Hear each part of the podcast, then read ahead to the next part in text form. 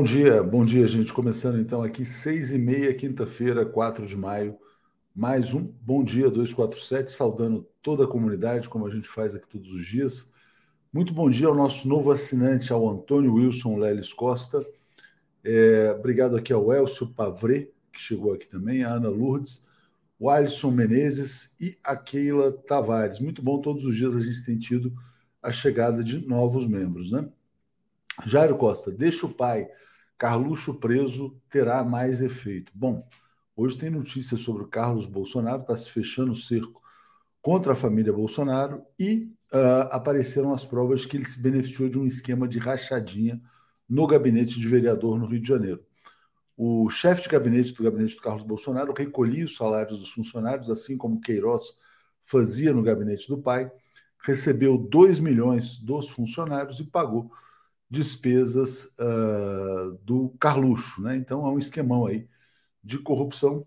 Pode ser que prendam o Carlos Bolsonaro. Né? E o Bolsonaro já foi avisado a respeito disso, está muito nervoso. Bom, além disso, além dessa questão de rachadinha, surgiu né, a notícia bombástica de ontem de uma das pessoas presas, dizendo que sabe quem mandou matar Marielle Franco. Será que vai aparecer?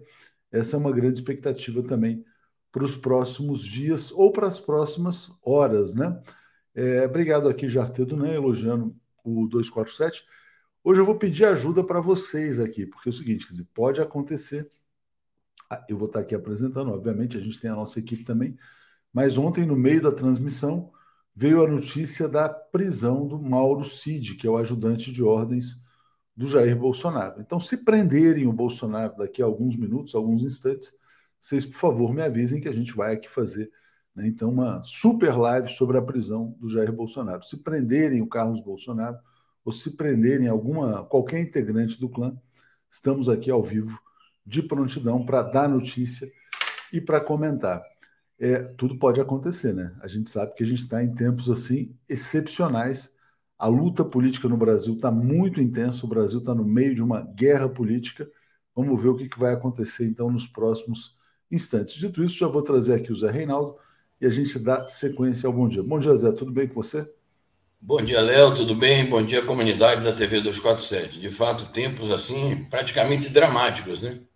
Dramáticos, parece que é o seguinte, quer dizer, é, é, é guerra de matar ou morrer, né? Vamos ver o que, que vai acontecer. Inclusive, tem uma nota é, na Mônica Bergamo, muito interessante, a Mônica falou com alguma das pessoas bem próximas ali ao, ao ex-presidente, né?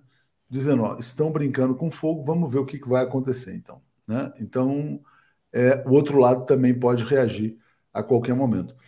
Zé, uh, agora o que, que você acha, cara, objetivamente, dessa questão de ter um presidente no Brasil, ex-presidente, que frauda um cartão de vacina? A fraude começa numa cidade no interior de Goiás, vai para Duque de Caxias, inserem os dados no Ministério da Saúde, frauda o cartão da própria filha, né? Uh, para viajar aos Estados Unidos, que na verdade foi uma fuga. E os assessores deles também. Quer dizer, qual a tua avaliação sobre é, esse acontecimento que é tão bizarro, né? Exatamente. Por isso que eu disse ontem, algumas pessoas até acho que não entenderam, porque disseram: ah, você acaba que está é, empregando um adjetivo muito suave. Eu acho que o Brasil, Léo, e comunidade, estava governado por uma gangue de bandidos mequetrefes, gente que frauda um mero cartão de vacina. Claro que o banditismo deles é colossal em tudo que eles fizeram, mas chegar a este ponto de fraudar um cartão de vacina, então, de fato, o Brasil chegou realmente ao fundo do poço naquele período é, sombrio da nossa história e é preciso fazer uma reflexão muito profunda. Como foi que nós chegamos até isto? A esse tal nível de decadência política e moral. Exatamente, né? E isso foi destacado na imprensa internacional, saiu matéria em Washington Post, New York Times, e uma reflexão, né? Como é que esses bandidos mequetrefes, como você coloca, foram chancelados pela classe dominante no Brasil e ainda são, né? Isso que é imperdoável, né? É, a elite limpinha e cheirosa no Brasil validar a sanção de bandidos mequetrefes ao poder.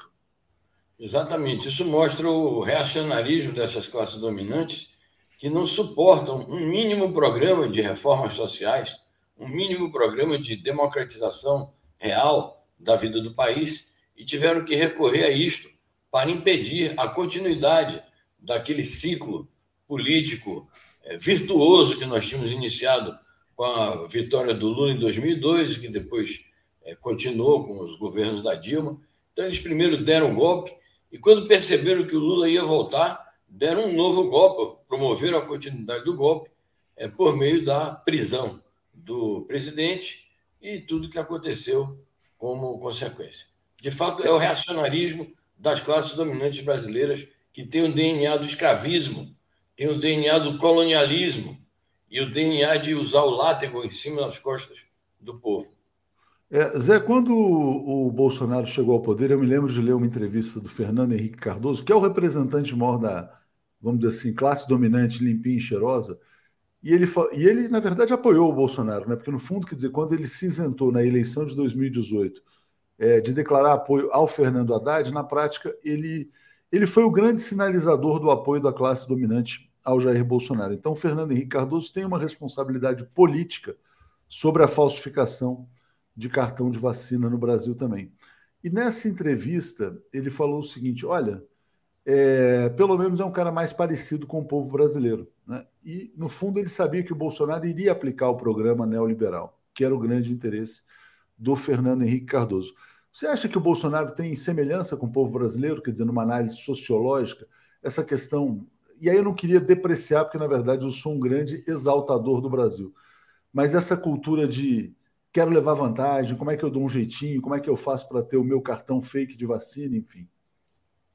Eu acho que ele tem identidade com os piores defeitos de nosso povo, é, e o, o, fato dele ter emergido ao poder fez destampar, eu diria assim, me perdoe a palavra pesada de manhã cedo, o esgoto da sociedade brasileira. Então, ele se identifica com esta com este lado sombrio da nossa população, que naturalmente a gente vai ter que superar isso historicamente, com muita educação, com muita transformação social e infundir mais consciência cívica e política no povo, resgatar essa parte do povo que está submersa e submetida à opressão de classe do, do, das elites dominantes. Interessante, Zé, porque quando acontece, e quando, vamos assim, vamos assim, uma figura como essa chega ao poder, é como se ela validasse esses defeitos, dizendo, não, isso pode, né?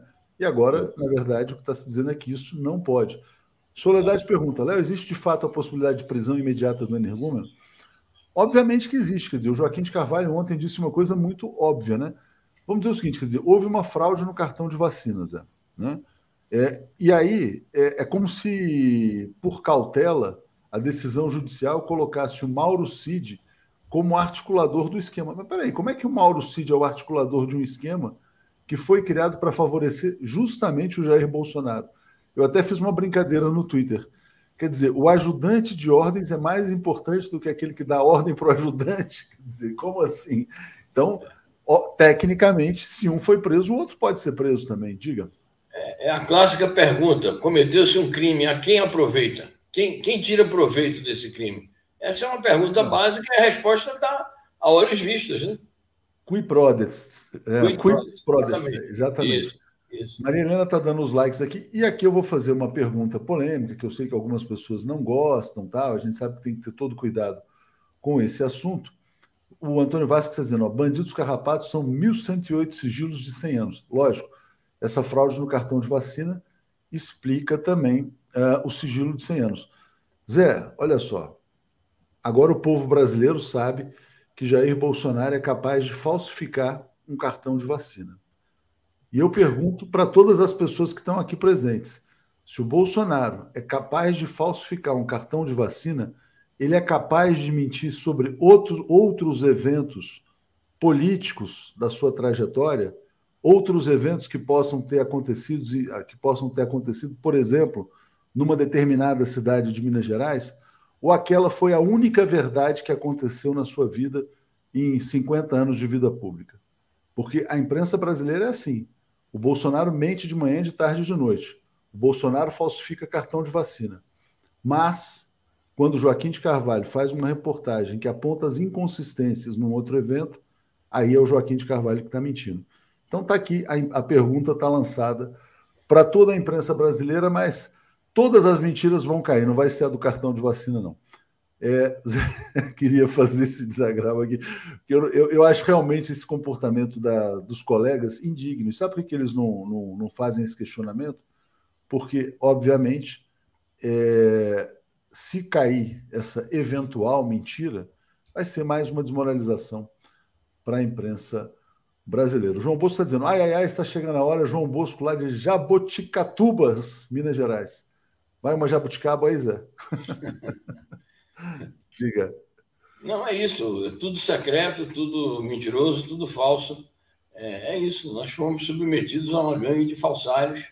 E, obviamente, que tudo que ele fez é uma mentira. Uma mentira só, são mil mentiras, com mil anos de sigilo. Mas tudo isso virá à tona, não tenha dúvida. Exatamente. Vamos ter paciência. Zé, vamos falar da efeméride, então. Então, lembrar quatro grandes figuras da nossa cultura que morreram num dia como hoje, em anos diferentes. Né? Primeiramente, Noel Rosa, um dos maiores compositores brasileiros de todos os tempos, que morreu aos 27 anos apenas, em 1937. E recentemente nós perdemos, no auge da pandemia, o Aldir Blanc, em 2020, o Migliaccio, por outras razões, em 2020 também, e o grande Paulo Gustavo, em 2021, todos no auge aí da pandemia, sendo que o Flávio Migliaccio, a causa morte dele foi outra. É, são grandes figuras da nossa cultura. E a pergunta aí é muito difícil de responder, mas eu vou, eu vou lançar aqui. É, feitio de oração. Maravilhosa, maravilhosa. Quem acha vive se perdendo, por isso agora vou me defendendo. Exatamente. E é, é, é essa que termina, é, que eu não mereço aquela comida que você pagou para mim, não? Como é que é essa? Acho que último é desejo. Último ah, último desejo. desejo. Essa é o último desejo. Essa eu acho a mais dramática de todas. Né? As pessoas que eu detesto, diga sempre que eu não presto, que o meu lar é um botequim. Então, fica aqui a pergunta para o nosso público. Com certeza tem muita ele cultura. Tinha, Léo, ele tinha grandes intérpretes. Eu quero é, intérpretes, vozes femininas. Aracide Almeida e Isaura Garcia. Magníficas. Obrigado, obrigado, Zé. Eu tô, aqui o pessoal está me dizendo que tem uma uma res perdida aqui na nossa, na nossa fazendinha. Então, passar para o público aqui a canção preferida de Noel Rosa. E o Aldir Blanc também, né? grande artista brasileiro, né? grande letrista. É, bom, Zé, então deixa eu tirar isso aqui, já está feita a pergunta, e vamos colocar a primeira notícia internacional sobre o encontro do Mauro Vieira na Bolívia para discutir a integração regional. Diga lá. Muito importante. O chanceler brasileiro chegou essa noite em La Paz, foi recebido pelo Rogério Maita, que é o chanceler boliviano, seu colega. As relações bilaterais entre a Bolívia e o Brasil é, têm sido muito boas no período que o, a Bolívia foi governada por é, Evo Morales e o Brasil por Lula e por Dilma. É, houve aquele problema lá do gás e o, Lula saiu muito bem na época, porque queriam que o Brasil invadisse a Bolívia, que o Brasil deram, desse um golpe na Bolívia. E o Lula disse: não, não vou fazer isso, eu vou ajudar a Bolívia, eu vou compreender as razões da Bolívia.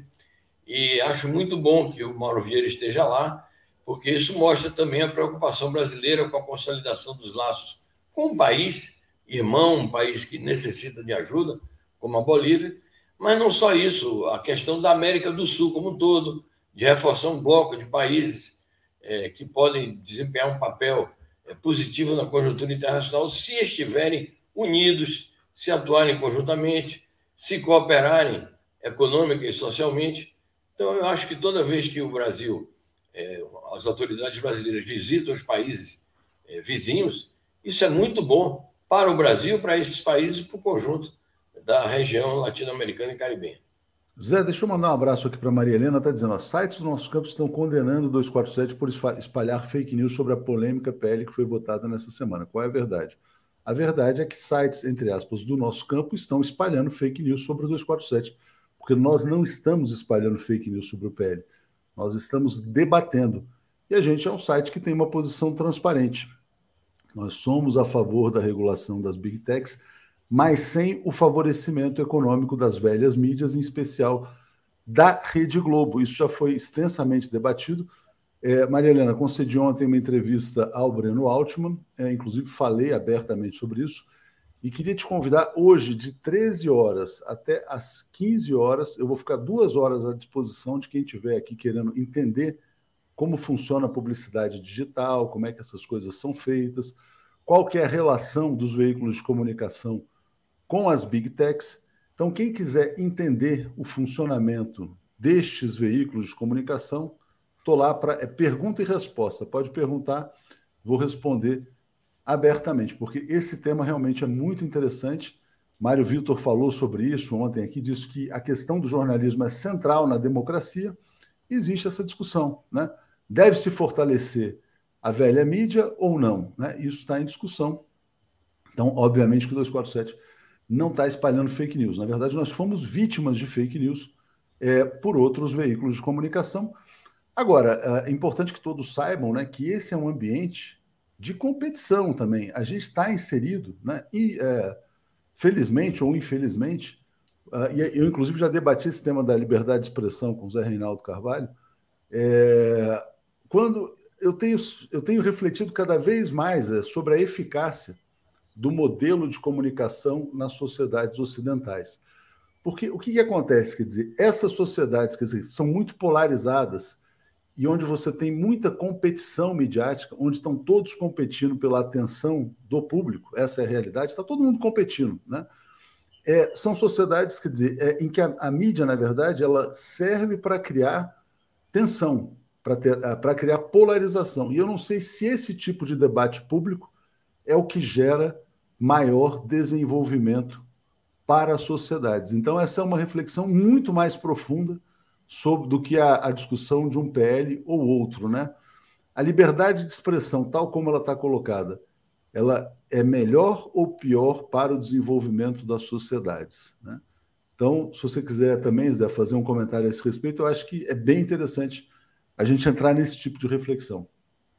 Eu acho importantíssimo, é, primeiramente, sobre a live que você vai fazer, não sei se está no escopo aí do, do, do programa que você vai fazer, é, é importante uma reflexão também, é, no âmbito desse debate imediato, sobre como funcionam as publicidades de uma maneira geral, em, entre estas, a governamental, e quais são as relações que há entre as mídias é, tradicionais e a publicidade governamental, e também entre as mídias alternativas, independentes e a publicidade governamental. Eu acho que pode haver muito interesse escuso também é, nesses tipos de campanha que estão sendo feitas contra sites como o Brasil 247. Sobre essa outra questão de fundo que você levanta, eu acho o seguinte: são questões que só, só terão soluções é, no quadro de outra sociedade. Então, por exemplo, as big techs nos países socialistas, como é que elas funcionam? Bom, tem países socialistas que não funcionam, que os países socialistas encontraram outros mecanismos criaram as suas próprias redes. A organização da mídia é, também é de outra maneira, não existem os grandes monopólios da mídia.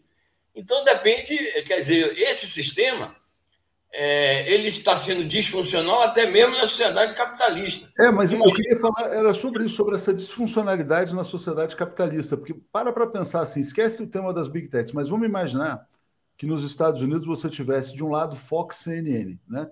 Então você tem, vamos dizer assim, uma, uma mídia abraçando o lado trumpista e outra mídia abraçando o lado democrata, né? Mas sempre numa lógica de reforçar ao máximo a polarização social de criar divisão, tensões, etc. e tal. Este tipo de disputa midiática, né, instrumentalizada pelos poderosos, ela gera mais ou menos desenvolvimento econômico, ela gera mais ou menos coesão social.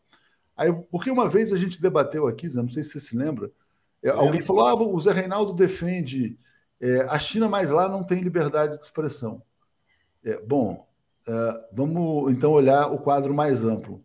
Qual é o país que mais se desenvolve no mundo economicamente nos últimos 30 anos? Né? Então, isso também tem que ser levado em consideração. Eu acho que sim. É, essa é uma questão de fundo. Acabou de passar aqui na, na lista do, do, dos comentários alguém dizendo que a China tem seu próprio YouTube. Naturalmente, YouTube, entre aspas, né? É, é isso, a China criou uma série de, de mecanismos em que ela própria, o próprio Estado chinês tem proteção em relação a esses fenômenos que nós estamos vivendo. É óbvio que no sistema capitalista, onde há uma polarização social intensa, objetiva, que é, é, é algo da natureza da própria sociedade, a instabilidade política é, que essas lutas de ideias e, e esses mecanismos todos geram é inerente também. E é, óbvio que não vai criar estabilidade, ao contrário, é, vai criar mais divisões na sociedade. Exatamente. O Ted Boy faz a pergunta: aqui tem liberdade de expressão? Aqui a gente está exercitando. Não, não, sim, mas aqui agora, neste ambiente, Brasil 247, TV 247, a gente está exercitando uma liberdade de expressão. Agora, obviamente, é uma liberdade de expressão dentro de um espaço submetido a várias regras, com várias condicionantes econômicas também, que a gente deixa claras quais são. Né? É, e, obviamente, também sujeitos a um ambiente de competição, e muitas vezes de competição predatória ou às vezes de competição desleal, ou às vezes de competição selvagem, ou às vezes também pode-se dizer, não, a competição é a essência do capitalismo, e é assim que as sociedades evoluem. Mas aqui a gente tenta exercer ao máximo a liberdade de expressão. Né? Pelo menos aqui, para quem está assistindo, eu acho que as pessoas têm essa percepção, e eu acho, eu tenho a sensação de que é isso que faz a força da TV 247. Eu acho que as pessoas enxergam uma sinceridade, né? pelo menos é a minha percepção. Bom, vamos então aqui passar para outra notícia, Zé, que é muito importante e que vem do México. Está aqui, ó. É, México protesta contra financiamento de ONGs de oposição pelos Estados Unidos. O AMLO é um presidente muito corajoso, é, não enfrentou, evidentemente, quer dizer, toda a colonização a qual o México está submetido, mas está na mira, né, Zé? Sem dúvida. E esse, esse embate político aí que o André Manuel Lopes Obrador está desenvolvendo é, por outro ângulo, é, é outro aspecto do debate que a gente está fazendo. Ou seja, o, o imperialismo estadunidense e outras potências imperialistas se julgam no direito de funcionar, é, de financiar organizações políticas e sociais chamadas de não governamentais para fazer oposição a governos e a regimes que essas potências hostilizam.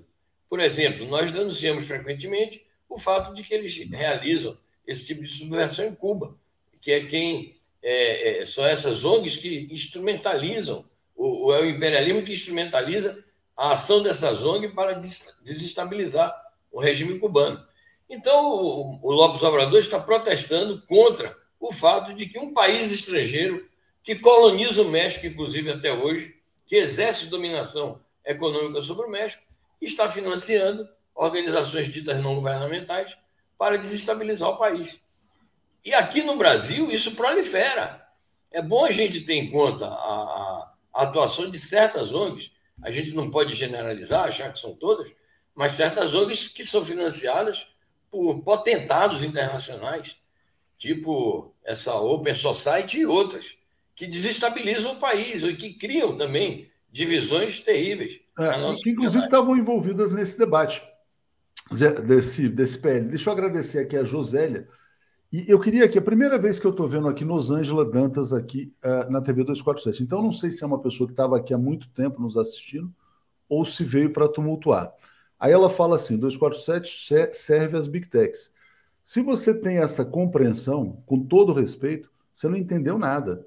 Né? O 247 se serve das big techs para servir ao público. Então é totalmente diferente. Eu não estou trabalhando, nem eu nem o Zé, para nenhuma big tech. Eu estou trabalhando, olha, para a Sueli Camacho, para o Ted Boy Romarino, para a Elisângela, para todas essas pessoas que estão nos assistindo, dentro de um ambiente né, que, é, que foi possibilitado pelas big techs. Então, ou você não entendeu, com todo respeito, ou você veio aqui para criar confusão, porque nós estamos sendo alvo de um ataque especulativo num ambiente de ampla concorrência. Então, eu espero que, te, que seja só a incompreensão. Mas se você estiver aqui para atacar, a gente também tem como, na verdade, é, deixar o ambiente mais saudável para um debate é, civilizado. Então, acho que essa questão é importante.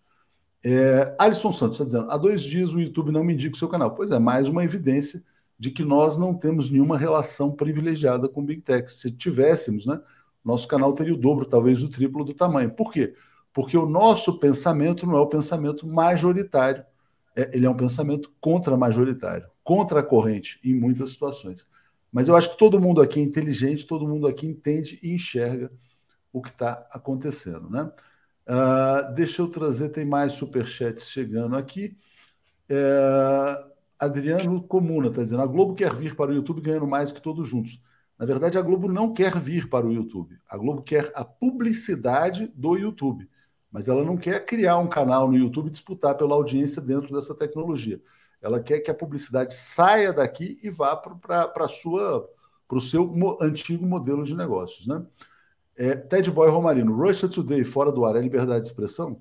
Não, é obviamente que não é. É obviamente que existe um cerco à liberdade de expressão nesse ambiente. Agora, eu quero dizer o seguinte: estou falando aqui do nosso, do nosso pedaço, né?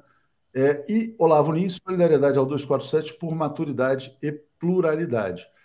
É, Ana Petri também dizendo a turma do Bozo só quer confusão e Fernanda Favier está nos apoiando. Zé, vamos seguir então. É tanta, esse debate aqui é tão polarizante né, que a gente também vai recebendo muitos comentários. Né? Bom, uh, desculpa, eu não queria ler esse comentário porque parece que a gente também está fomentando é, ataque a outras empresas e não é a nossa linha, né?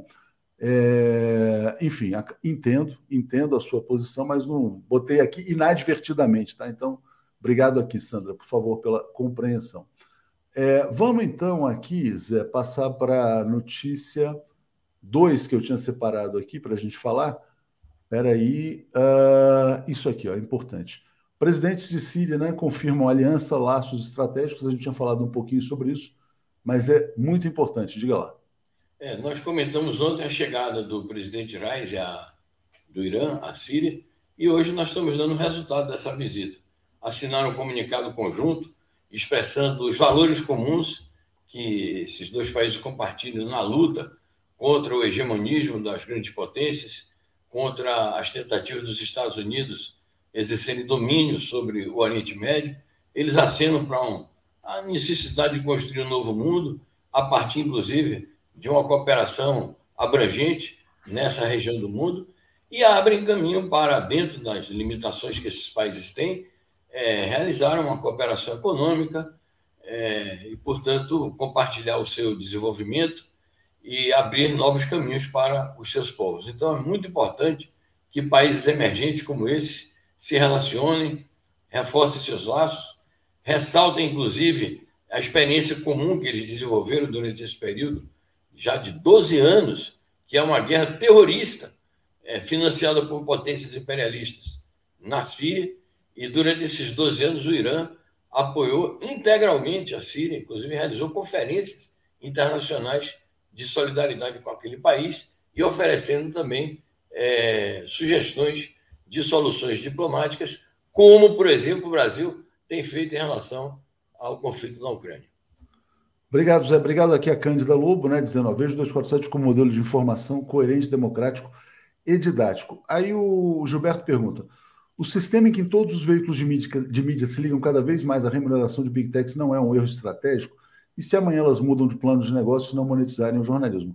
Bom, no nosso caso, aliás, eu vou falar isso a uma da tarde, é, a, esse, essa remuneração que vem dessas empresas de tecnologia, ela é um pedaço. A gente, tem, a gente busca ter um modelo de financiamento diversificado.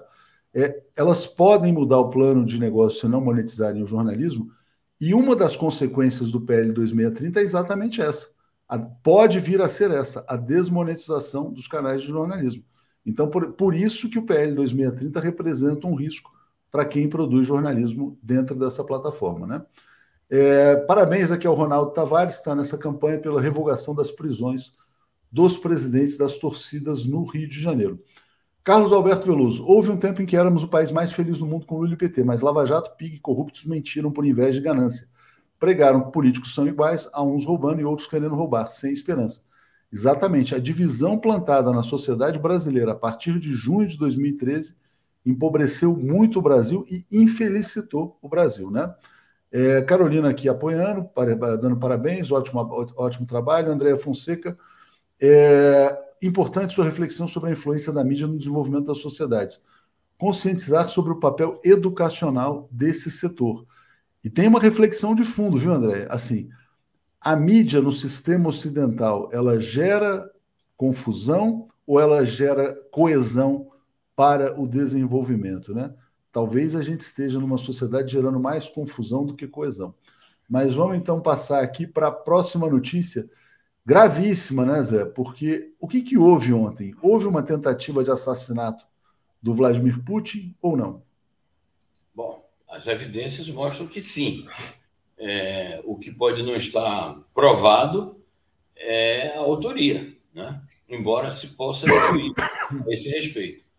E houve já declarações duras por parte de autoridades russas, e hoje sai que foi o Medvedev, que é o vice-presidente do Conselho de Segurança, ele chegou a dizer que a única alternativa que a Rússia teria seria a eliminação do Zelensky, e hoje houve uma declaração mais moderada, mais diplomática, mais política, mais pragmática do embaixador russo é, em Washington, dizendo que a Rússia sim tomará, tomará medidas em seu devido tempo e, naturalmente, que não escolheu ainda que medidas tomar. É, é óbvio que a Rússia vai reagir de alguma maneira, como diz o embaixador Antonov, no seu devido tempo e na forma que julgarem, que o governo russo julgar a correta. Agora, o Blinken, que também diz que não tem clareza sobre o assunto, o secretário de Estado dos Estados Unidos, que não tem clareza sobre a circunstância que ele iria se informar, ele diz o seguinte: de qualquer maneira, nós deixamos Kiev, ou seja, a Ucrânia, livre para fazer o que queira. Então, foi a resposta que ele deu a uma tentativa óbvia de assassinato do, é, do presidente da Rússia, como quem diz assim: bom, façam o que vocês entenderem melhor, é uma declaração, na minha opinião, para um diplomata muito inadequada. Certamente. Eu vou trazer a notícia do Antonov. Uh, já já, Zé, só dois comentários e agradecer aqui um novo assinante. O Jorge Elias está dizendo: é, é, Léo, inveja é uma merda, estamos com 247. Obrigado, Maria Helena. Bom, uh, o que uh, estão fazendo é uma vergonha. Se o diálogo fica atrás da difamação, onde vamos parar?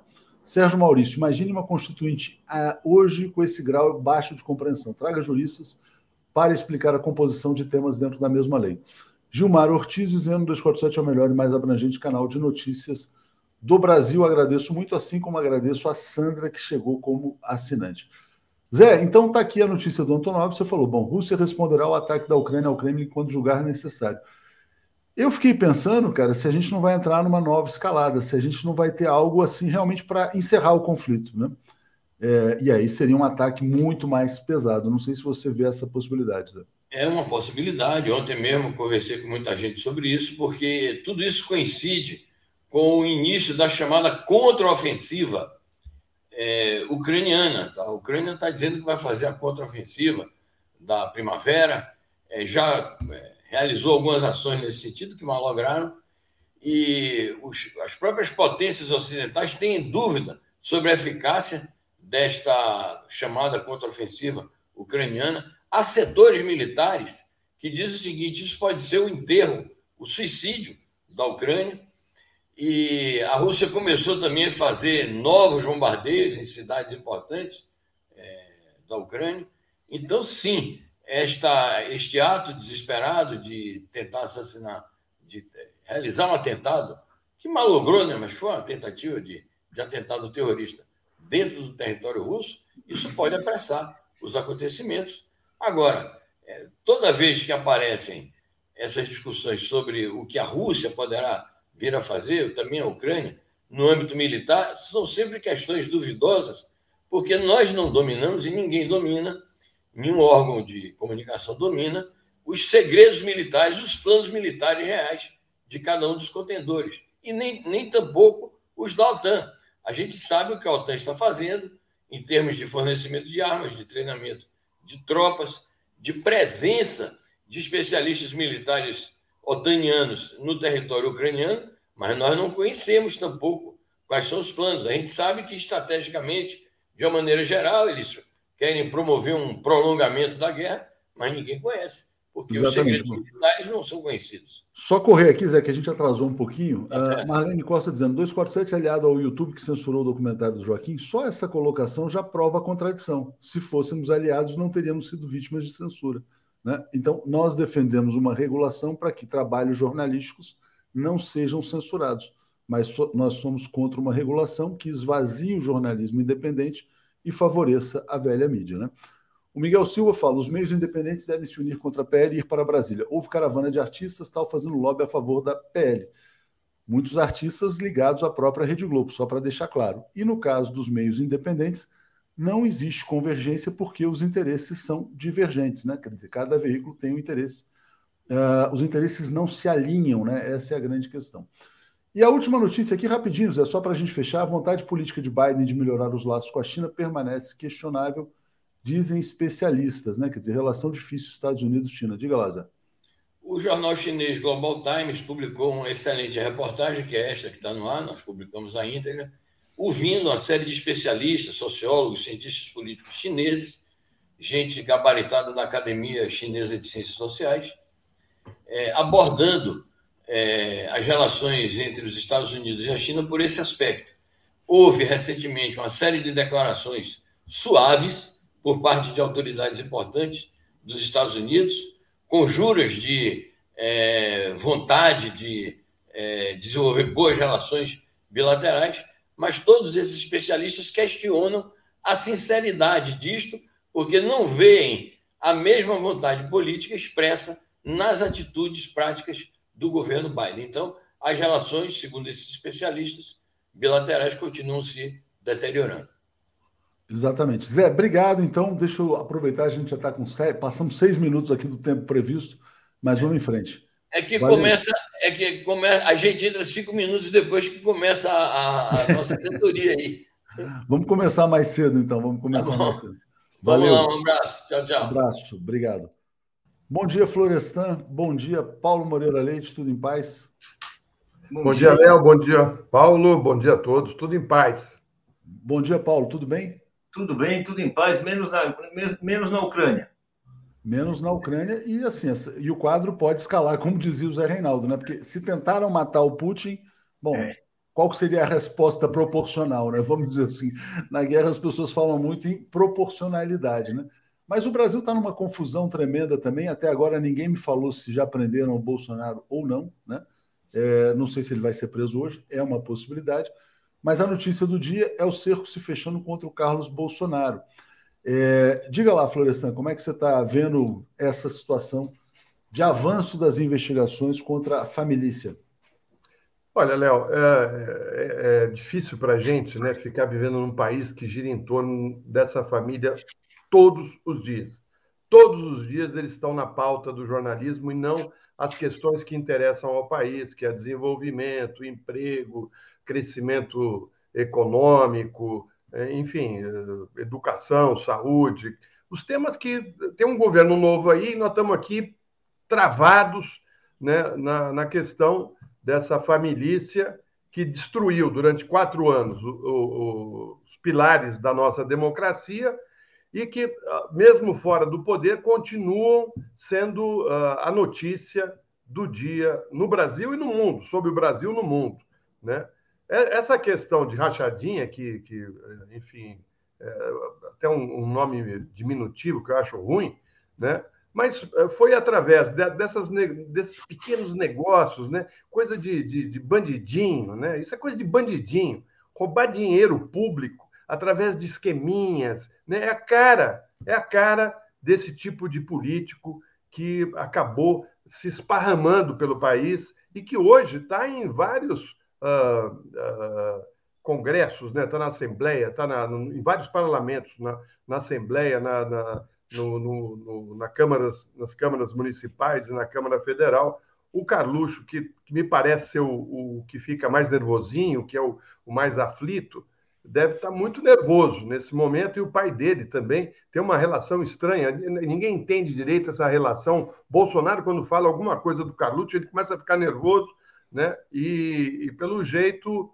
uh, nós vamos ainda ter que conviver com essa questão dessa família, né? Porque nós estamos levantando o cobertor, levantando o tapete e vendo tudo que está lá embaixo, tudo que foi colocado desde que o Bolsonaro saiu do exército e entrou na política. Tem, olha, tem um, um rastro de maus feitos, né? Que quem sabe agora eh, comecem a ser punidos e que as pessoas ontem eu estava vendo até uma notícia do, da Mônica Bergamo, né? A Quest, né? Dando os dados do, do, do, do que ocorreu ontem com a notícia uh, da falsificação de carteira de vacinação, né? Que eu vi no começo do, do, do, do Bom Dia de hoje, que você e o Zé Reinaldo estavam falando sobre isso, né? Que é coisa micha, é coisa de, de bandidinho, é coisa de bandidinho. Falsificar caderneta de vacinação é coisa, é coisa de gente pequena, bandidinho pequeno, bandido de galinha.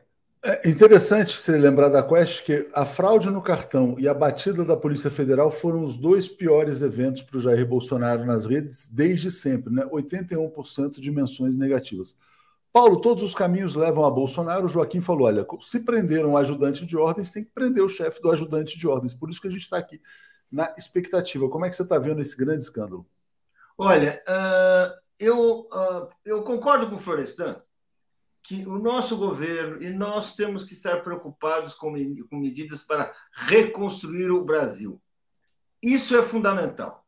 É ali que o nosso governo vai se sustentar, é ali que ele vai se afirmar, assim que ele vai preparar o futuro. Então, isso realmente deve concentrar as atenções de todos, e esse é o debate importante.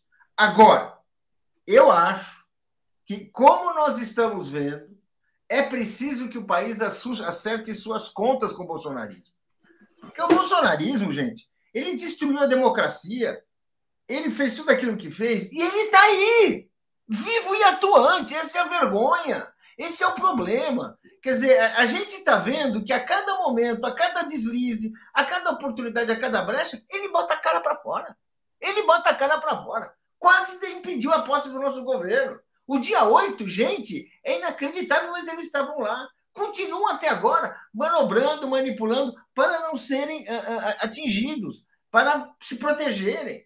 E enquanto, enquanto a gente não, o Bolsonaro não for levado a pagar por seus crimes, enquanto o bolsonarismo não for desarticulado dentro da lei, com métodos garantistas, como, como aquele advogado esclareceu numa entrevista antológica que nos deu ontem à noite, explicando claramente tudo dentro da lei, tudo no respeito aos direitos individuais, mas também tudo levando em conta e, e apanhando aquilo que, está, aquilo que o Bolsonaro fez, a herança do bolsonarismo. É preciso fazer isso. Quando a gente pensa, olha, não queremos anistia, nós queremos punição. Nós queremos investigação e punição. E isso é uma luta também política, porque tem um setor da sociedade que está infiltrado na mídia, que fica se fazendo o corpo mole, que está em grandes setores empresariais, que protege o Bolsonaro fingindo, só, só ficando quieto, né? Então nós sabemos disso.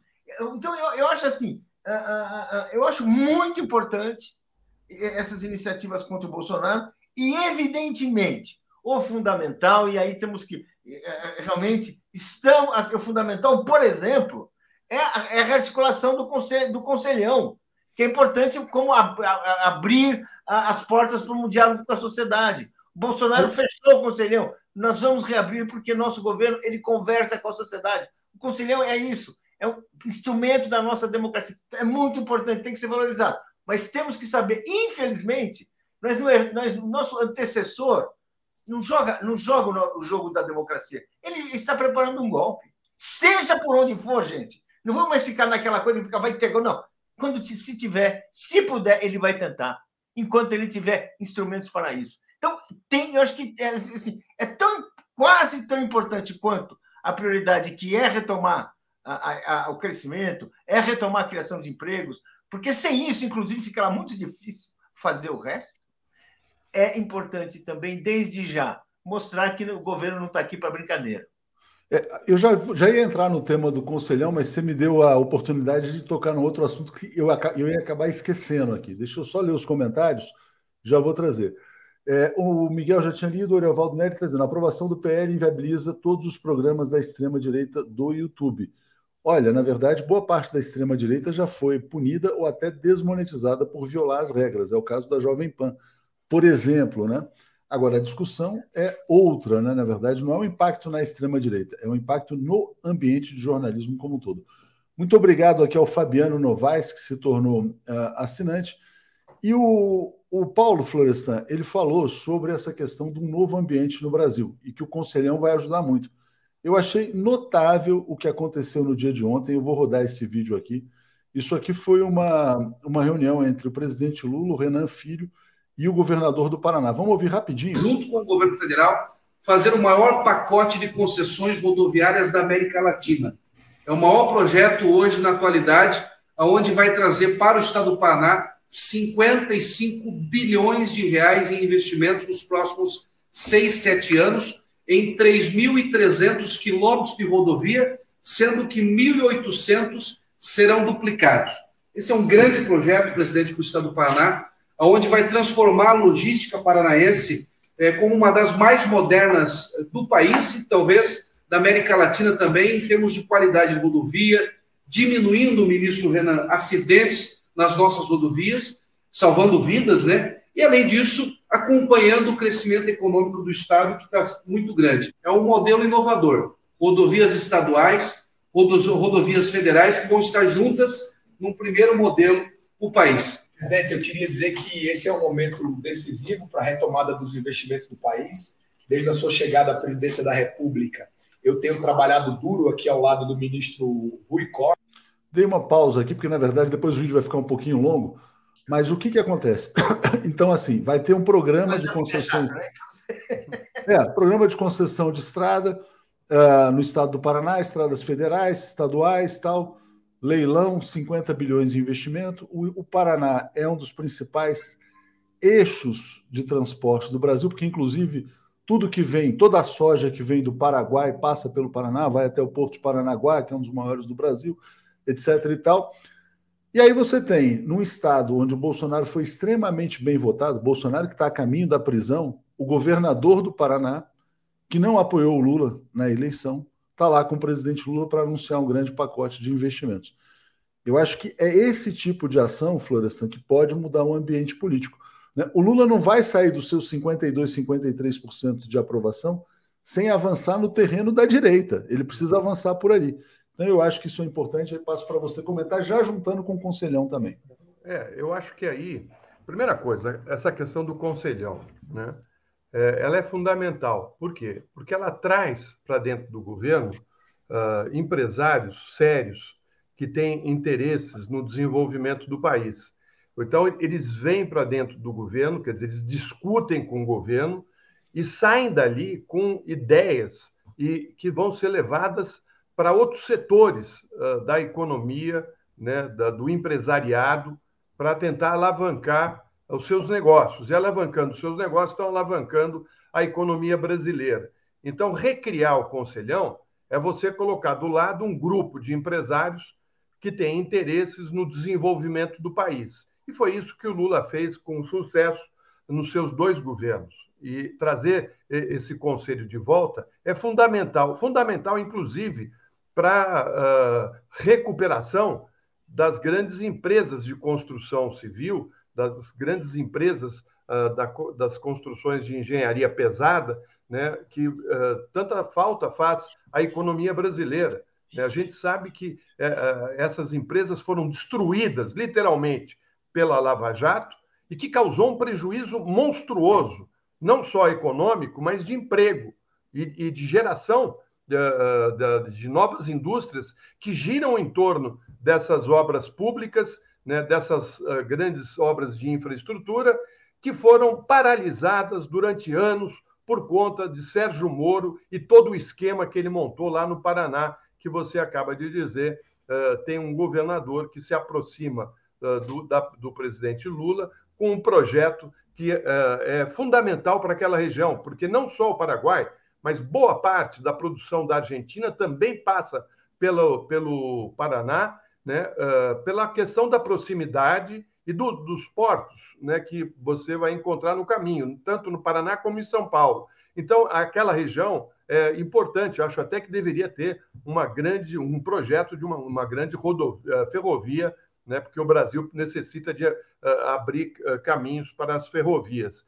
Então, eu acho que essa, essa questão da, das, da boa relação do Lula, mesmo com políticos de origem diferente da dele, ou seja, são conservadores, e, e abrindo as portas para um diálogo, para uma unificação do país é fundamental. A questão toda mora ali do lado do Palácio do, do, Planalto, que é o nosso Congresso Nacional, que ontem deu um chapéu no presidente Lula. Né? São, nós temos minoria ali, né? e, e essa é uma, uma, questão complicada, porque a extrema-direita uh, hoje tem um, um, um naco grande do nosso Congresso e a direita conservadora, o outro naco. Quer dizer, é, é difícil para você fazer a roda girar com os, os problemas que vão sendo colocados para se negociar interesses políticos e econômicos desses grupos. Então. eu, eu, eu, vou discordar, Florestan, aqui desse comentário assim, quer dizer, assim, ó, a Esperança fala, Paraná não, eles não merecem, mas não é o Paraná, nem o Sérgio Moro, nem o Daniel, é o povo paranaense, quer dizer. Então, enquanto não houver esses gestos, esses movimentos de, apro de aproximação, e o Paraná é um estado belíssimo, né? Se tiver, por exemplo, uma melhor infraestrutura, vai também ter muito mais turismo, enfim. Quem conhece o Paraná sabe como o estado é senão, bonito. Léo, senão fica num discurso parecido com da direita com relação ao Nordeste do é, país. É, exatamente. A gente não pode não fazer nada isso. no Nordeste porque lá eles votam no Lula. Como assim? Né? Eu concordo com isso, mas desculpa, acabei te, te interrompendo aí. Não, acho que o que eu tinha a dizer era isso. Eu queria ouvir o Paulo, que está ali, também deve ter suas ideias a respeito desse conselhão e desse acordo que o Lula é. fechou com o governo do Paraná, né? Diga lá, Paulo. Eu acho muito importante, até pela razão que nós conhecemos.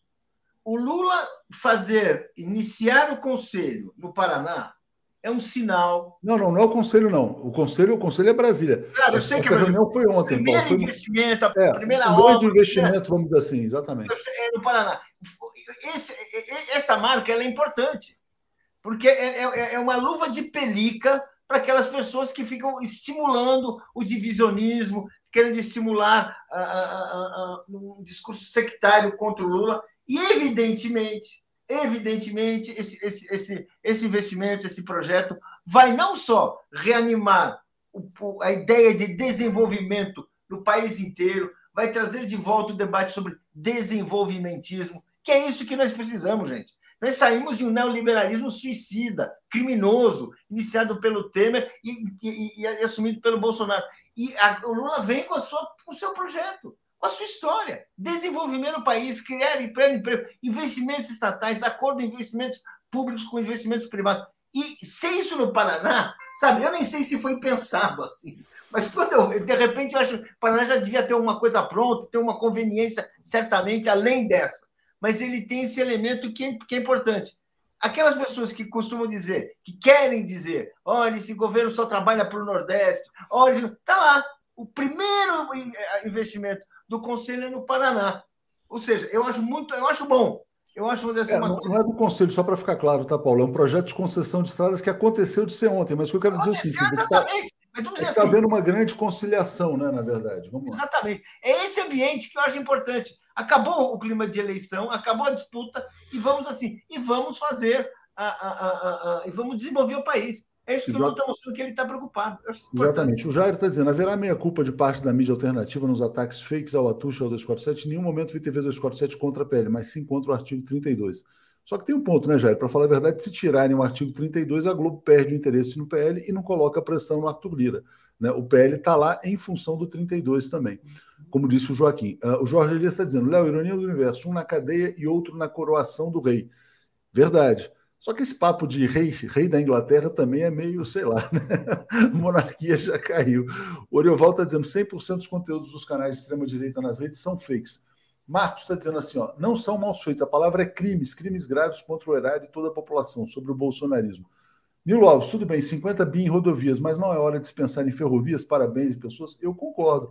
Eu achei que uh, essa, aquela viagem para a China ia voltar dali um grande pacote em trens de alta velocidade. Leni Brito está dizendo: ó, Lula é o maior patriota do mundo E Soledade está dizendo: Lula está fazendo exatamente o que fez diariamente, né? É presidente para todo o país. Lenin está dizendo: somos todos brasileiros, né? Isso é uma questão que tem que ficar clara para as pessoas. Chegando aqui um novo assinante, o Fabiano, teve um outro que chegou, que eu perdi o nome, peço desculpas ali, mas vamos lá. Deixa eu trazer então aqui. Eu só queria falar uma coisinha aqui, viu, Léo? Ontem eu estava aqui na, caminhando nos jardins aqui em São Paulo e de repente escuto assim, Florestan, né? Aí eu olho para um lado, olho para o outro, Florestan. Aí olhei o porteiro de um grande edifício de luxo dos Jardins. Falou assim: assisto todo dia o 247, que são muito importantes. Você sabe que é muito legal, porque eu, eu tenho também sido chamado, às vezes, assim, por pessoas assim, das classes menos abastadas. Isso é bem legal, porque a gente prova que o alcance é muito grande, né? Bom, eu vou trazer rapidamente duas Agora, notícias. deixa, deixa eu dar meu pitaco aqui. É Diga. muito maior do que nós mesmos conseguimos perceber. É ótimo quando as pessoas se manifestam dessa forma, que a gente mostra que o nosso alcance não é aquele das pessoas que escrevem, é de pessoas que nos encontram na rua mas, que estão lendo. E que mais que isso, Paulo, mais que isso. A, a, a, a grande mídia corporativa vê nisso uma ameaça a eles, porque eles perderam né, o controle da comunicação, a hegemonia da comunicação. Quando o Leonardo Atush está aqui explicando para as pessoas por que, que é importante a publicidade, né, a, a questão da, da, de uma coisa equânime de todos que estão aqui nessa plataforma, né, é, ele está defendendo o interesse de todos, do, dos que estão nos ouvindo e daqueles que trabalham. Porque, veja bem, quantos jornalistas da grande mídia, da, dessa, dessa empresa, uh, dessa, dessa uh, comunicação corporativista, está hoje uh, trabalhando livremente, com direito de falar aquilo que entende da, da, sociedade brasileira, através desses canais. Agora, o que, que eles querem fazer? Eles querem sumir com a gente, querem empurrar a gente para o lado, e é disso que se trata. E ninguém teve coragem de tocar nesse assunto a não ser o 247. É um dos poucos né? tem, tem outros, mas é um dos poucos que se levantou e falou: calma lá, calma lá, não sou a favor do Google, mas também não quero que a, que a, a Globo e, o, e, as grandes empresas corporativas me coloquem de lado né? E, e, e, passem a ter o um discurso único. Então, é um contraponto. É não, isso. não só é um contraponto, como é um contraponto que funcionou. Gente, o projeto parou no meio. O projeto parou no meio. O PL está parado. Ou seja, aquilo que parecia um rolo compressor parou. é, mas, mas, mas, mas vai voltar. Eu vou trazer já para você, inclusive, ah. o tema. Só responder aqui: a Regina está dizendo como será feita no Paraná a licitação para a construção das estradas. A licitação não será feita como em São Paulo, no Rodoanel, né? Aliás, a gente está até investigando o que, que aconteceu no Rodoanel, porque até agora parece que só tiveram que apresentar os documentos, mas ainda não assinaram os contratos e a gente está monitorando. No Paraná, o que está acontecendo? Eles vão juntar estradas estaduais, estradas federais. Parece que tem contratos de pedágio com pedágio muito caro da época do Beto Richa que estão vencendo, e aí eles vão relicitar nesse pacote federais e estaduais e vai vencer quem uh, oferecer o menor preço de pedágio. Né? Essa é a condição. Era mais ou menos como foram feitos os leilões no governo Dilma na Fernão Dias, por exemplo, onde, na verdade, é menos o valor para o Estado e mais o valor do pedágio menor para o usuário. Aí alguém vai dizer assim, como estavam dizendo, ah, mas vocês são a favor ou contra as privatizações? Olha, você pode ser a favor ou contra, mas é o seguinte, quer dizer, esse modelo lá já existia dos pedágios. É uma maneira de você ampliar, reduzindo o pedágio, pelo menos é o que está prometido, né? Bom, uh, olha só, tem duas notícias novas sobre o PL. A Globo fez hoje um novo editorial, né, pressionando e nos editoriais da Globo, a Globo não fala que ela vai morder um pedaço da publicidade digital, então a Globo não é transparente, ela não diz, olha, que ela quer o PL, mas que o PL também vai beneficiar em 100 milhões, 200 milhões, 50 milhões, sabe-se lá quanto. Então ela está dizendo que o projeto não morreu, vai voltar. Só que tem uma divisão na burguesia brasileira, na classe dominante, que está presente no editorial do Estado de São Paulo. É, o Estado de São Paulo fez o seu mais duro editorial até hoje sobre o Alexandre de Moraes. É, o Estado de São Paulo está dizendo: o Alexandre de Moraes não é o juiz do debate público. É importante que as pessoas percebam que tem uma divisão. Por quê? Porque o Alexandre de Moraes ele mandou as plataformas retirarem do ar as notas em que elas defendiam as suas posições. O Estado de São Paulo está dizendo, olha, que numa democracia todo mundo deve ter o direito de defender a posição que quiser. Né? E, segundo o Estado de São Paulo, o Alexandre de Moraes não tem autoridade para dizer o que cada um pode ou não pode falar. Então tá aí, tem uma divisão, o Globo está de um lado, o Estadão está de outro. Paulo, você, por favor. Exatamente. Nós estamos. É, é, isso dá uma dimensão da crise que nós estamos enfrentando e, e de suas consequências. Ninguém duvida e ninguém questiona a atuação do Alexandre de Moraes no sentido de defender as instituições, de defender a, a, as garantias democráticas a, uh, contra a ofensiva bolsonarista. É uma, vamos dizer assim, ele deu várias atitudes, teve uma atuação exemplar. No entanto, no entanto, há momentos em que ele parece resvalar, ameaça resvalar numa atitude que é isso que o Estadão diz, se coloca como dono do debate público. Eu não sei, eu não tenho competência para discutir isso, mas, de fato, é, o, o, o, a ideia de um super juiz, de um super-homem, começa a aparecer no Brasil. Vou dizer assim, eu não quero. O Alexandre de Moraes não é um, um Sérgio Moro, não é nada disso, mas ele, ele, ele, tá, ele está acumulando um poder e talvez sequer ele tenha outra alternativa. Porque, vamos dizer assim, nós estamos numa situação de, de, em que as instituições estão assim uh, uh, uh, paralisadas, estão esfrangalhadas. Temos um governo que está se construindo, que é o governo Lula, mas está construindo a sua hegemonia, está construindo sua, sua força política, etc. Bem, aí ele, ele, está atuando. E o Alexandre Moraes é aquele que pode, que pode mandar prender, né? É aquele que. Ele, ele, ele é hoje, ele tem a voz do Estado com muita força. Então, temos uma questão agora. A crise é que está aí. Temos uma herança bolsonarista, uma selvageria bolsonarista que precisa ser enfrentada. Então, é. tem várias questões. No... É, Florestan, eu vou te passar só para uh, colocar o ponto do David aqui. Ó, não podemos nos pautar pela opinião do Globo, mas também não pela do Estadão. Não, só para dizer que a nossa opinião não é a do Globo nem a do Estadão. A gente só está dizendo que tem um confronto na classe dominante. É só isso que tem uma divisão. Diga, Florestan. Não, eu acho que uh, o Google tem o direito de se manifestar, não de, de tentar fazer lobby, não de tentar fazer pressão contra o governo. Eles podem falar se concordam ou não com, com a proposta, se a proposta vai dar certo ou não, é um direito deles falarem isso. Uma empresa está aqui, né, uh, enfim, está no mundo todo, não está só aqui. Né?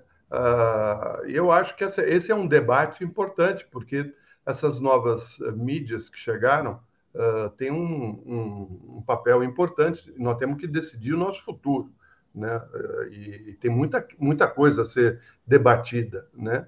E eu acho que esse assunto ainda vai render, e é, é realmente estranho que justamente a, empre a empresa que colocava aqueles dutos de esgoto com dólar caindo, com dinheiro caindo, né? que fez o que fez para entregar uh, o poder a esse grupo que uh, passou pelo país nos últimos seis anos e fez essa, essa destruição né, uh, da nossa economia e da, da nossa, uh, do nosso Estado democrático de direito, queira, uh, na, na, malandragem, tirar proveito de, um, de, um, de um projeto de lei que é fundamental para discutir o nosso futuro, a nossa liberdade de expressão, a nossa condição de utilizar de maneira democrática esses veículos. Agora, eu, eu queria, antes de encerrar, que eu sei que o nosso horário está terminando, vai vir aí o Auler, vai vir o Alex, eu queria falar o seguinte: uh, tá, passou desapercebido, né? Quer dizer, ninguém comentou por conta de tudo que ocorreu ontem com a família Bolsonaro, que o Banco Central do Campos Neto, mais uma vez, manteve a taxa de juros nas alturas, prejudicando a economia do país, prejudicando o governo, está travando, travando o desenvolvimento do Brasil. E aí eu assisto o principal telejornal da TV brasileira e a felicidade dos apresentadores, porque está combatendo a inflação. Que inflação? Um desemprego sem dinheiro né, aí, ó. o Banco Central diz que pode voltar a aumentar os juros, embora aponte cenário menos provável. Quer dizer, ele foi colocado pelos neoliberais para travar a economia e a, ajudar os rentistas. É disso que se trata. Né? Vai ficar dois anos do governo Lula travando a nossa economia. E esse é um problema. Esse é um grande problema a ser resolvido. Você fez uma lembrança importantíssima, porque de fato o governo Lula está sendo sabotado, a economia está crescendo pouco e o Banco Central está contribuindo para isso. Paulo, um pitaco final sobre a questão do Banco Central, já já eu chamo o Auler e o Alex. Diga lá. Paulo. Exatamente. O que nós temos aí é um, um, um gerente econômico acima do voto popular. Quando essa lei da autonomia do Banco Central foi aprovada, logo depois do golpe do Michel Temer, já estava claro qual era o projeto. Pouco importa a vontade do eleitor. Eles criaram uma legislação que permite ao mercado financeiro mandar na economia, qualquer que seja o governo. E é isso que está acontecendo, é isso que representa a atitude do Campos Neto, é isso aquilo que realmente implica numa sabotagem sem limites ao governo Lula. O único, o único, o único limite será o fim do mandato do Campos Neto. Quando imaginamos que será possível que será possível o Lula nomear um, um, um presidente do Banco Central quando tiver metade do seu mandato para fazer uma reconstrução econômica. Agora, o que nós temos aí assim, é um atentado à democracia, é um atentado à vontade popular. Agora, e, é e, e o Campos Neto ele é sustentado por um mercado financeiro que finge que não tem nada a ver com isso e fica assim querendo enganar a população. A burguesia está aí sustentando, adorando o Campos Neto e se fazendo de hipócrita, fazendo de não temos nada, que pena, que pena. E até de vez em quando diz que o, a, a, taxa de juros podia cair um pouquinho. Exatamente. Obrigado, gente. Valeu. Vamos trazer tchau, aqui o Marcelo, tchau, Alex, mais notícias aí do Bolsonaro. Abraço. Vamos lá, dando sequência aqui. Bom dia, Marcelo. Bom dia, Alex. Tudo bem? Tudo bem, Alex? Tudo bem. Bom dia. Bom dia, Léo. Bom dia, Marcelo. Bom dia a todos. Tudo bem, Marcelo? Tudo bem, bom dia, Alex, Léo, bom dia, comunidade. Vamos lá para comentar os fatos que ontem foi um dia quente. Ontem foi, e hoje está meio frio, né? Até agora, até agora não veio nenhuma notícia bombástica. Quem sabe chega daqui não, a pouco. Não, calma. Você ainda calma. tem que trabalhar. Você tem que trabalhar nos dados. Léo, a gente não disse tudo ainda sobre ontem. Você, para ler, eu não consegui acabar de ler os relatórios, são 120 da páginas da Polícia Federal, 77 páginas na decisão do, do Moraes. Quem, cadê a informação sobre um cara chamado Gutenberg Reis de Oliveira? Quem é o Gutenberg, Marcelo? Deixa, é deixa o eu, deputado Marcelo, federal. Marcelo, é, antes de você falar do Gutenberg, deixa eu só ler, porque tem vários comentários Falei, aqui. Vai, rapidinho. comentários. Vamos lá. A Sandra Gorn dizendo, e o Estadão manchetando que BC tem que falar grosso, podridão explícita, fora Campos Neto. Joaquim Nogueira lembrando, decreto de saneamento derrubado. Pois é, o Arthur Lira impôs uma derrota, disse que não ia sacanear e sacaneou, né? Rinaldo Tenório. Paulo Teixeira, fica de olho no município Jericoacoara, as, as cercas colocadas para exploração imobiliária em área de proteção. Mãe do trio, Dino já explicou sobre as plataformas. Sheila Vilela, Google não poderia emitir opinião daquela maneira. Aquilo foi praticamente uma ameaça. Júlio César Parisi. No debate do PL das fake news, o essencial ainda está escamoteado, que são os algoritmos. É, o Adriano, antes, uh, deixa eu pegar o Wellington dizendo assim: postos de gasolina aumentam o preço uh, após anúncio de redução do combustível. Estão enganando consumidores. O governo tem que fiscalizar, senão os donos de postos vão derrubar o governo. Né? Geri, uh, Joaquim está dizendo: Rio Grande do Sul deu tiro na caravana do Lula e recebeu muito. Júnior dizendo: estou de férias em Jeri, só vou para a praia após o bom dia. Obrigado, Júnior, mas aproveita a praia também. E o Adriano perguntando: então a Globo quer a publicidade institucional e comercial, ela quer tudo e ela quer também o controle do discurso. Mas, enfim, depois a gente. Eu vou falar sobre isso uma da tarde hoje. É... Marcelo, vamos lá, você estava falando de um cara importante, já já eu passo para o Alex. Diga. Gutenberg Reis de Oliveira é um deputado federal. Fraudou a caderneta de saúde dele também, junto no mesmo esquema. Ele é o irmão do Washington Reis, ex-prefeito de Caxias. Amigão do Bolsonaro, Washington Reis. Todo mundo é amigo do Bolsonaro. E o que, que a Câmara vai fazer com esse deputado federal? Ninguém tocou quase nesse nome. Entende? Ele é do esquema ali. Léo, vamos partir de um princípio, cara. Essas pessoas estão negando a ciência. Toda essa fraude foi para justificar não tomar vacina. Olha que loucura! Não dá vacina nas filhos menores, como o Mauro Cid fez, como o Bolsonaro fez com a filha dele. Eu não vou citar nomes aqui. Acho até que o 247 tem que tomar cuidado com isso. Tirar o nome dos filhos menores, botar iniciais só. o Alexandre Moraes nas decisões bota só as iniciais. Porque essas crianças não têm a menor responsabilidade com isso. Nós temos que tomar um pouco de cuidado com isso também. Então, esse pessoal cometeu crimes, crimes graves, de interferirem em sistemas governamentais, sistemas de saúde, por não acreditarem na vacina. Olha só que loucura! Esse coronel, Mauro Cid, coitado desse cara, falsificou tudo e ainda coloca em risco as filhas. Você sabe, Marcelo, vou passar para o Alex, que eu achava que o Bolsonaro, na verdade, usava essa questão da vacina só por hipocrisia, para fazer discurso político. Mas aparentemente ele é doidão mesmo. Ele fala assim: não, li a bula, não tomei, continuo não ele tomei. e os outros. Os Ah, outros essa- também. Essa turma toda não tomou, e aí precisava entrar nos Estados Unidos. Alex, o que que você traz de novidade sobre esse caso, a sua interpretação sobre esse grande escândalo do dia de ontem? Diga lá. Não, ontem foi um bombardeio, né? E quando tem um bombardeio de, de informações, como bem colocou o Marcelo, a gente fica até confuso, né? Não sabe qual é a informação mais importante. O que, que é mais importante? Se ele tomou ou não tomou vacina?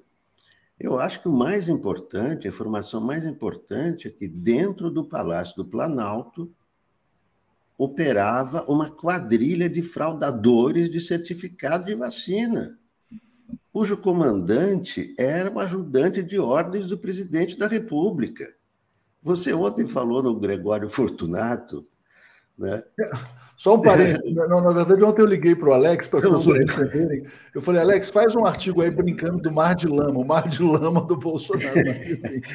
Mas, o, quer dizer, tem, tem, é, é, tem, tem um paralelo, né? Claro, é, o Gregório Fortunato era mais do que ajudante de ordens, era o chefe da segurança do, é, do, do Getúlio, e a acusação aí era o assassinato do Major Vaz, não era uma coisa mais complicada, porém, esse Mauro Cid é a caixa preta do Bolsonaro. Então, a grande novidade de ontem é que o Mauro Cid foi preso. A carreira dele acabou. Tenente-coronel iria comandar tropas, iria comandar é, em- em um- uma- uma- um quartel em Goiânia, é, por pedido do Bolsonaro. Ele é a caixa preta do presidente da República. Para mim, não tem a menor importância, a essa altura, se Bolsonaro se vacinou ou não e tal. Eu acho que o, o grande, a grande notícia de ontem é que funcionava dentro do Palácio do Planalto, portanto, o, o Bolsonaro sabia que existia essa quadrilha de fraudadores. E o, e o que, que é, é mais uma demonstração de que o Bolsonaro sabia? É que o Mauro Cid foi pedir ajuda aonde para fraudar? Em Duque de Caxias. Quem tem relação com o Duque de Caxias é a família Bolsonaro. São os milicianos. Não é a praia do Major Cid procurar ajuda em Duque de Caxias. Ele foi em Duque de Caxias por indicação do seu chefe.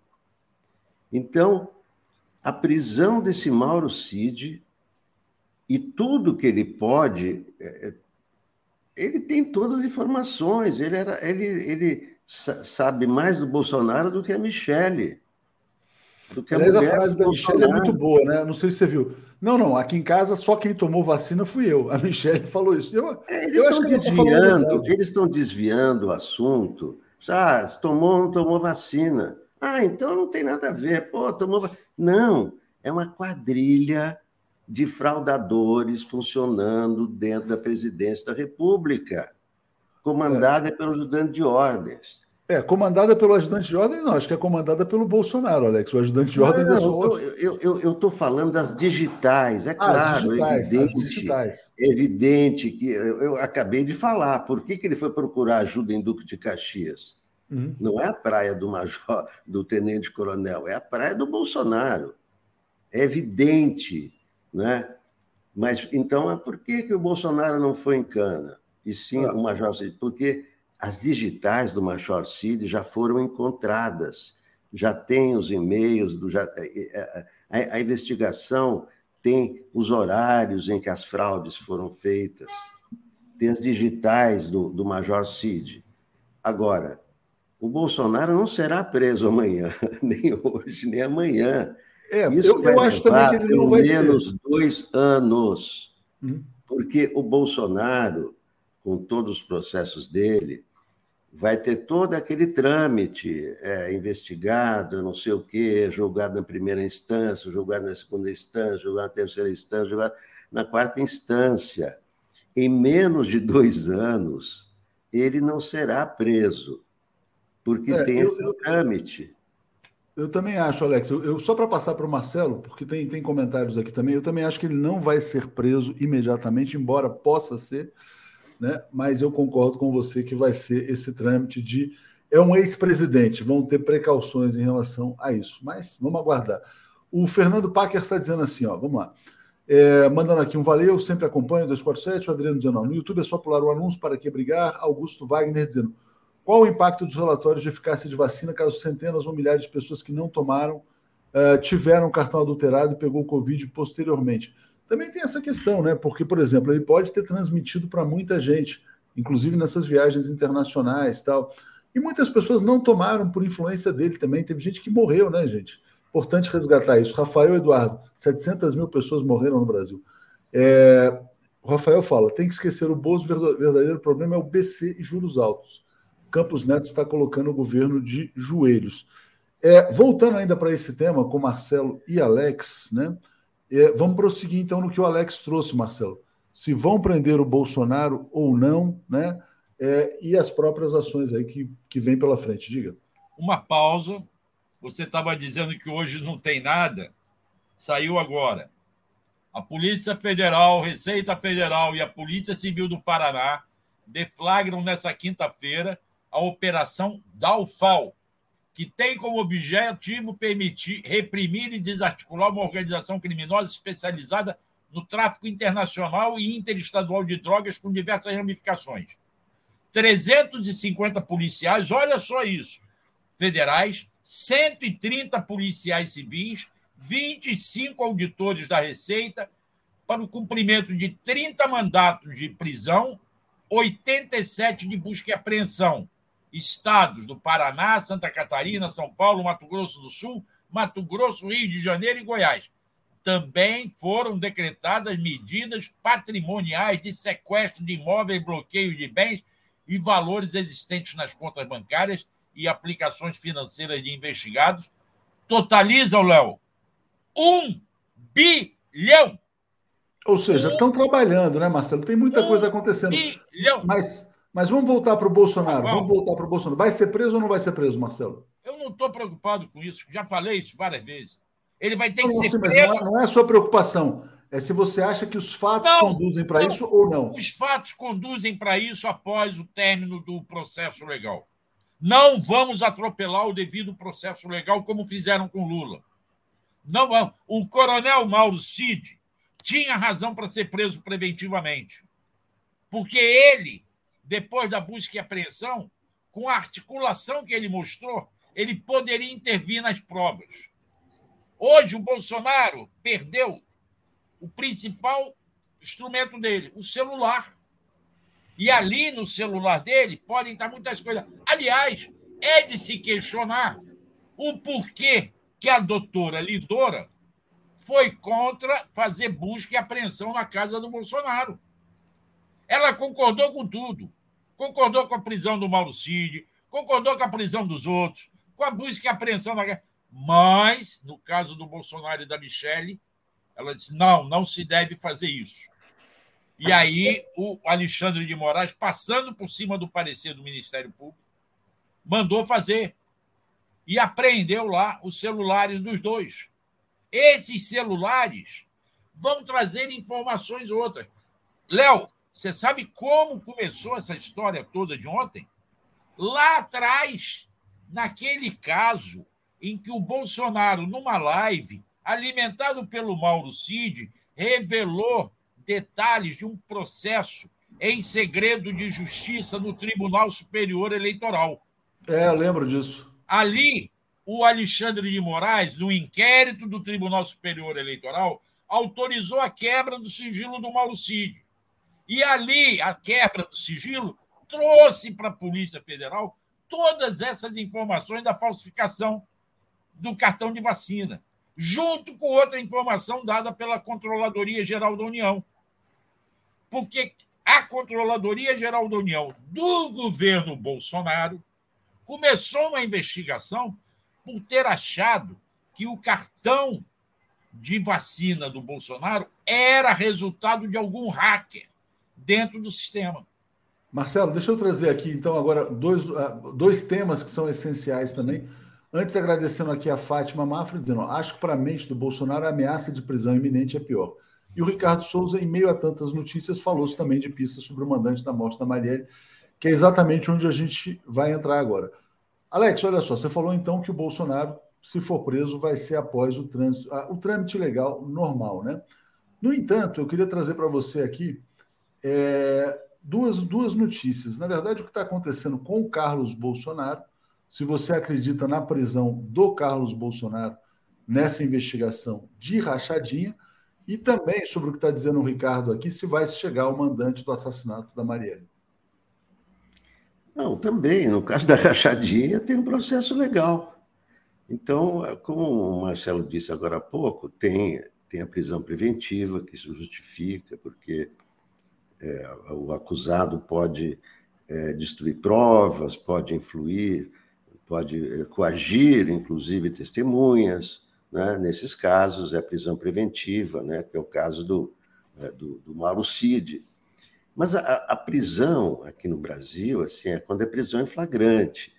Se não, tem o trâmite, tem, tem que passar pela primeira instância, é aquela coisa. Mas qual foi o flagrante do Mauro Cid, então, só para entender, Alex, é? só para explicar para o pessoal. No caso do Mauro Cid, qual teria sido o motivo de flagrância, vamos dizer assim? Não, não, não, é, não foi flagrância, foi prisão preventiva. Prisão preventiva, porque ele pra pode atrapalhar as, é, para não interferir nas investigações. Mas isso não valeria, então, para o Carlos Bolsonaro, para o Jair, para todos eles? Não, não, não. Não, não, não, é uma, não, é, não, não existe uma horizontalidade né, nessas, nessas acusações. É, no caso do Mauro Cid, as digitais dele, a, a investigação já avançou muito. Né? Ele, eles, é, o, o, a Polícia Federal já tinha, é, já tinha entrado no celular do. É, tanto que nós vemos ontem já as mensagens de e-mails, inclusive essa mensagem do Ayrton Barros, eu sei quem mandou matar a Marielle, que estava no, no, no, no telefone do, do, do, Mauro Cid. Então, é, contra, contra o Mauro Cid, tem indícios que são praticamente provas, né? Ele estava lá no computador, ele fez a falsificação, ele. Então, é uma prisão preventiva, ele não foi preso em flagrante. Não, sim, mas se você achar, por exemplo, você pega o celular do Mauro Cid, aí você pega uma mensagem do Bolsonaro, o Bolsonaro dizendo, ó, vai lá, Mauro, manda ver, falsifica. Ou, por exemplo, isso agrava, claro. Aí então, pois é, o que, que Carlos. Então, o, o, essas pessoas estão presas. O que, que a Polícia Federal espera? Que as pessoas digam, foi Bolsonaro que mandou. Entendeu? Porque não tem a digital do Bolsonaro. A gente sabe que foi Bolsonaro, né? o cara é ajudante de ordens do Bolsonaro, tem tudo isso. Mas, para a justiça, precisa ter alguma, por exemplo, um testemunho, ou dois ou três. Não, Bolsonaro mandou. Bolsonaro falou para eu fazer isso. Bolsonaro era o meu chefe. Esse tipo de coisa. Você vê que o Mauro Cid, no primeiro interrogatório, ficou em silêncio. Não é, disse mas... nada. Então, a prisão, essa, essa prisão preventiva também é para coletar provas. De repente, se eles começam a falar, essa, essas seis pessoas, sobre o Bolsonaro, é claro que agrava a situação do Bolsonaro. Claro, é, mas a, a, pergunta do Geraldo Reis está dizendo não tem prisão preventiva para Bozos, né? Antes aqui, Marcelo, a Lila quer saber o seu Pix, né, a questão da sua viagem para Brasília. Já, já te passo rapidinho, agradecendo aqui a Julice também, que está nos apoiando. É, então, fala o teu Pix aí, Marcelo, por favor. Está aí, eu mandei para você contato arroba marceloauler.com.br. Então, contato, contato, eu vou botar na tela, mas contato é, arroba marceloauler.com.br. É eu estou viajando segunda-feira. Né? Eu então, acho o seguinte. Então, só, só para colocar, pegando a, a, a, pergunta do Geraldo, ainda é. que você tenha o um processo legal, Sim. será que não vão aparecer provas para a prisão para prender amanhã, por exemplo? Eu acho que essa questão da prisão preventiva tem também a questão política. É o momento de você prender um Bolsonaro, levá-lo para uma cadeia e juntar um monte de gente em frente, como teve a vigília Lula livre? É o momento. Ele ainda tem uma massa de seguidores. Eu fico em dúvida se esse é o momento, se isso vai ajudar o processo político no país ou vai prejudicar. Acho que essa análise tem que ser feita com calma, sem o fígado, com o cérebro. Claro que todo mundo quer que o Bolsonaro pague pelos seus crimes. Mas não adianta você apressar e fazer as coisas como o, o, o Sérgio Moro fez, atabalhoadamente, que depois você vai. Levou para a cadeia um inocente que ficou 580 dias, mas depois foi tudo anulado, porque foi errado. Então, nós não podemos criar essa expectativa, prende a qualquer custo. Prende agora porque já tem prova suficiente. Eu prefiro a análise fria, sangue frio, análise de informações. É, eu vou botar até uma enquete aqui na, na, no chat, Marcelo, mas olha só, é. a Fernanda está dizendo, a lei não pode considerar essas questões, tem muita gente defendendo cadeia já, etc. Mas então, a tá... lei, mas a Fernanda, eu quero responder a Fernanda, não há um trânsito julgado, uma condenação. Entende? Não, não é isso, uma preventiva, Marcelo. As a preventiva não preventiva. serve para punir. A preventiva serve para investigar, não serve para punir. Não então, vamos querer punir antes da hora. Esse não, é o problema. Eu vou lançar a enquete aqui, mas eu passo para o Alex para você acrescentar, então, Alex, na, na tua análise, é, a leitura política. Né? Qual seria, na sua opinião, o impacto político de uma eventual prisão do Jair Bolsonaro ou do Carlos Bolsonaro? E acrescento para dizer que a gente está com 10.700 pessoas ao vivo pedindo os likes, inscrições, compartilhamentos. Vamos uh, fazer crescer a TV 247. Diga, Alex. Qual foi o impacto político quando o Lula foi preso? Não foi tem bom, impacto político. As pessoas, os, os, os, os fãs do Lula foram lá fazer vigília. Ninguém, não vai acontecer nada em termos de ah, vai ter uma insurreição se Bolsonaro foi preso. Agora, é, o, a, a, prisão preventiva não, não, não serve para esse caso. Eu, o que eu acho é que o Bolsonaro deveria, deveria ter medidas cautelares, deveria ser afastado do convívio político. Não se poderia deixar que ele tivesse palanque, que ele fizesse campanha, que é o que ele está fazendo e o que ele vai fazer pelos planos do, do PL. Ele deveria ser afastado das redes sociais, não deveria ter voz política porque quando você vê Bolsonaro, você associa a tortura, ditadura, ameaça a jornalistas, ameaça a minorias. Então, essa pessoa não pode ser exemplo para o país. Essa pessoa não pode continuar disseminando seu discurso. Ele deveria se afastar das redes sociais, não pode falar quieto, fica quieto. Não pode prender, não, não pode prender, mas afastar das redes sociais porque ele contamina o ambiente político. Alex, uh, Marcelo, você, só para a gente concordo, fechar. Concordo plenamente com o Alex. As medidas cautelares, sim. Ele se afastado das redes sociais, sim. Aí vão dizer que é censura, mas ele tá, usa as redes sociais para pregar contra a democracia. Continua usando. Entende? Então eu acho que sim, que tem que ter medida. Não a prisão em si. Eu não vejo motivo de prendê-lo agora. E tenho receio de prendê-lo agora, inclusive. Ao contrário do Alex. Eu discordo do Alex nesse ponto. Agora, vamos ver. Muita coisa vai acontecer esses dias. Eu não sei o que vai ser. Você vê, esta semana nem definiu os nomes da CPMI. O Congresso foi capaz.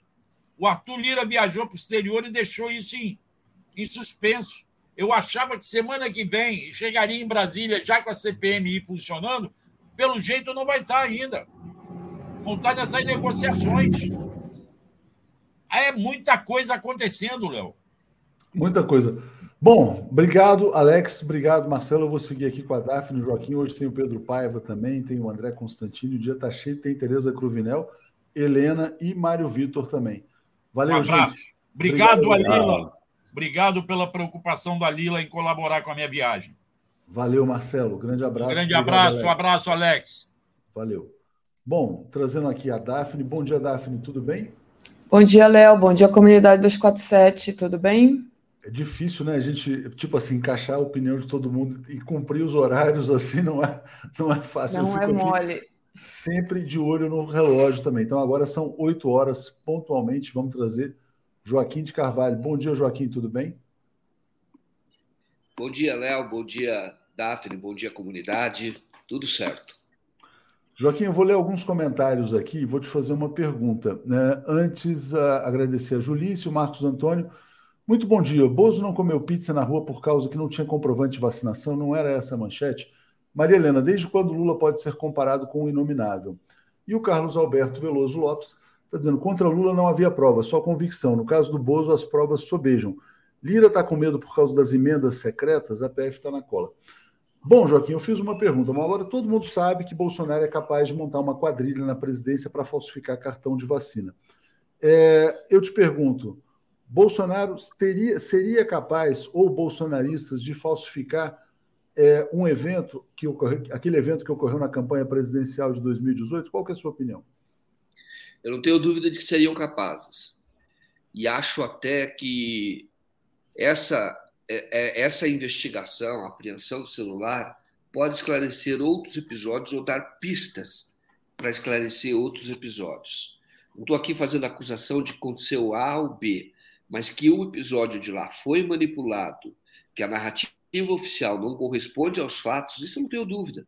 Isso eu, eu deixei muito claro no, no, no, documentário que foi censurado. Então, sim, ele é capaz de. Ele faz isso a vida, a, a vida toda, ele fez isso. Foi alterar fatos com mentira, desde que ele surgiu. Então, não tenho dúvida quanto a isso. Eu acho, até na entrevista que nós fizemos ontem com o, o Eugênio Aragão, ex-ministro da Justiça, ele acha que ele acha só que o celular do Bolsonaro pode não ser o celular verdadeiro. Ele acha que o Bolsonaro entregou muito facilmente, sem senha.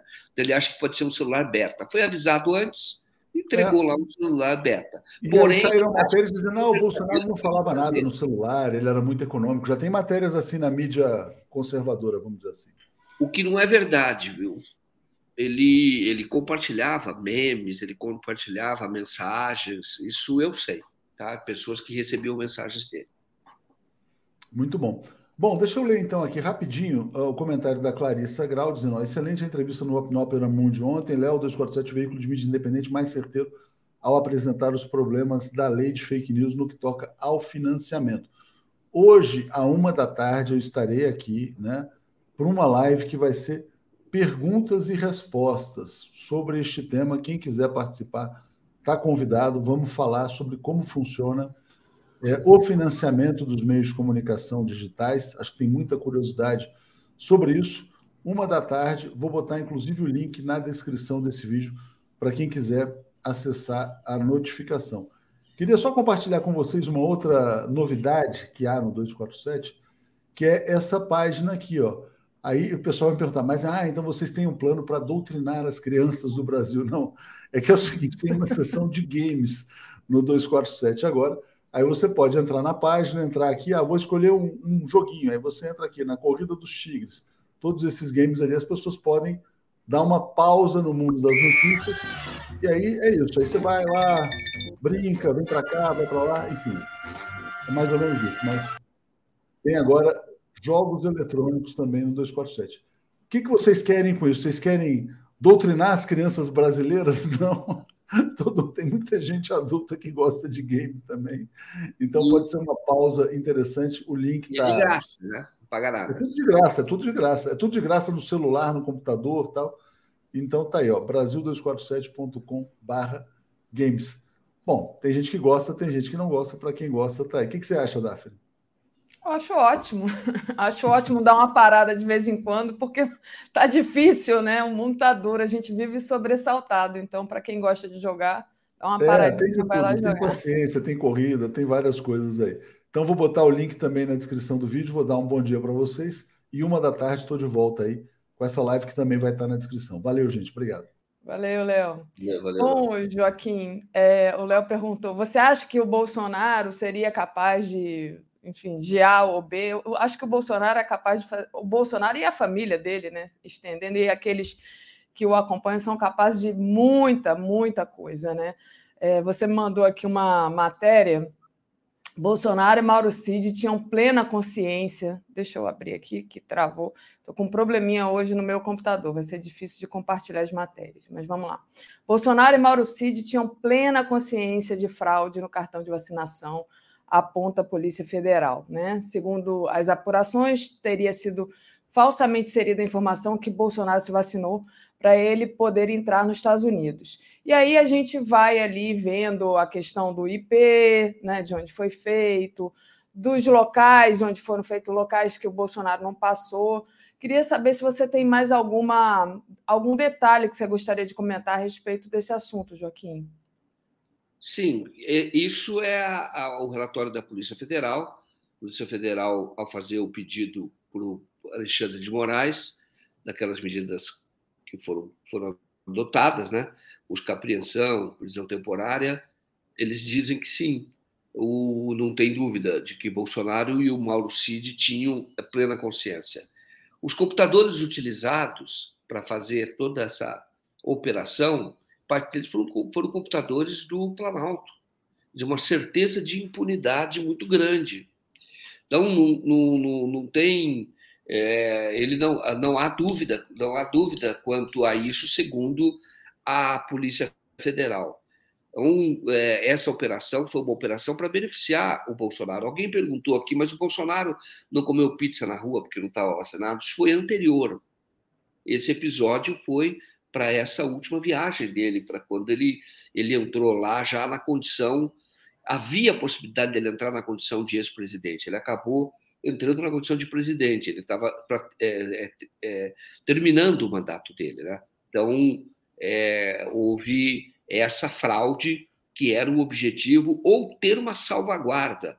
Porque, mesmo havendo a possibilidade de presidente não ter que apresentar o, o, o atestado de vacina, é, havia uma dúvida. Ele estava no final de mandato. Talvez ele então fosse obrigado a fazer essa essa, essa a entregar, apresentar o documento. É a mesma coisa ocorreu com a filha dele, que foi antes.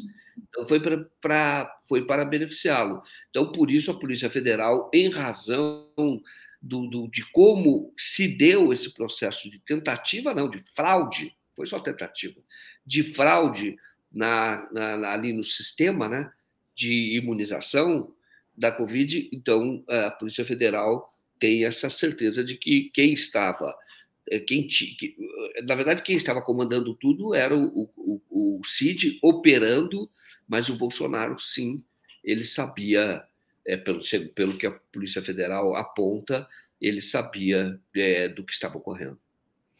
E bom, e a, o cerco está se fechando, né, Joaquim? Não só contra o Bolsonaro, mas também contra a família dele, né?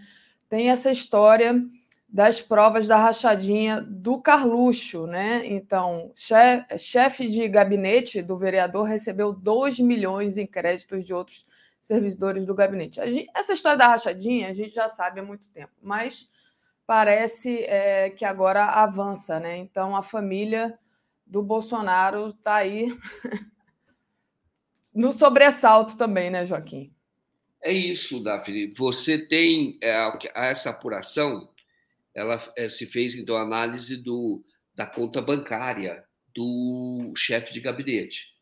E aí você tem o chefe de gabinete que recebe de seis assessores, salvo engano, esses dois milhões de depósito. O que que um, um... O, o Davi, vou dar uma coisa para você. Você deposita dinheiro na conta da ou você depositava dinheiro, por exemplo, na conta da Gisele, dinheiro que você recebe, ou um dinheiro, você ficava depositando frequentemente? Hã? Não. Eu também não. Entendeu? Então, eu falo para você, o que, que acontece? Você imagina um Você chefe. deposita agora na conta da Daiane? Não, entendeu? Então você, você, você faz isso. E aí o que acontece? No caso, é como se a Daiane e a Gisele pagassem, pagassem não, eles recebiam depósito de quem recebe salário do, do 247 e paga as contas do Leonardo Atucci, entendeu? Então, o que apurou é que existem contas do, do Carlos Apolinário, do Carluxo, o pessoal chama de Carluxo, que ele. É, contas pagas pela, pelo chefe de gabinete. Então, entra nas duas pontas. É claro que isso é. Isso é peculato, isso é roubo. Entendeu? É roubo. Todos nós sabemos, todos nós temos boleto para pagar, todos nós temos sonhos, entendeu? Realizar, fazer viagem, comprar algum imóvel, assim, a casa onde quer morar. Todos nós temos sonhos, é natural. E você imagina você falar o seguinte: não, eu acho que eu vou nomear aí umas 10 pessoas pagando salário de 30 mil reais para cada um, seja 20 mil reais, só que eles nem vão precisar trabalhar. Eles vão, eu dou uma, uma graninha para eles de mil, dois mil reais, fico com o CPF deles, e eles me devolvem 18 e olha, que legal, aí eu, mês que eu posso fazer uma cirurgia, posso fazer isso, posso fazer aquilo, posso fazer uma viagem para o exterior. Isso é rachadinha, é peculato, é roubo do patrimônio público, de dinheiro público. Então, você tem, eu não tenho dúvida nenhuma de que o Carlos Bolsonaro fez isso. Até acho que está demorando para apurar. Porque o modus operandi é esse e já tem. É, o, o, e quem começou tudo isso, essa prática, é o Jair Bolsonaro. Aí você fala o seguinte: Jair Bolsonaro, com o patrimônio que ele tem, ele tem dois imóveis no, no condomínio Vivendas da Barra, lá na Barra do Tijuca. É um condomínio de casa, horizontal, é muito mais caro do que apartamento. A área ali é cara. Eu digo para você, com que dinheiro ele comprou, não é só com rachadinha. A rachadinha é parte da, da, do esquema dele. É parte. E dos filhos. Estou falando do Bolsonaro, porque a, a, a, a prática começa com o Bolsonaro. E aí você tem. Todos os filhos apareceram. Não apareceu ainda o Eduardo, porque o Eduardo é mais recente na política. Os outros são antigos. O Carlos Bolsonaro foi o primeiro dos filhos que entrou na política. Ele entrou como candidato a deputado. E depois, é, candidato a vereador para a mãe. Depois teve o, o Flávio, e aí demorou mais um tempo o Eduardo. O Eduardo entrou, acho que em 2010 foi a primeira eleição dele. Os outros são bem mais antigos, né? Todos. Então, não tenho, não tenho dúvida quanto a isso. É a prática da família. Eu vou falar com toda, não é o dinheiro, eu já falei 200 vezes. O dinheiro, o patrimônio da família não foi construído com dinheiro honesto. Parece que nem fazem questão de esconder isso. O Flávio, por exemplo, tem uma mansão agora que é um clube, uma coisa suntuosa lá em Brasília, que ele foi para lá. Com que dinheiro comprou isso? Como é que mantém a casa? Como mantém uma casa daquele tamanho? O Dória, na época, estava brigado com eles, acho que está ainda. O Dória mostrou que aquela casa valia até mais do que ele declarou, do que ele pagou. Então, essa é a família Bolsonaro é essa. E foi uma família que nasceu com a história do, de combate à corrupção, de que é, é, foi beneficiária da Lava Jato, que estava combatendo a corrupção. Veja o que a gente está descobrindo dessa família, que são todas coisas que dá para provar. Agora, imagina o que você não, nós não descobrimos ainda. Imagina como é que essa família opera. Sempre foi assim. Então, é, eu, eu, eu, soube que pouco depois que teve começou o escândalo da rachadinha, o Carlos Bolsonaro demitiu uma série de pessoas. Talvez ele quisesse evitar algum tipo de investigação. É só investigar e denunciar e seguir o processo, condenado vai para a cadeia. A pena de peculato é de 2 a 12 anos. É que, é que as pessoas chamam de rachadinha e, e tentam transformar isso num crime menor. Do tipo, ah, mas é, é salário de assessor. Como assim? É roubo. É roubo. É público, imagina, né? É, essa manhã, você imagina se amanhã eu tenho conta para pagar, eu falo, sabe o que eu vou fazer? Eu vou entrar no cofre da prefeitura, ou da, lá do município, né, do Rio de Janeiro, e eu vou pegar uma grana para mim, que eu estou precisando, estou precisando pagar essas contas. É isso que eles fazem. Só que eles fazem da seguinte forma: vou nomear aqui um laranja, vou nomear alguém aqui, e esse cara vai me dar dinheiro, vai fazer, vai me pagar essas contas, mas no fundo está assaltando o cofre público. É isso que a família fez o tempo inteiro. Aí eu fico, eu fico surpreso quando vem aqueles memes, estupidez contra o Lula, entendeu? Por causa de um triplex que nunca foi dele, uma bobagem daquele tamanho, né? Alguém comandou o orçamento. Aí vem com meme e, e atacando o Lula, fala, mas, cara, e é bolsonarista, né? Normalmente fala, cara, você nunca olhou para o Bolsonaro, ele é claramente uma pessoa desonesta, claramente em várias áreas. E, e você ainda vem falar que está, é, é, é, vamos dizer assim, critica qualquer outro político porque você combate a corrupção. Combatemos a corrupção, é necessário combater a corrupção e tem que combater a corrupção o tempo inteiro. Agora, o primeiro passo é ver o, o corrupto que está dando provas assim à luz do dia, todo momento, de que é desonesto, e as pessoas ainda apoiam essa pessoa. Então não é combate à corrupção, é outra coisa que move esse povo. Eu sou eu sou daquelas que acho que o Bolsonaro precisa ser preso e os filhos do Bolsonaro também para que seja didático, não que se avance nenhum é, não é nenhuma etapa, né, da justiça, nem que se apresse nada. Dentro de todo do, do devido processo legal, respeitando tudo, tudo que a gente é, que não fizeram para o Lula, eu, é, eu quero que se respeite todas as etapas é, em relação à família Bolsonaro, mas quero sim que ele seja preso por todos os crimes que ele cometeu, né? Porque isso tem que ser didático para o povo. Eu já, já contei aqui que eu passava num boteco aqui perto da minha casa e tinha um cara esbravejando com outro, falando assim: mas o Bolsonaro nunca foi preso. Né? Quer dizer, isso serve de argumento para o povo continuar é, confiando, digamos assim, acreditando no que fala o Bolsonaro. E ontem, novamente, eu passando, saindo do metrô, eu ouvi um, dois camelôs é, discutindo, né? Um ah, tirando onda com a cara do outro, né? É, dizendo ah, a Polícia Federal bateu lá na porta da casa do Bolsonaro, né? Provavelmente ele era pró-Lula. Então, é, eu acho que isso influi sim, né? E não acho que prender o Bolsonaro dentro do devido processo legal seja ruim politicamente. Eu acho que vai ser bom. O Oriovaldo Neri é, Joaquim, mandou aqui um superchat para a gente, perguntando se o Dias Toffoli já está na vaga do Lewandowski no STF. Ontem até teve uma notícia a respeito disso, né? E não sei se você quer responder. Ele vai estar, não tem outra saída. Tá? Ele, o Dias Toffoli só não vai para a segunda turma, não sei se está formalizado, porque ele já fez por ofício. Então, não cabe a Rosa Weber vetá-lo, não tem esse poder caberia a um mais antigo manifestar esse desejo, seria a Carmen Lúcia. Mas a Carmen Lúcia saiu da segunda turma e foi para a primeira, já tinha saído e não vai fazer esse movimento. Então, não tem dúvida, o Dias Toffoli já está lá. Perfeito. É, só dando continuidade aqui, Joaquim, você está travando um pouquinho, mas nada que é, impeça aqui a nossa continuidade, não. É, Edu Negão Instrumentos, para o bem do país, Bozo Clã e a Seclas presos. É, e aí ele manda aqui um, uma mãozinha e o 247. Obrigada, Edu. O Fred Rico de Fé também nos apoia. O, a Malu Papo de Cozinha, 107 imóveis, funcionários laranjas, rachadinha, 700 mil mortos por Covid, 75 milhões no cartão corporativo, roubo de joias, carteira adulterada. Nada disso é o bastante para prender esse homem revoltante.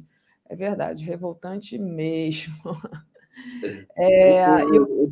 Só para lembrar, o, o Mauro Cid, mesmo da, da, da, vacina, a turma dele lá, a equipe dos Dandioti, fazia os saques em dinheiro do cartão corporativo. E há indícios de que esse dinheiro era entregue até para a Michelle, entendeu? Pela amiga da Michelle. É toda uma triangulação para ela não fazer o saque direto, para posarem de honestos, entendeu? Que o cartão corporativo poderia usar. Só que aí faz como? Saca o dinheiro de ordens, como se o assessor estivesse sacando para outras finalidades da, ali da administração, que podem sacar. Só que, na verdade, por que, que podem sacar? Mas por que, que eles sacavam grandes quantias? E, e há um indício de que tem uma outra assessora de um outro político no Congresso, que é amiga da Michelle, entregava esse dinheiro. Faz só essa triangulação para posar de honesto, para enganar otário. Será que as é. pessoas não entendem isso? Tem gente lembrando aqui, a família toda enriqueceu. Tio, é, é irmão, tio do Carucho, né, do Carlos Bolsonaro, irmão do Bolsonaro, é outro irmão, irmã, todos enriqueceram. Eles são muito ricos lá no Vale do Ribeira.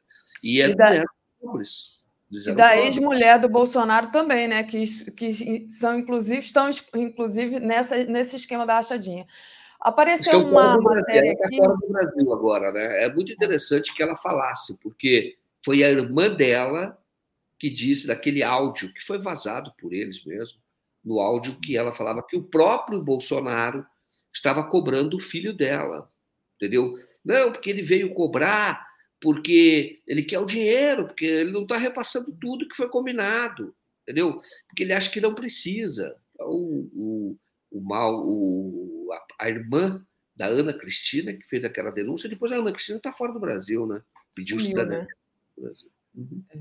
Agora, apareceu aqui o nosso querido Paulo Emílio, acabou de me enviar, que publicou agora. Mauro Cid relata nos bastidores conversas sobre o golpe vira homem-bomba para Bolsonaro. Então, não só o Anderson Torres, agora o Mauro Cid também pode ligar diretamente ao Bolsonaro aos ato, ao ato do dia, aos atos né, do dia 8. Foi o que disse aqui, né, Joaquim, em entrevista ontem ao Boa Noite, o Rogério Correia, né? Que isso aí, a prisão do Mauro, Mauro Cid, é, provavelmente ele vai ser chamado na CPMI, né? E pode ligar diretamente o Bolsonaro como é, responsável, né?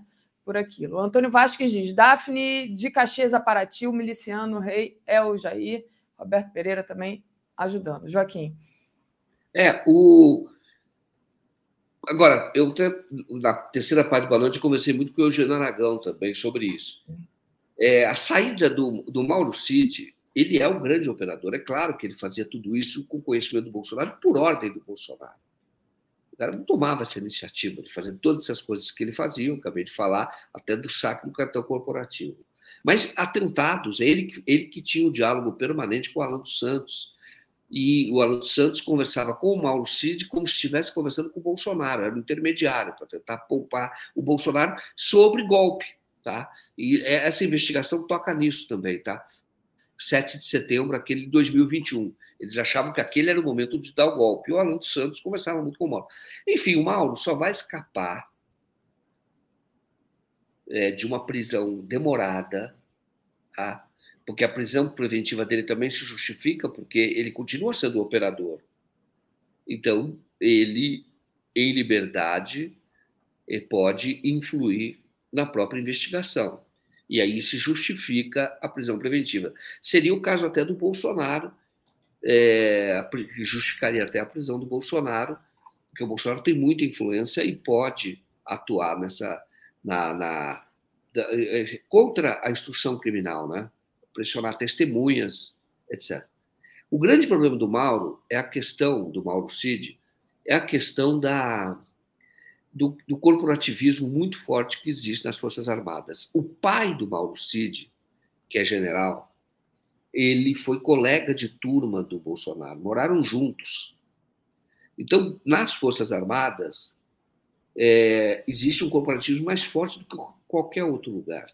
As pessoas moram juntas, dividem a mesma casa durante muito tempo. Tá? Então, o, o, pai do Mauro Cid é uma pessoa que é, é, tem essa relação muito, muito, muito próxima do Bolsonaro. E, e delação é muito complicada no meio militar. O Eugênio Aragão acha que é diferente a polícia militar das Forças Armadas, mas ambos têm uma proximidade muito grande. Né? E no caso da polícia militar, é muito difícil um policial entregar ao outro, mesmo que ele não participe de execução, por exemplo. Você não vê isso. Eles protegem um ao outro.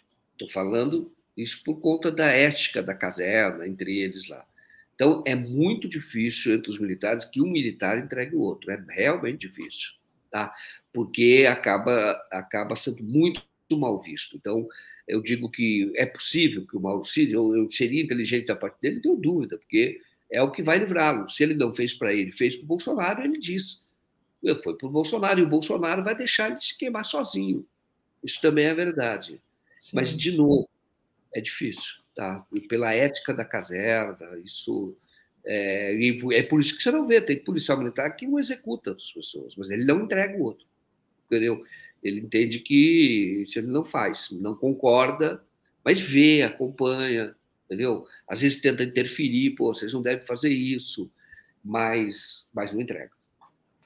Joaquim, eu já estou com o Pedro Paiva e com o André Constantini aqui esperando a gente. A gente não conseguiu de, é, terminar de conversar tudo que a gente tinha se proposto, mas eu já vou passar a palavra para você. Se tiver algum encerramento para fazer, você faz. Só lendo Isso. aqui, Malu.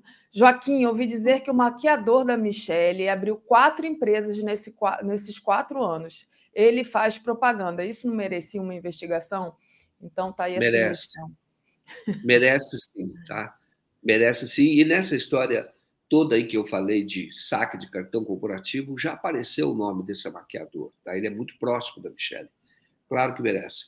Bom, eu quero agradecer muito vocês aí, dizer só rapidamente que é preciso continuar atento, na minha visão, porque o jornal o Globo não desiste da história do projeto, porque isso beneficia diretamente. E, e, e é preciso, então, fazer a devida regulação. A devida regulação. Você tem que regular a, as fake news. Agora, você não pode dar instrumento para tirar receita da publicidade digital e transferir para a Globo. Porque essa é a, a Globo nem está nessa plataforma. Ela nem está aqui, nós estamos falando aqui do Google, etc. Ela não está. Então, você não pode tirar essa receita que é gerada a partir de anúncios como anúncios veiculados como agora na nossa conversa aqui e transferir para a TV Globo, porque ela está tão mobilizada é por esta razão, eu não tenho dúvida quanto a isso. A única coisa que eu gostaria de dizer, boa continuidade aí da live a todos vocês, tá bom? Obrigada, Joaquim, beijão, valeu. Beijo. Deixa eu agradecer aqui a Cida, que diz: esse maquiador viaja para o exterior com o nosso dinheiro, tem que investigar sim, exatamente. E a Leni Brito perguntando: cadê o Queiroz? Boa pergunta. Deixa eu trazer aqui o Pedro Paiva. Bom dia, Pedro, tudo bem? Bom dia, Daphne, tudo certinho? Tudo certinho. Vamos lá, Pedro. Bom, Pedro, queria começar com você falando do Fed, né? O Fed aumentou de novo os juros. Então, como é que está aí essa questão dos juros americanos. Sim, Daphne aumentou de novo pela décima vez seguida. Né, saiu de 5% para 5,25%. É, e por que, que isso está sendo tão comentado aqui nos Estados Unidos? Né? O Fed, ele, o Fed, que é o Federal Reserve, o Banco Central dos Estados Unidos, é, eles estão com, com o objetivo, né, com esse aumento gradual dos juros, de controlar a inflação né, que é a maior inflação, a inflação que veio desde a pandemia é a maior inflação da história dos Estados Unidos. Essa inflação vem caindo, mas não caiu para o nível que querem ainda, que é 2%. É, mas por que estava todo mundo tão de olho nesse aumento dos juros? Né, por conta, principalmente, da crise no setor bancário que a gente vem vendo. Né, tanto o SVB na Califórnia, o Signature Bank aqui em Nova York, mais recentemente o First Republic Bank, todos quebraram e todos têm relação essa quebra com a alta dos juros. Né? Por exemplo, no caso do First Republic, que é esse banco que quebrou no fim de semana passado, é, eles tinham uma imensa quantidade de empréstimos, é, principalmente empréstimos imobiliários, que foram feitos, é, que, eles, que eles deram né, durante a pandemia quando a taxa de juros estava na menor histórica, de 0,25, empréstimos com taxa de juros fixa durante 30 anos. Então, eles emprestaram um monte de dinheiro e esse dinheiro não estava sendo rentável, porque a taxa de juros estava em 5% e eles emprestaram dinheiro a 0,25. Então, situações parecidas com essa é, acontecem em vários bancos do país, principalmente bancos menores. Então, tem uma grande preocupação de que essa alta dos juros e, essa, e esse juros alto contínuo possa gerar mais problemas em breve com esses outros bancos. Então, o que aconteceu nesse aumento foi, da última vez que aumentaram para 5%, o Fed falou, fizemos esse aumento, e isso foi depois da quebra do SVB, Tá? Já estava todo mundo de olho sobre o que, que ia acontecer. O Fed falou: fizemos esse aumento e provavelmente faremos um novo aumento por conta do combate à inflação. Dessa vez, o Fed não disse isso. Ele falou: aumentamos os juros e agora vamos avaliar se uma nova, se um, quais vão ser os próximos passos, se um novo aumento será necessário ou não. Então, agora o que os especialistas estão falando é, por conta dessa fala, né, é, é que muito provavelmente o Federal Reserve vai dar uma freada nesse aumento da taxa de juros, o que significa também uma preocupação maior com o setor bancário. Lembrando, né, gente, que se o banco quebra, não é só o banqueiro que tem problemas, né? É algo que afeta a economia inteira.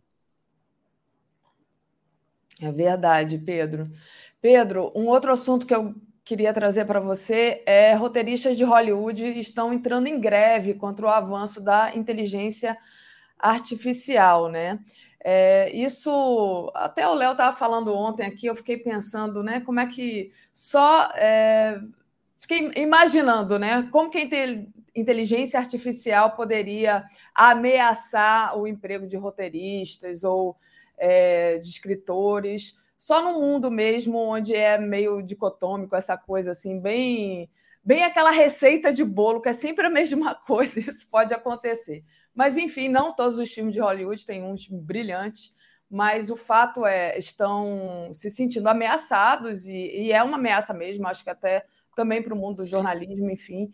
Mas tem essa notícia e teve também a greve dos roteiristas, que você foi a um piquete, né? Mas fala para a gente primeiro dessa greve dos roteiristas de Hollywood. Então, essa greve ela é tanto dos roteiristas de Hollywood, né, do cinema, quanto dos roteiristas da TV. Né, uma greve é, dos trabalhadores roteiristas do audiovisual como um todo. É, e estão acontecendo manifestações tanto em Los Angeles quanto aqui em Nova York, diárias. É, eles pararam de trabalhar. Isso está sendo muito noticiado aqui, porque é, é isso, parou tudo, né? Novas temporadas de séries da Netflix vão todas atrasar. É, e, essas mani e essa manifestação em específica foi um piquete em frente à sede do Netflix, estava bem grande, tá? Tinha muita gente e essas imagens foram gravadas assim bem no começo é, da manifestação. E basicamente o que eles estão pedindo é um melhor contrato de trabalho, né? Eu conversei com algumas pessoas que estavam ali na manifestação, eles contam que nos últimos 10 anos, enquanto principalmente os streamings vêm, vêm ganhando cada vez mais dinheiro, o salário deles vem reduzindo cada vez mais. E algo que todos eles disseram é um grande responsável por isso e que pode transformar a situação, pode piorar ainda mais a situação é a utilização da inteligência artificial para fazer o trabalho de humanos, né? E aí esse é o primeiro caso né, que a gente tem de a inteligência artificial ser motivo de uma greve. Né, porque a gente vem ouvindo muitas críticas, muitas pessoas é, com preocupações justas em relação ao uso da inteligência artificial, mas a gente não tinha visto ainda uma greve, né, ser motivo de uma greve. Por quê?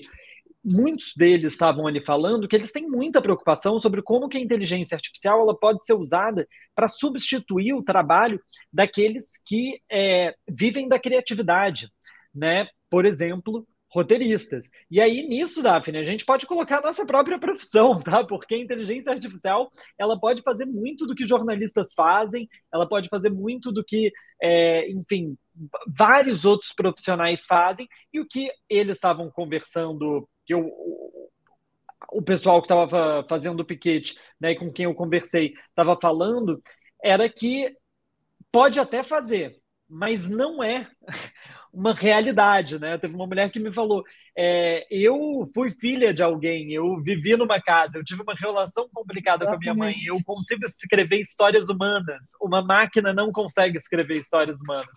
Consegue, no máximo, pegar um banco de historinhas e fazer uma réplica, mas não é a mesma coisa. É, então, enfim, é, a, a, o, um dos uma das pautas centrais da greve é que eles tenham um contrato de trabalho que, que corresponda o pagamento desses trabalhadores a 2% do lucro bruto das plataformas. Está é, tá sendo uma negociação difícil, mas os trabalhadores falaram que não voltam a trabalhar de jeito nenhum até que isso seja resolvido e falam repetidas vezes que estão dispostos a ficar dois, três meses é, de em greve, né? Esse recentemente teve um outro, uma outra greve em Hollywood, mas essa era é, no setor das pessoas de câmera, é, que também durou um bom tempo, mas que inevitavelmente a indústria tem que negociar, porque é um, um mercado que tendo, estando paralisado esses trabalhos, gasta muito dinheiro, né? Porque eles têm estúdios, eles têm grandes estruturas que se não está produzindo, as empresas também estão perdendo muito dinheiro. Então, é, a perspectiva é que essa greve ainda dure, mas eu acho que a resposta dela vai ser também uma, uma resposta sobre como lidar com esses limites né, para a inteligência artificial. Tinha inclusive um deputado ontem, democrata da Califórnia, que estava lá e ele estava falando sobre isso, sobre como que é importante é, limitar as, a, a inteligência artificial, principalmente nesses setores da criatividade, para que elas não roubem trabalhos que são essencialmente humanos. Pois é, a minha questão era justamente sobre isso, sobre a criatividade, né? Como disse a sua entrevistada, ela teve uma relação complicada com a mãe, ela viveu num lar, ela teve os traumas dela. O Freud escreve sobre isso, né? Que muito da produção artística, é claro que é fruto das nossas angústias, né? Das nossas dores, e a inteligência artificial não tem dor para ser espontânea, ela vai só repetir. Por isso que eu pensei assim, é só mesmo num, num âmbito desse de ser uma receita, de, de, de, de ser ali combinações lógicas, né? e não fruto da criatividade ou da angústia de alguém, né? A Gilberto Luiz, Pedro, será que a inteligência artificial jornalística acredita em terra plana e cloroquina ou até para ela é demais? Boa pergunta aqui do Gilberto. Tem uma outra aqui também. Já queria agradecer, pedir para o pessoal deixar o like e compartilhar essa live, é importantíssimo, né? Além, quem quiser, claro, se tornar membro aqui. Bernardo Pérez, o mandamento que faltou à Bíblia, não construirá construirá as máquinas à semelhança da, da mente humana. É essa a semelhança da mente humana que, para mim, ainda não está claro.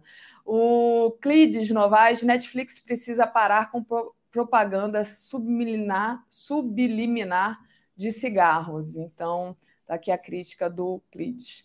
É isso, né, é, Pedro? Antes é, de você sair, um último assunto é, que eu queria que você falasse é sobre o Trump. Os advogados do Trump falaram que ele não vai se defender da recente acusação de estupro.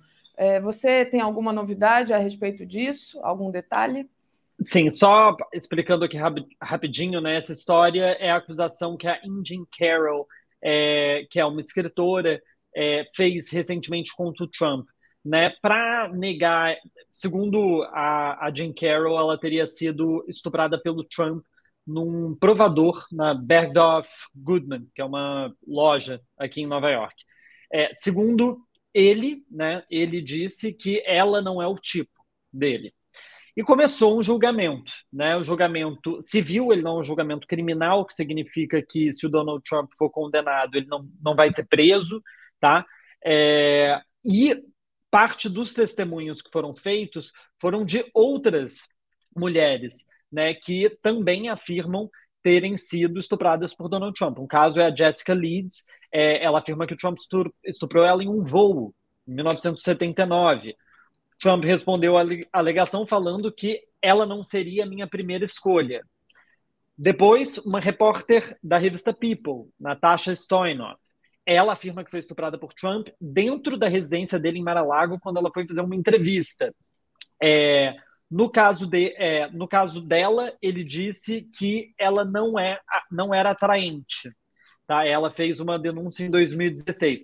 Ou seja, Donald Trump repetidas vezes para desviar das acusações de, de estupro, ele sempre desmerece a imagem física dessas mulheres, né? É o, é o modus operandi contínuo.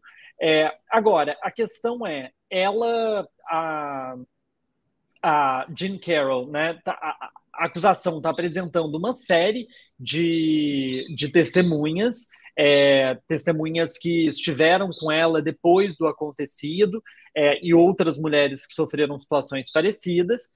E o que Donald Trump resolveu é que não vai se defender. Como eu disse, não é um processo criminal, tá? Ele vai ser, é, se ele for acusado, e é bem possível que ele seja, é, acusado não, se ele for condenado, é bem possível que ele seja, ele não vai ser preso, ele não tem que responder criminalmente.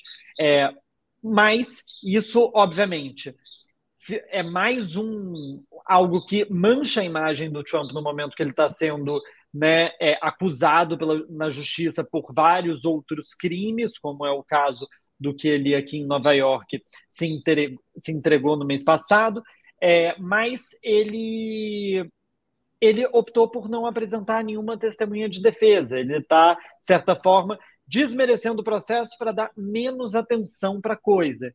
Então, ele não vai se defender, ele afirmou que isso é tudo invenção, não vai gastar tempo com isso. E a defesa não vai apresentar nenhuma. A, os, os advogados dele não vão apresentar nenhuma defesa no caso. Então, de certa forma, é, por um lado, né, não deve ter exatamente muita defesa, pelo outro, é um. Quer saber? Não não vai ter consequências mesmo, então não vou dar atenção para o caso. Mas a mídia está garantindo que tenha bastante atenção, estão falando muito disso. É, e, enfim, mais um caso aí para o belo currículo do ex-presidente. Muito interessante. Deixa eu só mandar um recado aqui para o André Constantini. André Constantini, abra sua câmera para eu poder te puxar. Só terminando aqui com Pedro, André. Paulo Batistella, muito legal a participação do Pedro, muito legal mesmo. É, participação de qualidade aqui. E sobre essa posição do Trump, né, de desmerecer a vítima ali fisicamente, a gente já viu isso por aqui também na nossa terrinha. Pedro, muito obrigada é uma ótima continuação aí do seu trabalho. Muito obrigado, Daphne. Um bom dia para todo mundo que nos assiste. Valeu. Vou trazer aqui agora o André. Eu estou assim na moda do Leonardo Atucha. Estou puxando todo mundo sem vinheta. Bom dia, André. Tudo bem?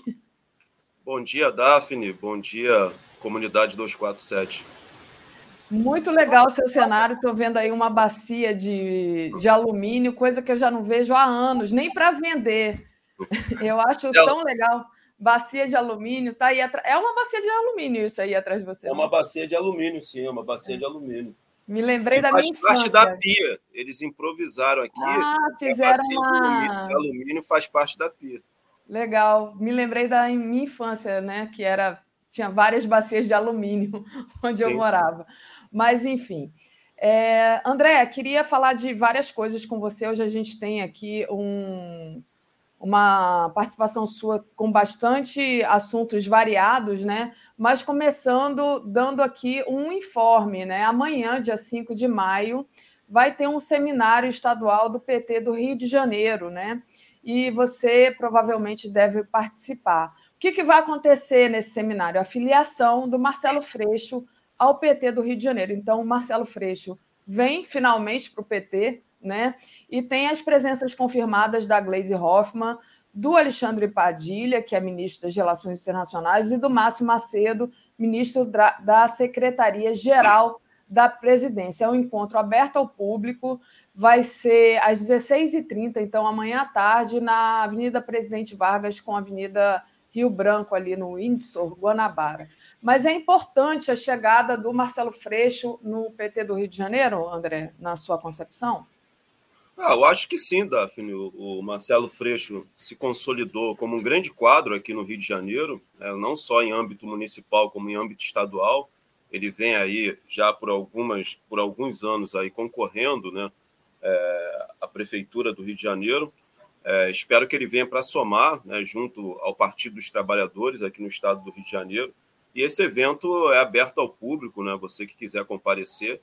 Ele vai durar por dois dias, né? Ele tem seu início amanhã, no dia 5, e ele tem o seu término no dia 6, que é no sábado, né? Então, é aberto ao público, então os companheiros e companheiras, os internautas que nos prestigiam com a sua grande audiência nesse momento aqui pela TV 247 e quiserem participar do seminário organizado pelo Partido dos Trabalhadores. Então, tem o seu início amanhã, às 16h30, no Hotel Guanabara, na Avenida Presidente Vargas, e tem seu término no sábado, dia 6. Perfeito.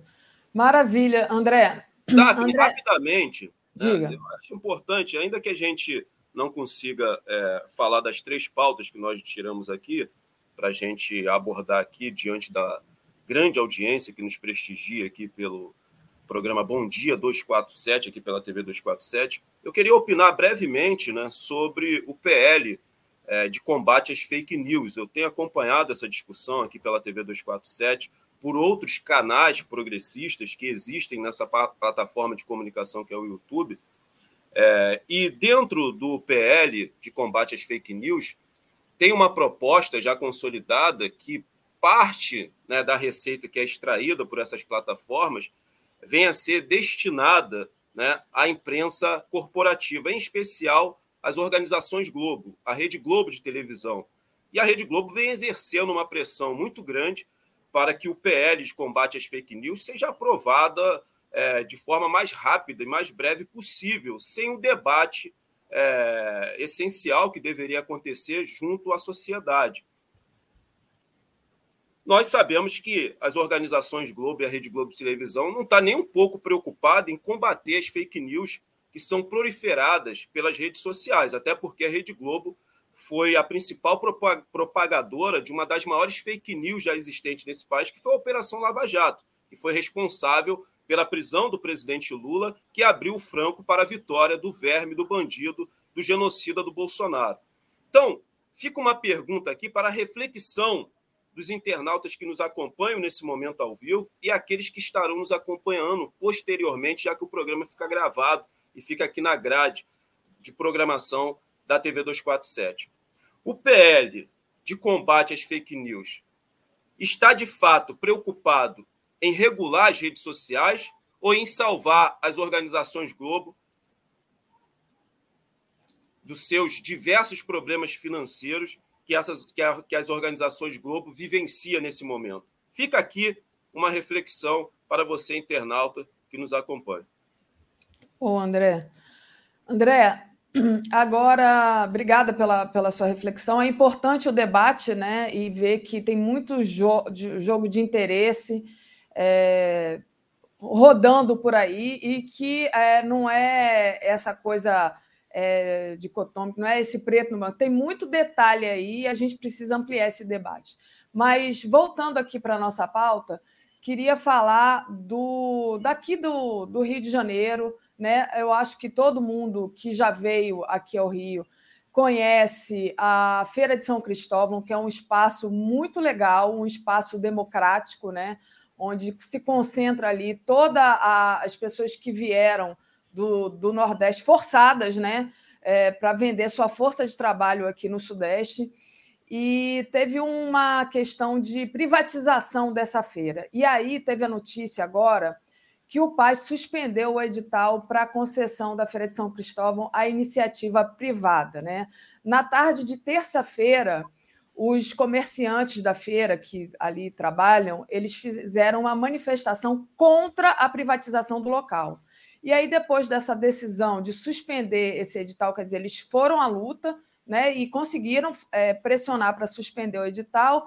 É, eles comemoraram, inclusive, o recuo do, do, do Paz, né? que o Paz suspendeu, disse que por enquanto está suspenso, não vai ter.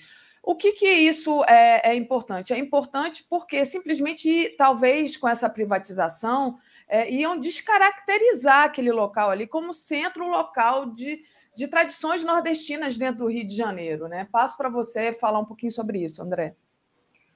Eu acho que é, decidi trazer essa pauta aqui, Daphne, para a gente é, conversar e dialogar com os nossos internautas que participam aqui ativamente pelo chat, é, da importância da luta popular.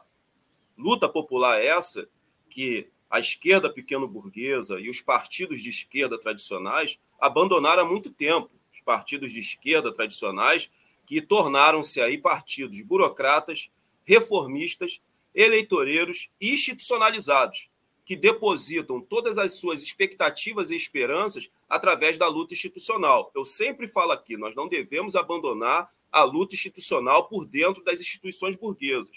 Nós não devemos abandonar a luta por dentro do Estado burguês. Mas essa luta por dentro das instituições burguesas e por dentro do Estado burguês tem que ser um meio. Um meio para quê, André Constantini? Para alcançarmos o nosso objetivo final, que é a superação do capitalismo, a destruição desse sistema e a consolidação do socialismo no Brasil. Porque a luta central, ainda mais agora, diante da atual conjuntura e do cenário político que nós vivenciamos no Brasil, é a luta popular, Daphne. É a luta de massas.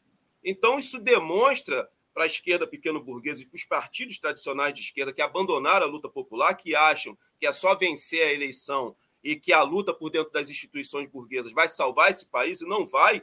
O governo Lula obteve mais uma derrota ontem no Congresso Nacional relacionado ao marco do saneamento básico, né? porque, infelizmente, o Centrão sempre faz a maioria no Congresso Nacional, por isso que o Centrão não tem pretensões nenhuma né, de vencer uma eleição para o executivo, ele faz a maioria no Congresso Nacional, senta e fica esperando quem vai vencer a eleição. É um candidato de esquerda? É um candidato de direita? É um candidato de extrema-direita? Vai ter que vir e negociar com o Centrão, e aí começa todas essas negociações espúrias que acontecem no, no Congresso Nacional. Então, é, eu trouxe esse tema aqui para alertar os companheiros da importância da luta popular que fez o prefeito Eduardo Paz recuar, até porque ele tem pretensões políticas eleitorais futuramente e ele recuou. Né? Os comerciantes e os trabalhadores que trabalham lá, junto com a população, se organizou e fez um ato de grande porte em frente à prefeitura que fez com que o prefeito Eduardo Paz recuasse dessa decisão de entregar o centro de tradições nordestinas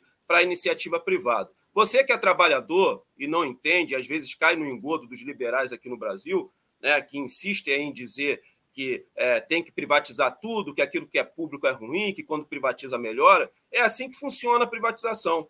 Veja a questão do Centro de Tradições Nordestinas. O Estado foi lá, financiou com dinheiro público, construiu o Centro de Tradições construiu Nordestinas. Construiu o pavilhão.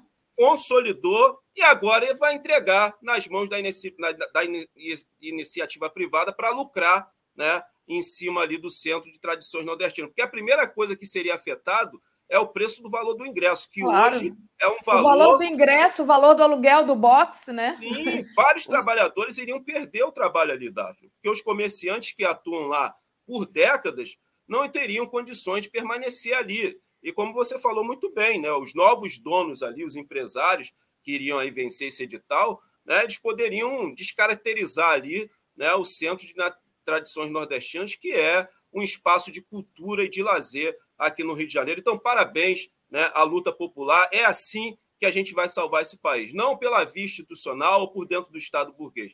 Vamos continuar fazendo essa luta, mas a luta central nesse momento, até para dar, para, para dar sustentação ao governo Lula, é a luta popular, é a luta de massa, mas infelizmente os partidos de esquerda já abandonou há muito tempo essa luta. Exatamente, e que é o Centro de Tradições Nordestinas no Rio de Janeiro, que constrói também a cultura do Rio de Janeiro, né? porque são esses nordestinos que vieram para cá, obrigados por conta de fugir da fome, da seca, né? nas décadas passadas, é, que também constroem a nossa cultura e que devem ser é, abraçados pela cidade do Rio de Janeiro. Isso é um crime que o Eduardo Paz ia cometer aqui no município do Rio de Janeiro, que a luta popular barrou. Né? Através da luta popular, nós conseguimos barrar mais esse crime que o prefeito Eduardo. Que bom que ele voltou atrás, né? E a Maria Cecília Manso diz: é, privatizar a feira de São Cristóvão era só o que faltava. Estão querendo colocar a tirolesa lá no Pão de Açúcar também, e está tendo manifestação, né? Porque aí também afeta a, a fauna, a flora, a, enfim, é uma. Tudo pelo lucro, né? E aí estão querendo destruir é, o Rio de Janeiro, mas é, também parece que esse já foi barrado. Então é importante essas lutas populares. André, dando continuidade aqui à nossa, à nossa pauta, né? Uma outra questão importante, né? É que a Zona Sul do Rio de Janeiro perdeu um dos seus mais é, tradicionais palcos, né? foi fundado em 19 de abril de 94 a Sala Marília Pera, do Teatro Leblon, que estava fechada desde 22 e agora foi vendida para a Igreja Lagoinha, Zona Sul, é, comandada no Rio de Janeiro pelo pastor Felipe Valadão. Então, mais uma sala de teatro aí virando igreja. Isso é um absurdo. A quantidade de cinema que tinha nessa, é, nessa cidade, que foi vendida para a igreja neopentecostal, é qualquer coisa. Sala de teatro também, né, André? E eles vão tomando conta desses espaços. É, infelizmente, isso é bem comum aqui na cidade do Rio de Janeiro, né? mais um teatro que fecha suas portas para virar uma igreja. E aqui no Rio de Janeiro, como a Daphne muito bem pontuou, não são somente os teatros que fecham suas portas para virar igreja, os cinemas também. Isso é um retrocesso para esse país. Mas isso faz parte, Daphne, do projeto político né, dos líderes das igrejas evangélicas neopentecostais aqui no Brasil, que é de consolidar uma teocracia. E esse objetivo do, das lideranças é, das igrejas evangélicas neopentecostais vem somar-se né, ao objetivo né, e à intenção que a extrema-direita tem de consolidar no Brasil né, uma teocracia miliciana fascista. Para tal, é fundamental a expansão das milícias, que as milícias passem a tomar e controlar novos territórios e que se abram cada vez mais novas igrejas, né? não só aqui no município do Rio de Janeiro, no estado do Rio de Janeiro, como em todas as regiões desse país. Eu sempre falo aqui: igrejas evangélicas neopentecostais controlam mente, as milícias controlam território. Essa equação macabra vai ter um desdobramento direto nas urnas. Veja aqui no Rio de Janeiro que o governador Cláudio Castro venceu a eleição contra o candidato Marcelo Freixo em primeiro turno. Aqui no Rio de Janeiro, né, nós já elegemos aqui o bispo prefeito Crivella, que era bispo para a cidade e prefeito para a Igreja Universal do Reino de Deus, instituição da qual ele faz parte. Então é fundamental que a esquerda se, se organize para combater o avanço desse projeto, tanto dos evangélicos de consolidar uma teocracia, quanto da extrema-direita de consolidar uma teocracia miliciana fascista. E o governo federal tem que se organizar também para barrar né, esse projeto, investindo massivamente na cultura e também na educação, uma educação libertária pautado nos ensinamentos do Paulo Freire. Isso é fundamental. Eu quero uma sociedade, eu quero viver numa cidade, num estado, onde existam mais teatros e menos igrejas, Davi. Onde existam mais cinemas e menos igrejas. É essa cidade, esse estado e esse país que eu quero vivenciar, que eu quero viver. Então é fundamental que nós estejamos organizados e preparados para barrarmos esse projeto político dos líderes das igrejas evangélicas neopentecostais e da extrema-direita de consolidar uma teocracia miliciana, fascista nesse país. Sobe a hashtag aí, mais teatros e menos igrejas. É, vou contar uma experiência rapidamente para vocês. Eu não vou dizer que tudo no exterior é maravilhoso, porque não é. Tem muita coisa ruim, muita coisa muito melhor no Brasil. Mas quando eu fui morar no Canadá, é, o Quebec ele foi é, explorado e completamente dominado pela Igreja Católica até a década de 70. Depois teve uma, a chamada Revolução Tranquila, que a população rompeu com a Igreja Católica. E aí, quando você chega lá, grandes igrejas foram transformadas em bibliotecas, em, em espaços de escola. Então, assim, vamos vamos pegar de novo, de novo nossos teatros, né? Vamos transformar em teatro mesmo, em cinema mesmo, em biblioteca, porque é muito melhor, né, André? A Ned Albuquerque Eu acho que, que é importante Diga. pontuar que a principal base eleitoral do Bolsonaro hoje são os evangélicos. Porque Exato. essas lideranças evangélicas é, enxergaram na figura do Bolsonaro um presidente que também quer consolidar no Brasil uma teocracia. O Bolsonaro vive propagando aí aquele slogan fascista que era propagado pelos integralistas: Deus, pátria e família. Por isso esse casamento se consolidou e deu, deu tão certo. Porque os evangélicos e as lideranças evangélicas enxergaram no Bolsonaro um presidente que tinha essas intenções de consolidar uma teocracia nesse país, que nós devemos barrar esse projeto. É muito sério o que acontece aqui no Rio de Janeiro, na ligação é, de líderes religiosos das igrejas evangélicas neopentecostais com o varejo de drogas aqui, o terceiro comando puro, criando o complexo de Israel, né? e ainda tem internautas e pessoas de esquerda preocupados né, com o Estado Islâmico, enquanto a gente vem é, presenciando aqui se consolidar no Brasil um Estado Islâmico do Piniquim. Muito bom.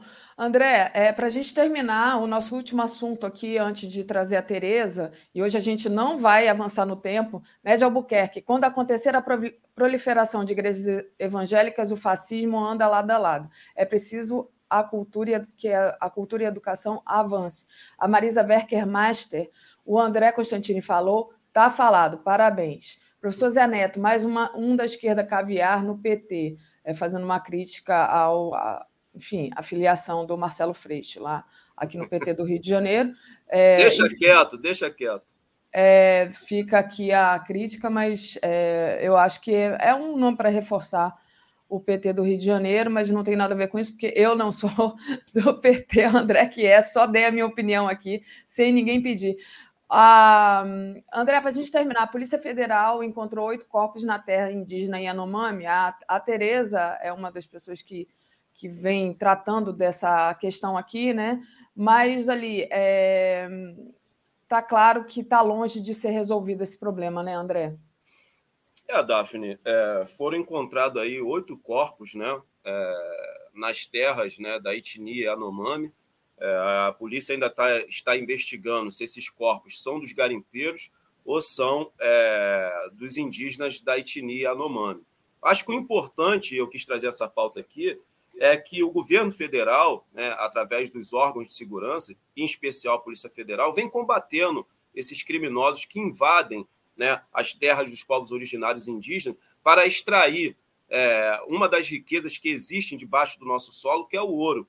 Agora, Daphne, eu queria fazer uma pontuação importante. É, uma outra matéria da UOL é, trouxe notícias muito relevantes e importantes de que o PCC fez aliança com os garimpeiros.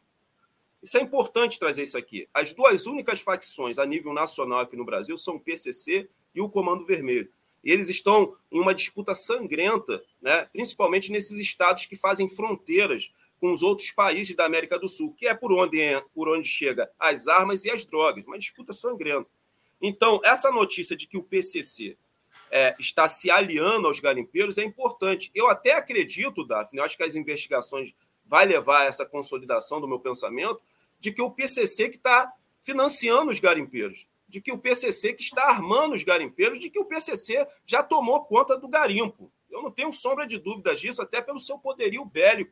O PCC tem uma organização criminosa muito bem organizada. E a gente sabe, Daphne, que hoje as facções criminosas não vivem mais da venda do entorpecente. Eles expandiram os seus negócios, porque são capitalistas e querem aumentar a margem de lucro. Né? As Por exemplo, aqui no Rio de Janeiro, as facções criminosas estão com o mesmo modus operandi das milícias, o mesmo modus operandi. Então é importante né, essa matéria que o UOL trouxe, é, desse estreitamento de relação com o PCC, né, do PCC com os garimpeiros. Eu acho que o importante né, é o governo Lula continuar combatendo né, através dos órgãos de segurança, coisa que não acontecia no governo anterior. Né? O Bolsonaro era aliado dos garimpeiros, aliado do grande latifundiário, aliado do agronegócio, aliado das mineradoras. Ele fez de tudo para sucatear os órgãos que fiscalizavam né, o garimpo ilegal, a mineração ilegal. E outra coisa que a gente tem que trazer para debater, Daphne, é a importância de estatizar né, esse serviço, sabe? Sabe, essas riquezas em recursos naturais existentes debaixo do solo brasileiro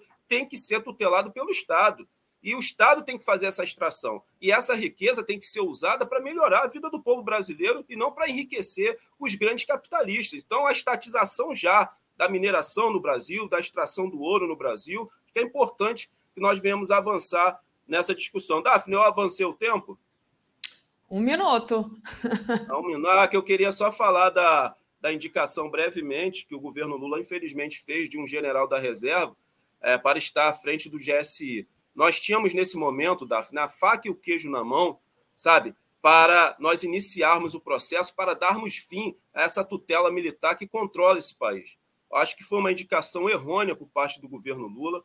Se tinha a intenção de manter o GSI, que colocasse um civil lá, porque na minha concepção o GSI tinha que ser extinto, tinha que acabar o GSI. Porque, Daphne, foi comprovado por imagens a participação dos militares na tentativa de golpe do dia 8 de janeiro. E eu espero que os nossos parlamentares na CPMI aproveitem a CPMI para que nós possamos chegar né, aos organizadores dessa tentativa de golpe frustrada que aconteceu no 8 de janeiro. E entre esses organizadores tem a ala dos militares. Eles precisam ser identificados e severamente punidos todos os militares das Forças Armadas que participaram dessa tentativa de golpe têm que ser identificados através da CPMI e punidos. Não adianta punir os pés de chinelo que foram lá depredar os três prédios, não. Estava cheio de evangélico ali, um monte de, de trabalhadores que trabalham para o agro, que trabalham para os grandes latifundiários. A gente sabe que a justiça burguesa brasileira só morde os pés de descalço, mas nós temos que nos organizar para fazer com que, nesse momento, a justiça burguesa brasileira, que só morde os pés de descalço,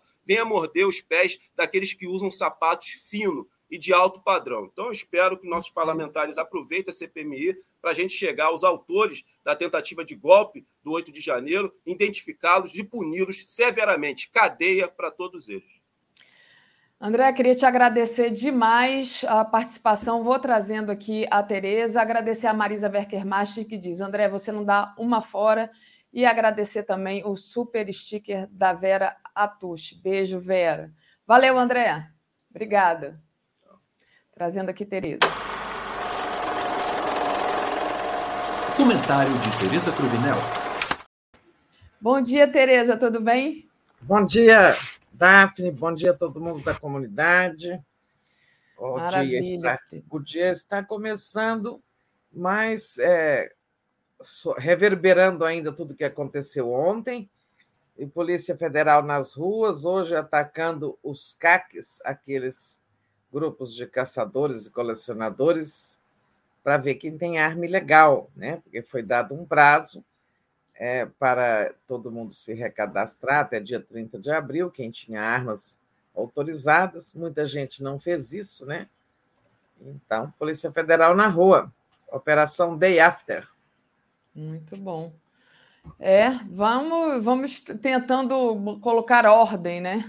Nessa Mas bagunça que o Bolsonaro de ontem, É, a operação de ontem é que que é importante, né, da gente é tratar. Ainda vai reverberar muito, né? Sim, é, exatamente. Até mais cedo o Paulo Emílio me mandou aqui uma, uma matéria dizendo que o Mauro Cid estava relatando conversas é, sobre o golpe, né? Então, além do Anderson Torres, agora tem o Mauro Cid para. Inclusive, o, o deputado Rogério Corrêa falou isso, né? Que o Mauro Cid vai ser um dos primeiros a ser convocado ali para falar na CPI, CPMI, para apurar os, os atos do dia 8, né?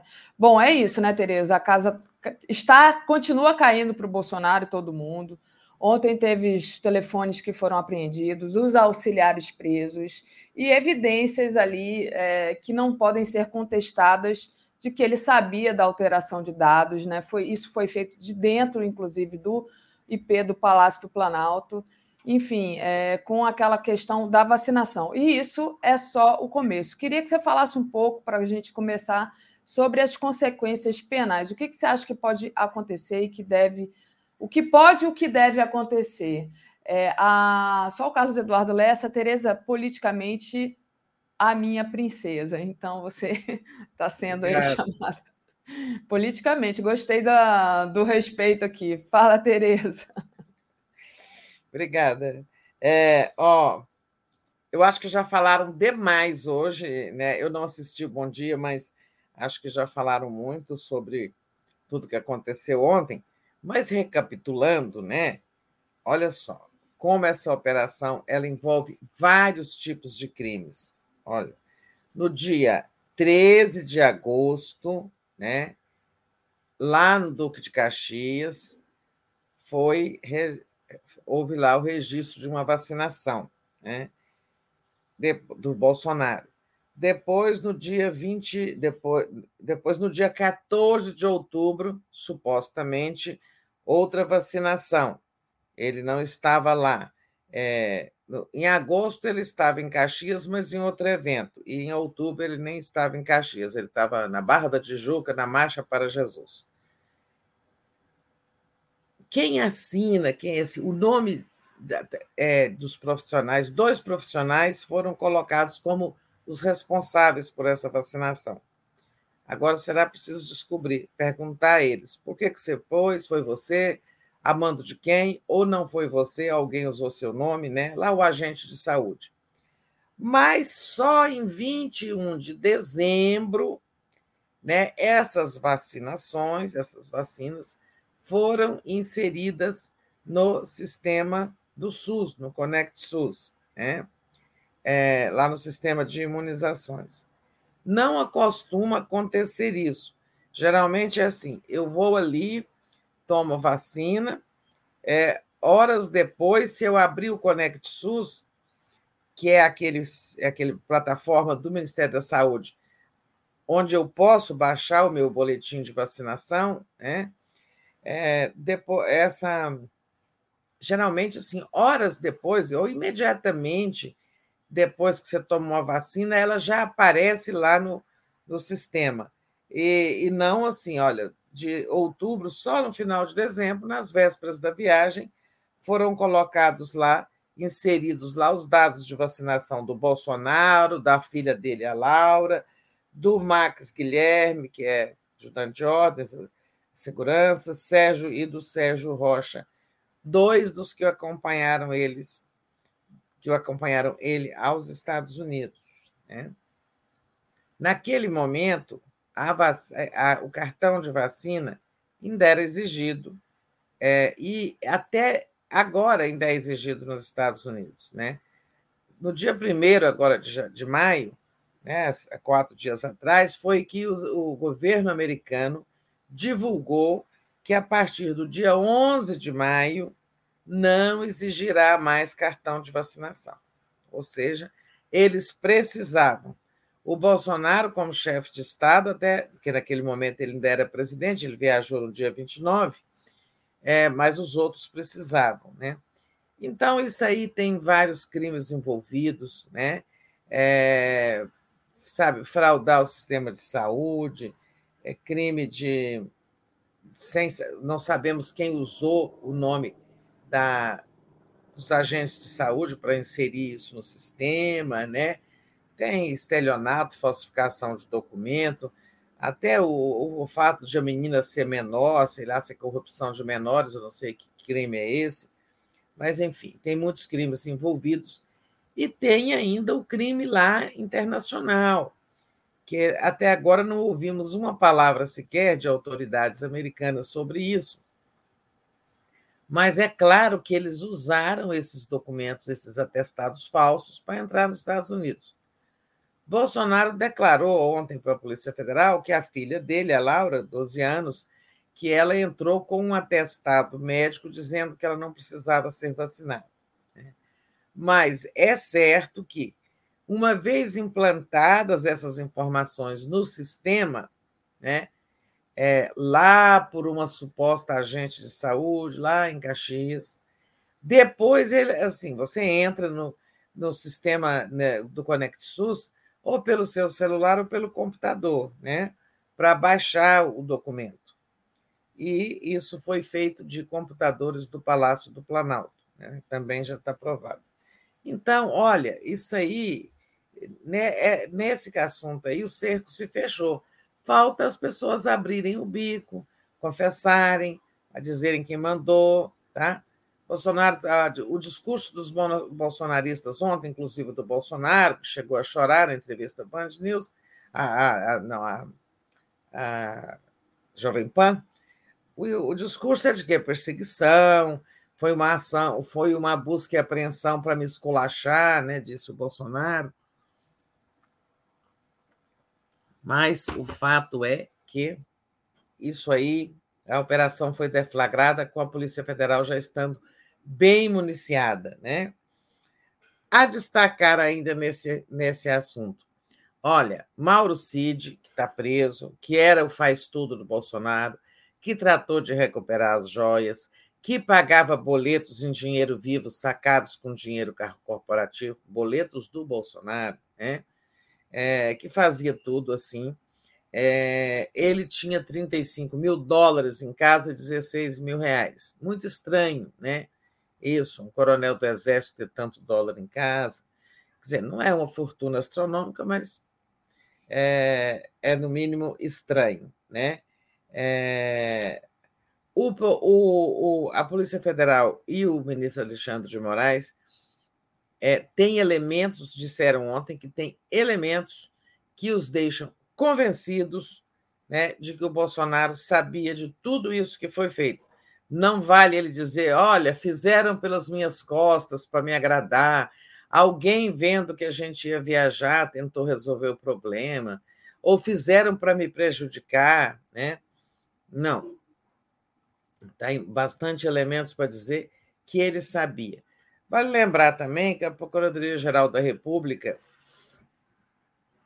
a gente tem visto o Aras e a PGR com, adotando outro comportamento no governo Lula, muito colaborativo, inclusive, com o governo Lula, é, muito ágeis e tudo, mas ontem retomaram a política de proteção ao Bolsonaro.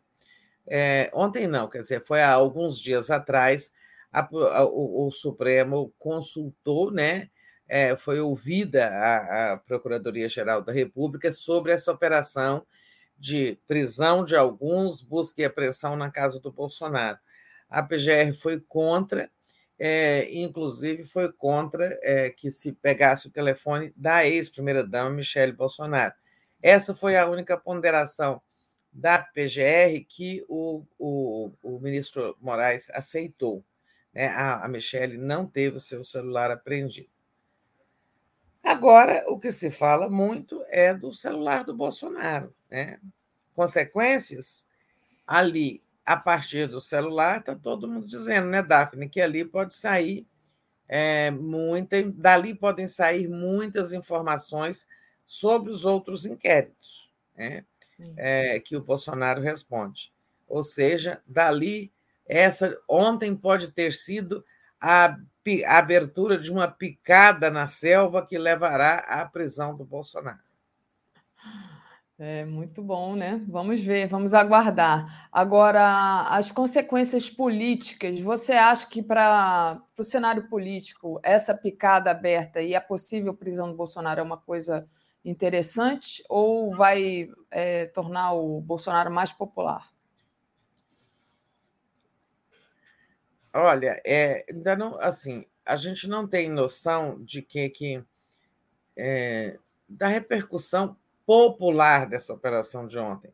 Mas dá para ter uma ideia. Por exemplo, é, nas redes sociais, a maioria das manifestações foram de apoio à operação da Polícia Federal. Mas devemos considerar que o bolsonarismo ontem ficou de bico calado. Inclusive, no Boa Noite, o ministro, o deputado Rogério Correia, né? Nós entrevistamos o deputado e ele dizia que lá no Congresso também os bolsonaros ontem estavam pianinho, sabe? Quietinho, os bolsonaristas estavam é, evitando discursos, ressabiados e tal e tal.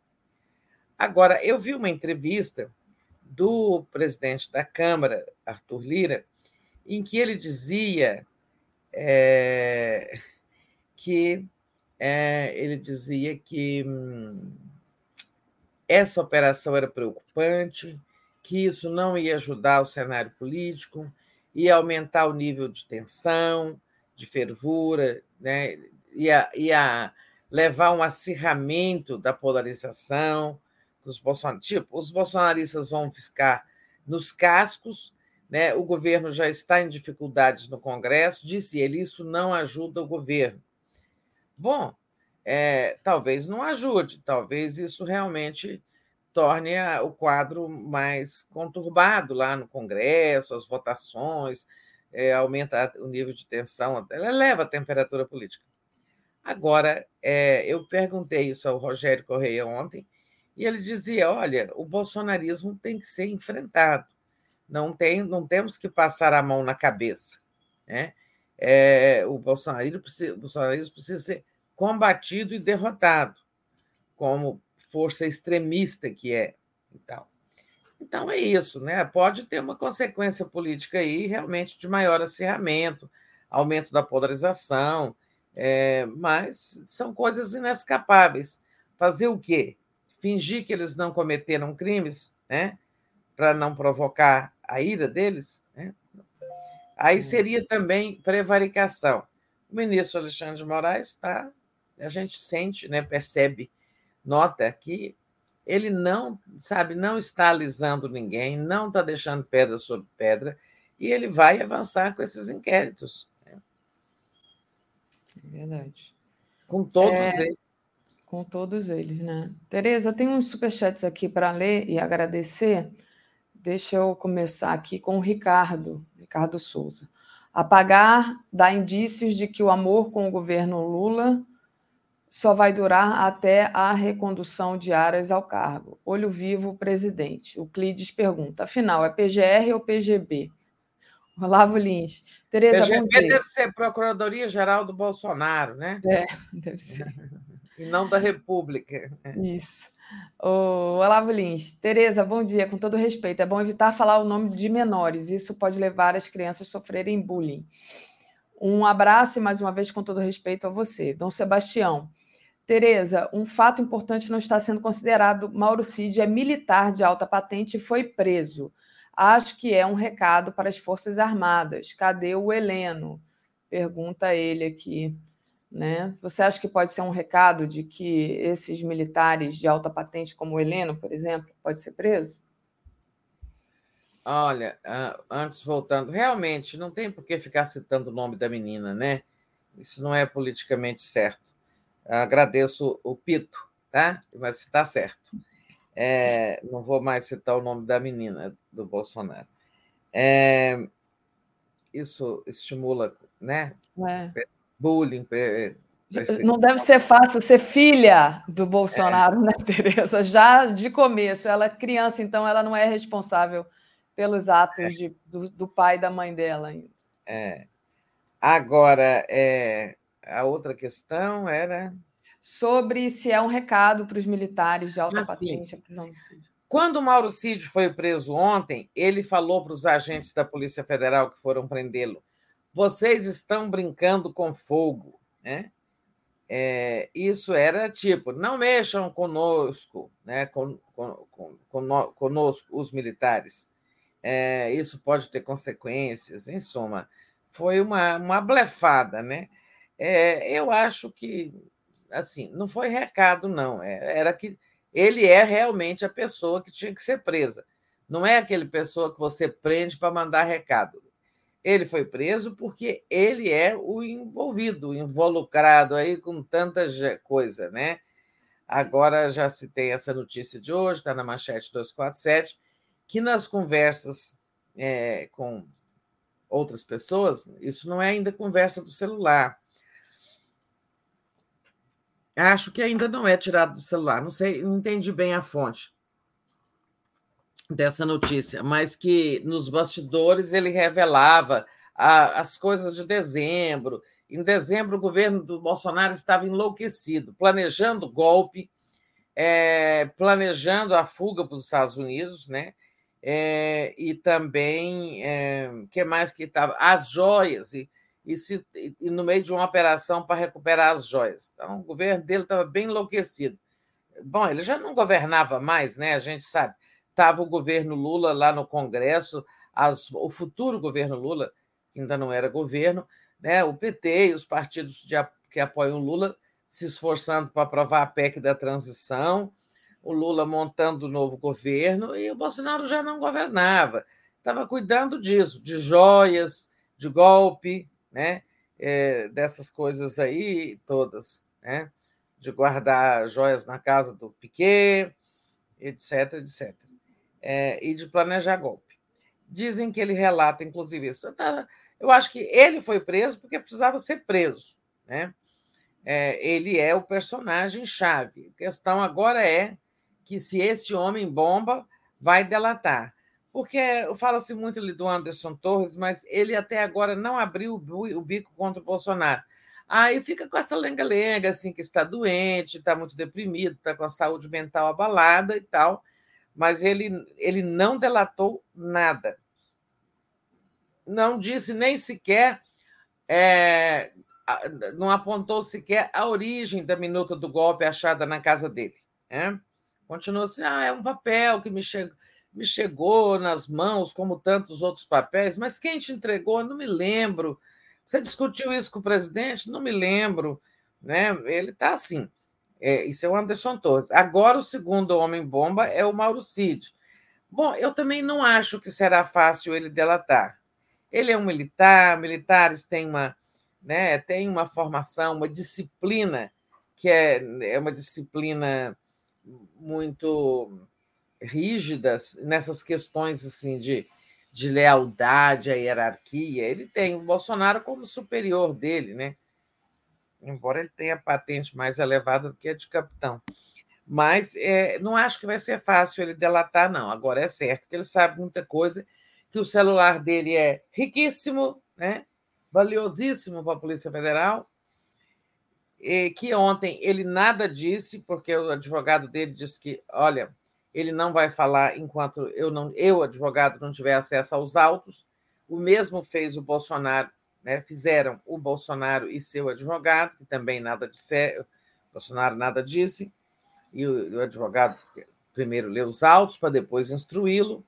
Então a coisa está ali assim empacada. Agora, aqueles, é, esses militares, esses auxiliares, é, como é que chama isso? Ajudante de ordens, tipo Max Guilherme, Sérgio, Sérgio Cordeiro, Sérgio Rocha Cordeiro, dois que foram presos ontem e que estavam nos Estados Unidos com Bolsonaro, né? Um deles é PM, o outro é militar. Esses, sim, eu acho que são pessoas mais suscetíveis de falarem. Agora, General Heleno, é, General é, Braga Neto, né? Claro, sim, eles verem um militar da ativa ser preso, como Mauro Cid, é claro que eles ficam de, de orelha em pé, porque é sinal de que a coisa pode chegar a eles. Mas é, não nessa operação. Eu acho que nessa operação relacionada com vacina, com falsificação de atestado de vacina, o nome deles não apareceu. Né? É, o que eles têm a ver com golpe, tentativa de golpe, 8 de janeiro.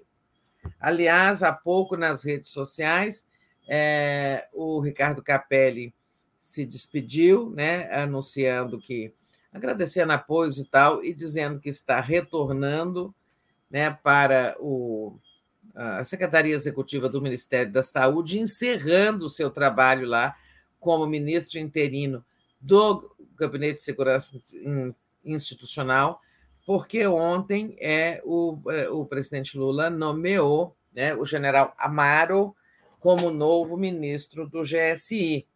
E caberá a ele agora é, tocar ali, concluir a, a implantação da reformulação que foi é, sugerida pelo Capelli, que afastou os bolsonaristas e tal.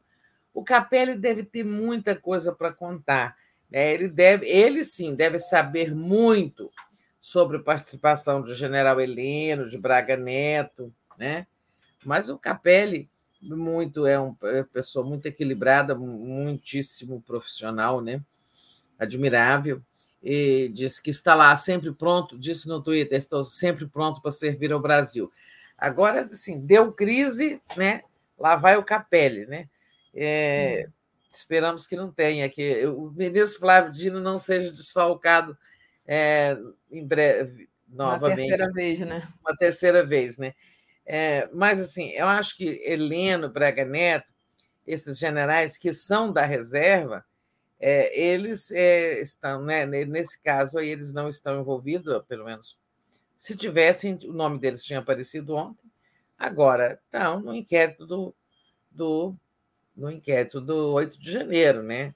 Aí a gente ainda não sabe. Olha, eu vou aproveitar e recordar. Muita gente já me pergunta, de vez em quando alguém pergunta isso. Olha só, o Bolsonaro responde a 21 ações no TSE. E uma delas, aquela que investiga ações eleitorais, uma delas, aquela que investiga a reunião com embaixadores estrangeiros, né, na qual ele difamou o nosso sistema eleitoral, e a qual foi apensada a tal minuta do golpe, essa ação vai ser julgada muito em breve. Daqui para o fim de maio, acho que em junho, muito em breve, essa ação deve terminar com a inelegibilidade do Bolsonaro. Tem gente que acha assim, a ah, inelegibilidade não é nada. É, é muita coisa, gente. Ele ficar inelegível até 2030, olha, é um desfalque para a extrema-direita sem tamanho. Mas o que, que é que o Bolsonaro responde de, na área penal? Né? É, então, eu vou recordar. Ó, ele responde, ele está envolvido no inquérito 4781, que é o, o, inquérito sobre fake news e ataques a ministro do, do Supremo. Ele está envolvido no 4831, que é aquele de interferência da Polícia Federal, que começou com o Moro e tal. no 4894, que é o das milícias digitais. Né?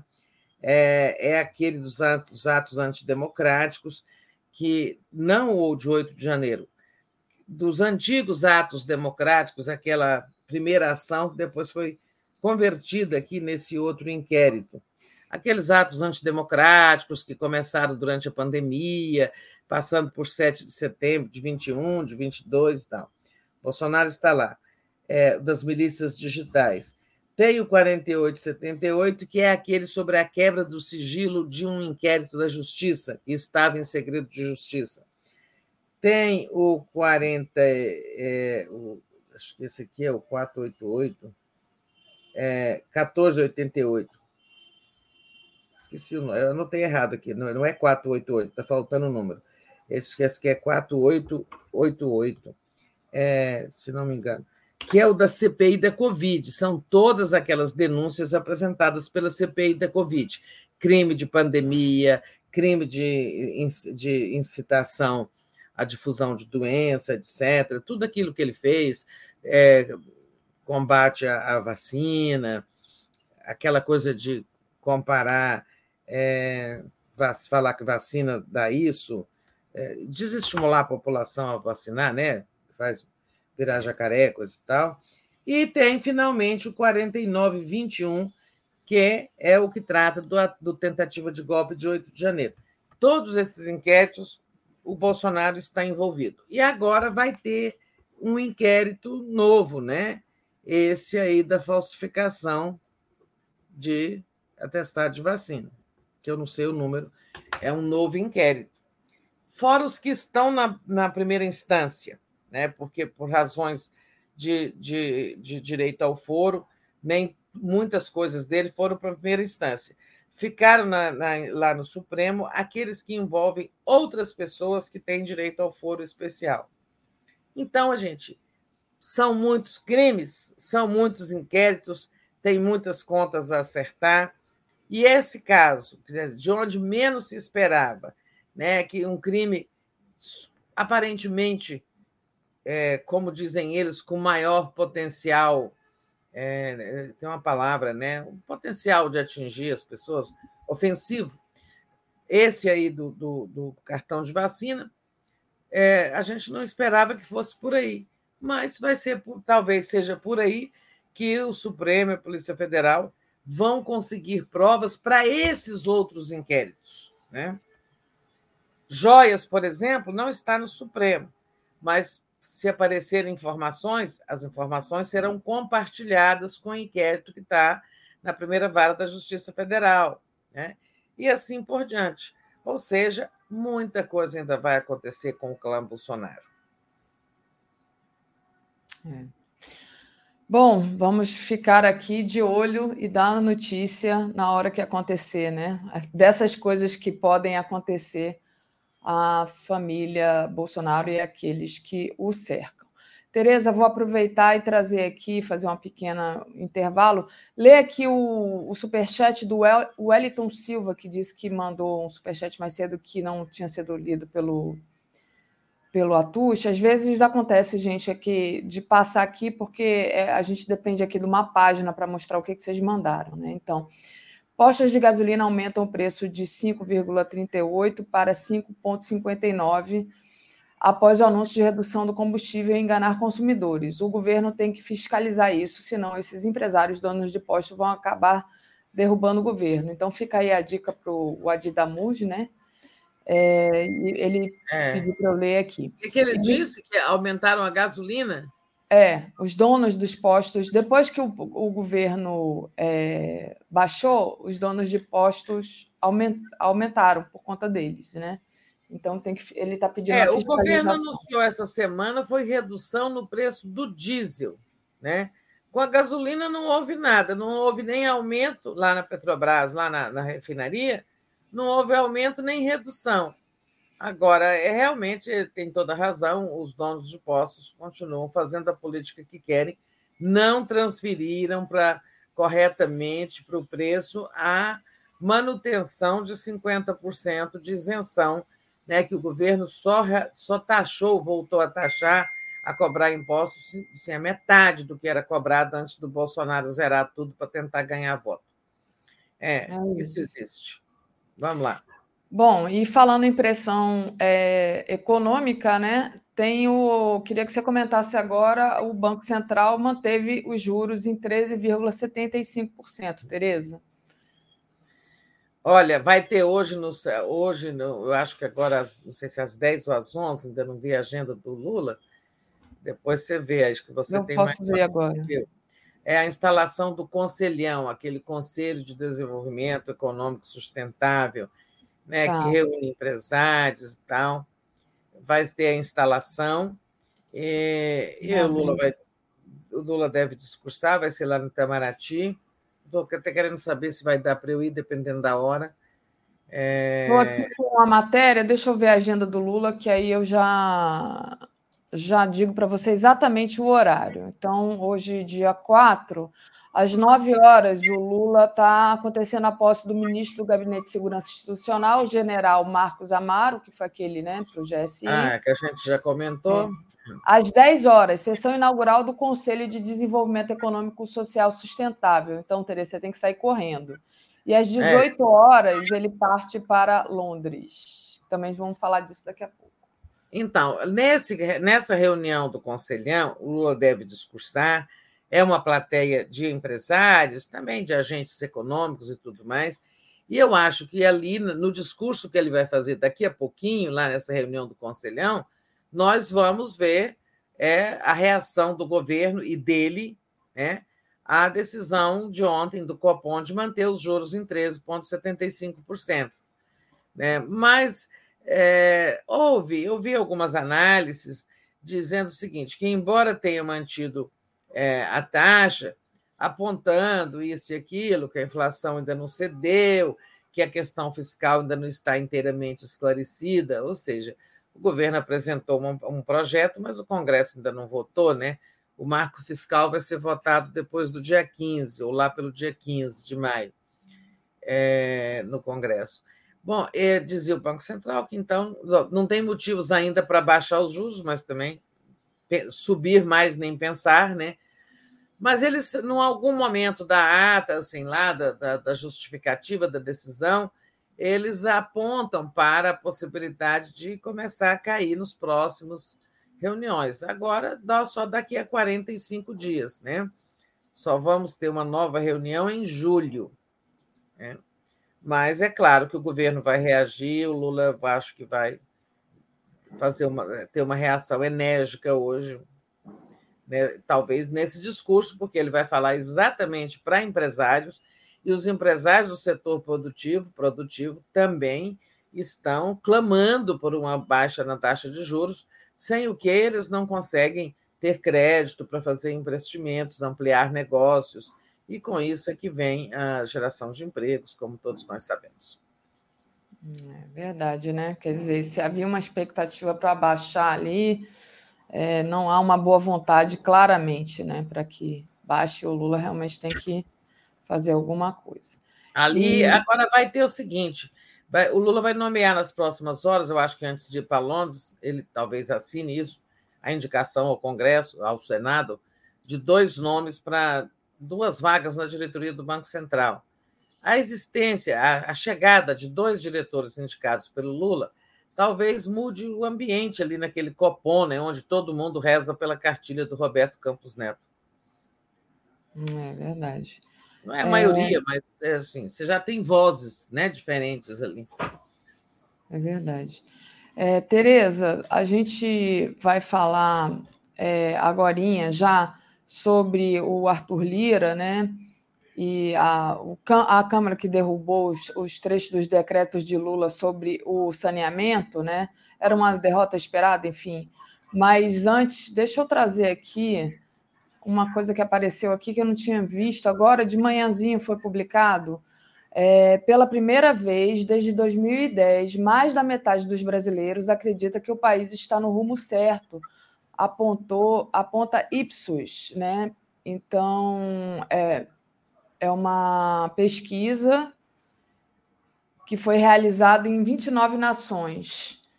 e perguntou para os entrevistados se eles acham que seus países estão indo na direção certa ou errada. No Brasil, 56% dos, res, dos respondentes acreditam que o país está no rumo certo, contra 44% no rumo errado. Achei interessante, é, antes da gente falar da, da Câmara uhum. né, e do saneamento, porque é uma coisa do otimismo do brasileiro que está voltando, né, Tereza? Você não acha? É, não, não deu para ler tudo, porque apareceu agora, mas só para rapidamente aqui ilustrar. Então, é, essas, é, o Ipsos faz essas pesquisas geralmente em vários países ao mesmo tempo, é, com muita credibilidade. Não é uma pesquisa de aprovação do governo Lula, é claro. Ela tem um, ela tem um, um, sentido assim. Ela faz perguntas. Eu já respondi essa, essa, essa pergunta em outro esse questionário da Ipsos em outros, em outros momentos em algum momento. É, ela faz perguntas mais genéricas, né? Ela não pergunta: você está gostando do governo Lula? Você, você acha que o governo Lula está no rumo certo? Eles perguntam: você acha que o país está seguindo o rumo certo? Né? É, são coisas mais abrangentes, mas é, esse otimismo, é, essa resposta, né, 56% acharem que o país está no rumo certo, não deixa de conter né, implicitamente uma aprovação do governo. Até o Roberto Campos Neto, a semana passada, que ele estava em Londres, ele fez uma entrevista em que ele falava: não, as coisas estão indo no rumo certo, mas a inflação ainda não caiu completamente, ainda está resistindo, por isso precisamos é, colocar os juros. Mas ele, ele reconheceu que as coisas estão no rumo certo. Né? E agora você tem 56% dos brasileiros achando isso, 44 de pessimistas, né, isso não deixa de ser uma boa notícia para o governo Lula. Né? Hum. As pessoas estão acreditando que o país está trilhando um caminho que nos levará a dias melhores, né? que é isso que todos queremos, é isso, como o Lula vive dizendo que ele só foi eleito, ele só quis se eleger para né, é, governar o, o Brasil de forma melhor, cuidando dos interesses nacionais e do povo que mais precisa do Estado e tal. Esse discurso que ele sempre faz, que não teria vindo com o terceiro mandato se não fosse para tentar fazer um Brasil melhor para todos. Né? Então, muito bom essa pesquisa. Boa, o governo deve festejá-la. Verdade. Bom, deixa eu dar um bom dia aqui para o Nivaldo, que está dando bom dia para a gente. Bom dia, Nivaldo Pereira. Então, a gente entra agora é, para falar dessa, dessa derrota, né? A Câmara derrubou os trechos do decreto de Lula sobre o saneamento, Tereza. Pois é, uma das coisas que não está no rumo certo no governo Lula é essa articulação política. Essa realmente está é, frágil né? ela precisa melhorar. Né? E o próprio presidente Lula, que é um articulador é, reconhecido, de capacidade reconhecida, por, inclusive pelos adversários, né? todo mundo sabe da capacidade política do Lula, excepcional. Né? Os adversários sempre reconhecem. Estava vendo a entrevista do governador de São Paulo, é, que é um bolsonarista, até talvez futuro talvez sucessor do Bolsonaro na extrema-direita, o Tarcísio de Freitas, e ele, falando do governo, reconhecia a excepcionalidade, a qualidade política excepcional do Lula.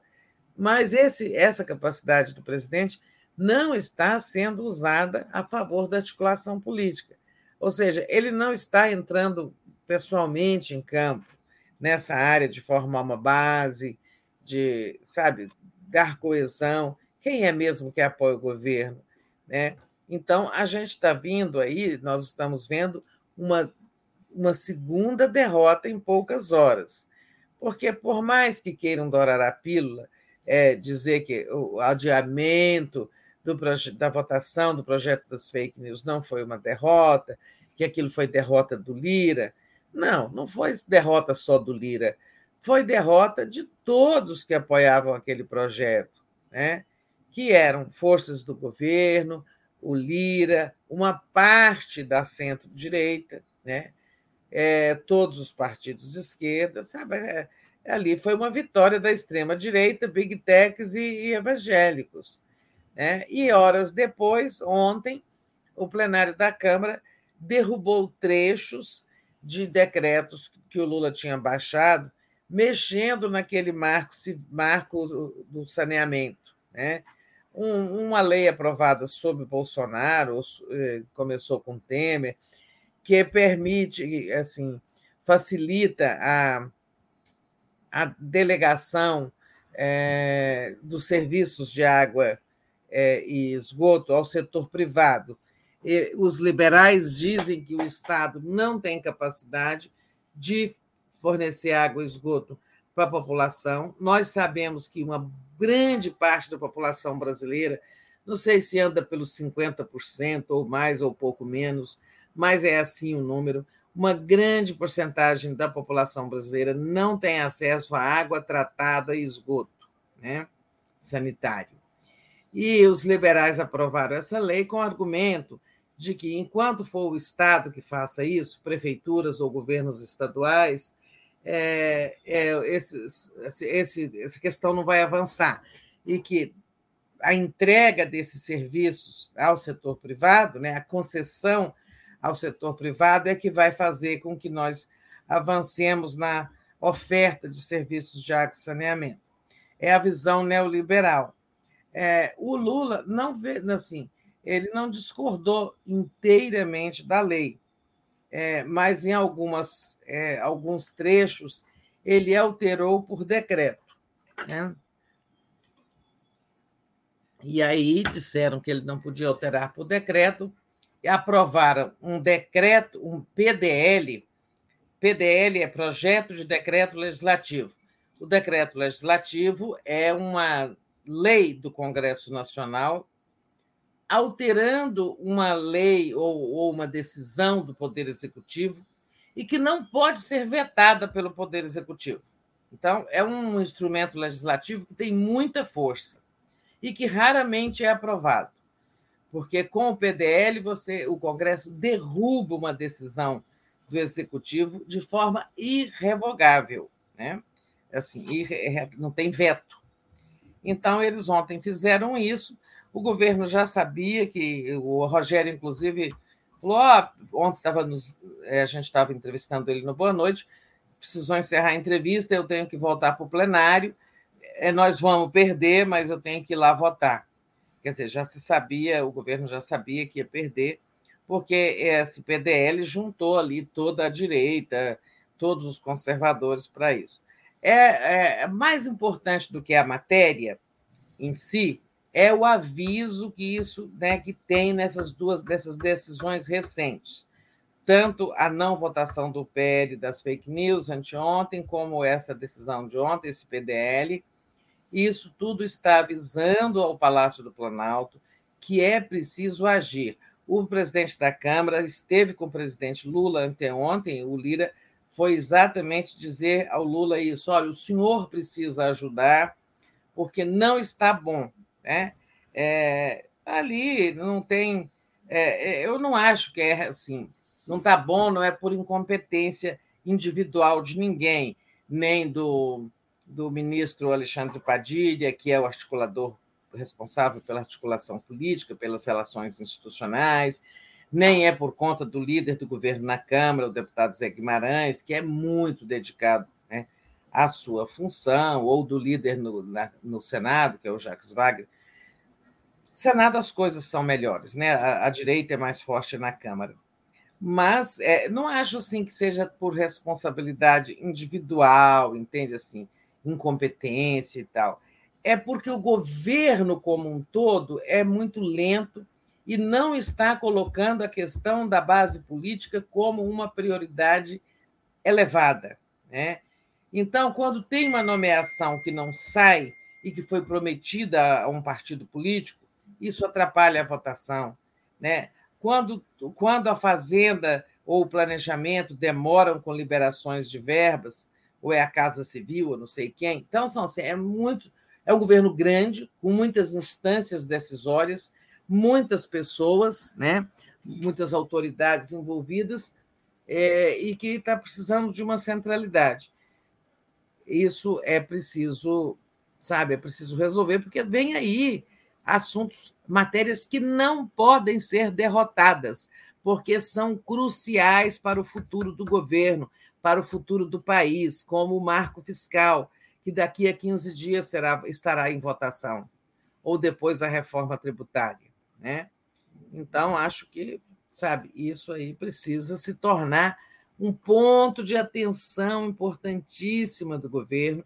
E o presidente Lula, que vai estar viajando muito para o exterior, hoje de embarca de novo, é, ele está precisando de se. É, a gente sabe tanto que o Lula trabalha, né? O Lula é um presidente que trabalha muito. E olha, cruzando o Atlântico aí, como diz o Rodrigo Viana, como se fosse uma ponte aérea Rio-São Paulo, né? É, olha, acabou de atravessar o Atlântico vindo de Portugal, já está voltando para Londres. É, isso não é, né, não é fácil na idade dele, mas ele precisa tirar um tempo para articulação política. É verdade. A gente já vai falar do, da viagem do Lula. Deixa eu só ler aqui o superchat da Verônica Nascimento, que diz assim: o 247 se queimou feio em relação ao PL 2630. É, eu não compacto da, da sua visão, Verônica, eu acho que é o contrário. O que a gente trouxe aqui foi uma discussão né, do, que, é, do detalhamento desse projeto, e não é que a gente seja, o 247 seja contra a regulação é, dessas big techs. Ao contrário disso, o que foi apontado aqui foi o perigo de, do jeito que estava o, o projeto poder se voltar a concentrar o poder de manipulação das grandes mídias, como era antigamente, né? que só a Globo, o Estadão, a Folha tinha esse poder. Na verdade, é, foi até falado aqui é, por, por dois analistas, né? que na, é, é uma disputa para quem tem é, o direito de mentir, né? Então foi esse foi esse detalhamento que foi apontado. Agora o que eu acho que queima é na verdade é você começar a ser apedrejado por uma concorrência desleal. Então é, o que o que se travou aqui foi um debate mais aprofundado. Não sei se a Tereza se você quer adicionar alguma coisa, Tereza, senão a gente pode é, falar do, da viagem do Lula. Não, é, é, a gente tem ouvido muito isso, né? mensagens como a dele, é, e há uma incompreensão aí. O 247, em um momento, foi contra o PL das fake news ou contra a, a, a, as regras de combate a fake news. É, muito pelo contrário, esse é um portal que sempre denunciou fake news, sempre denunciou a mentira. Né? É, o que se procurou discutir com mais profundidade, como disse a Daphne, é o tal artigo 32, porque nem devia estar nesse projeto o assunto de remuneração de conteúdo, que é um assunto que interessa muito às grandes empresas de comunicação, porque elas perderam publicidade para a internet e querem recuperar publicidade. E como é que vão recuperar? Com as grandes plataformas sendo obrigadas a remunerá-las por aqueles conteúdos delas que forem usados, a Irina, sabe, pelo Google, pelo YouTube, ou por, quem, por qualquer uma delas. Né? E esse é, é um assunto que realmente merece mais discussão. É, o Arthur Lira, inclusive, dizia que é, talvez o projeto, se eu vi numa entrevista que ele deu à Globo News, tá, gente? Citando a autoria aqui, porque eu não estou me apropriando mas eu, eu ouvi ontem ele dizer que é bem possível que esse projeto seja fatiado, que tem muitos deputados que já estão propondo fatiamento. E o fatiamento é exato separar assim os assuntos, né? Como você, bom, não precisa explicar, cortar em fatias, todo mundo sabe o que é.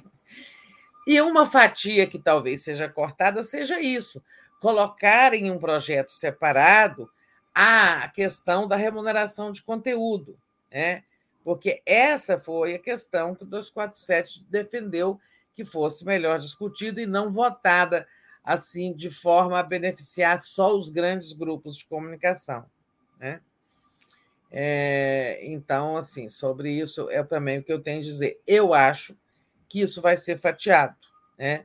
É, e também acho que não ter votado foi bom, como o, o 247, como outros veículos, como outras pessoas, como outros especialistas, como muita gente do campo progressista defendeu um debate mais. Estava lá, o PSOL era um partido que defendeu o debate mais aprofundado.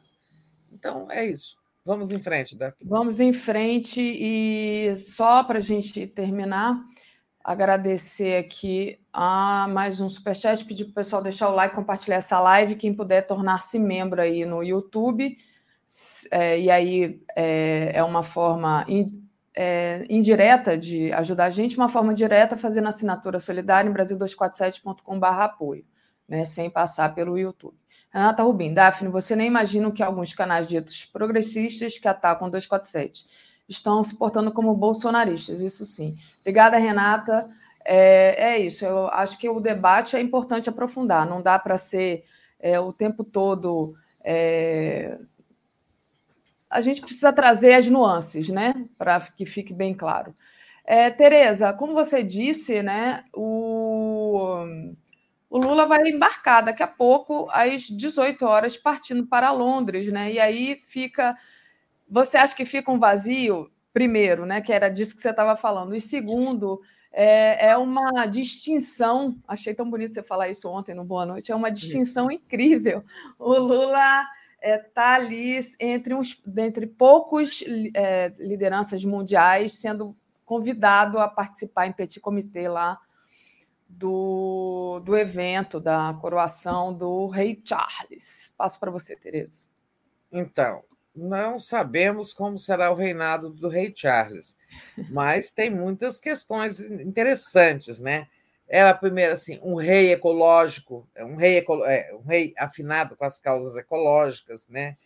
É, um rei que se divorciou, né? É. é. toda aquela tragédia, assim. Ele tem, ó, se lembrar que lá, né? o Henrique VIII teve que matar a, a Ana Bolena para poder se divorciar, para poder se casar com outra, né? É, teve que criar uma igreja para introduzir o divórcio. Então, o Charles vai ser um rei assim. Ele chega a esse essa coroação com essas diferenças todas, né? Talvez ele seja um rei com muita influência política, né? e não tão distanciado como, fora, como foi a mãe dele, que raramente se metia nas questões assim que são entregues, o governo é entregue no sistema deles, é, é conduzido pelo primeiro-ministro. Né?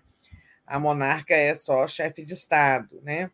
É, em suma, não sabemos o que, que vai ser o reinado do Charles, mas é verdade que o Charles convidou um pequeníssimo grupo Claro que vai ter toda aquela cerimônia na Abadia de Westminster, é, tudo isso, dessas festas todas assim, com um monte de chefes de Estado, né? Dezenas de chefes de Estado e governo estarão lá. Mas o Charles convidou uma dezena de pessoas, de, de governantes, para uma reunião em petit comitê com ele. Né? E, e essa reunião desse pequeno grupo farão parte aí a presidente da União Europeia, o presidente da França, Macron, o primeiro-ministro, o chanceler da Alemanha, o Schulz, é, outros mais. É, quer dizer, eu não sei os outros, mas é um grupinho pequeno e o Lula faz parte. Acho que é o único sul-americano ou latino-americano que faz parte. É claro que eu não sei quem vai pelos Estados Unidos, se é Câmara, se é Biden, se é alguém mais, não sei quem vai, mas certamente que o representante dos Estados Unidos fará parte desse pequeno grupo, mas essa essa distinção muito grande ao presidente Lula, né?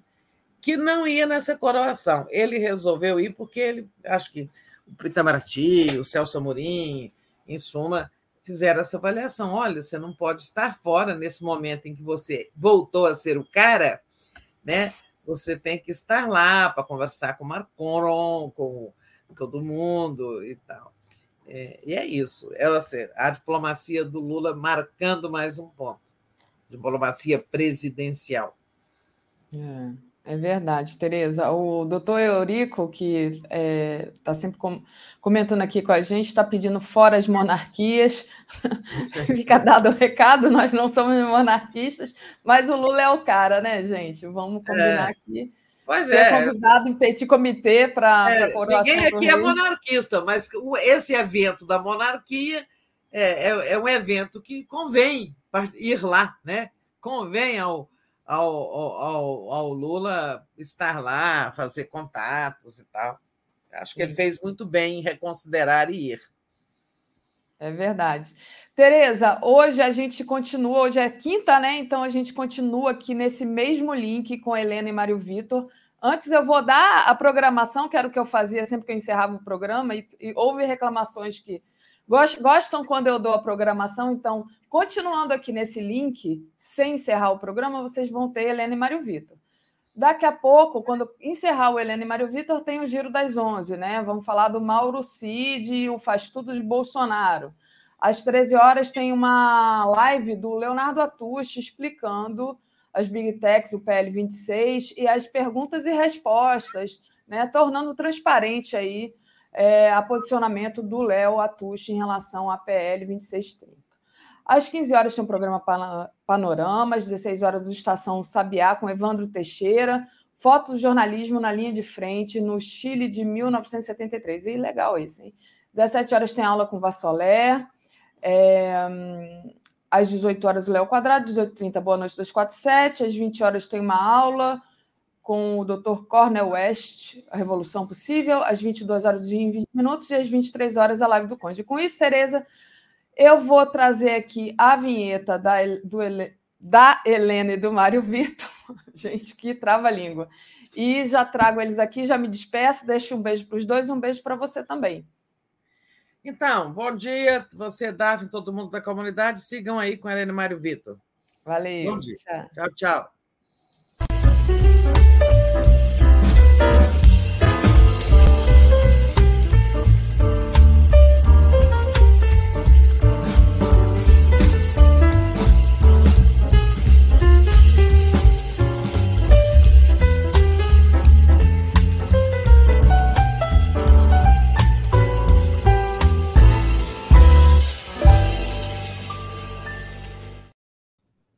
Olá, olá, olá, bom dia, bom dia, bom dia. São 10 horas desta quinta-feira, 4 de maio de 2023. Estamos dando início a mais um Helena e Mário Vitor, Mário Vitor e Helena, aqui pela TV 247. Bom dia, Helena Chagas. Bom dia, Mário Vitor. Bom dia, pessoal. Já estou começando a ver aqui algumas, algumas pessoas da nossa galera dando bom dia para nós. Que bom. Hoje eu já tenho acesso aos comentários, Mário Vitor. Que bom, né? Vou poder ler junto com você o que, que, o, o que, que as pessoas estão falando aqui, querendo saber, né? Nos pautando. Afinal, é, são eles que nos pautam, né, Mário Vitor? Nós estamos habilitados oficialmente, Helena Chagas. Agora nós participamos dessa, dessa, dessa gestão aqui, dessa edição do Helena e Mário Vitor, Mário Vitor e Helena. Pessoal, é, é, eu estou tentando aqui ver quais foram os últimos comentários lidos para a gente ir, ir, ir, buscando a partir do, do que. Do... 10 e 1, por exemplo, né? Tem a Ângela aqui que dá bom dia para nós, não é? Tá, então tá. Então tá. É, é, nós estamos aqui é, iniciando essa nova fase né, de Helena e Mário Vitor como uma continuidade é, do link é, do Bom Dia, não é? Então é um programa à parte, mas olha continua. Olha a Miriam aqui, ó, a Miriam Goldfed, tá todo mundo aqui, gente, que bom. Tá, ótimo.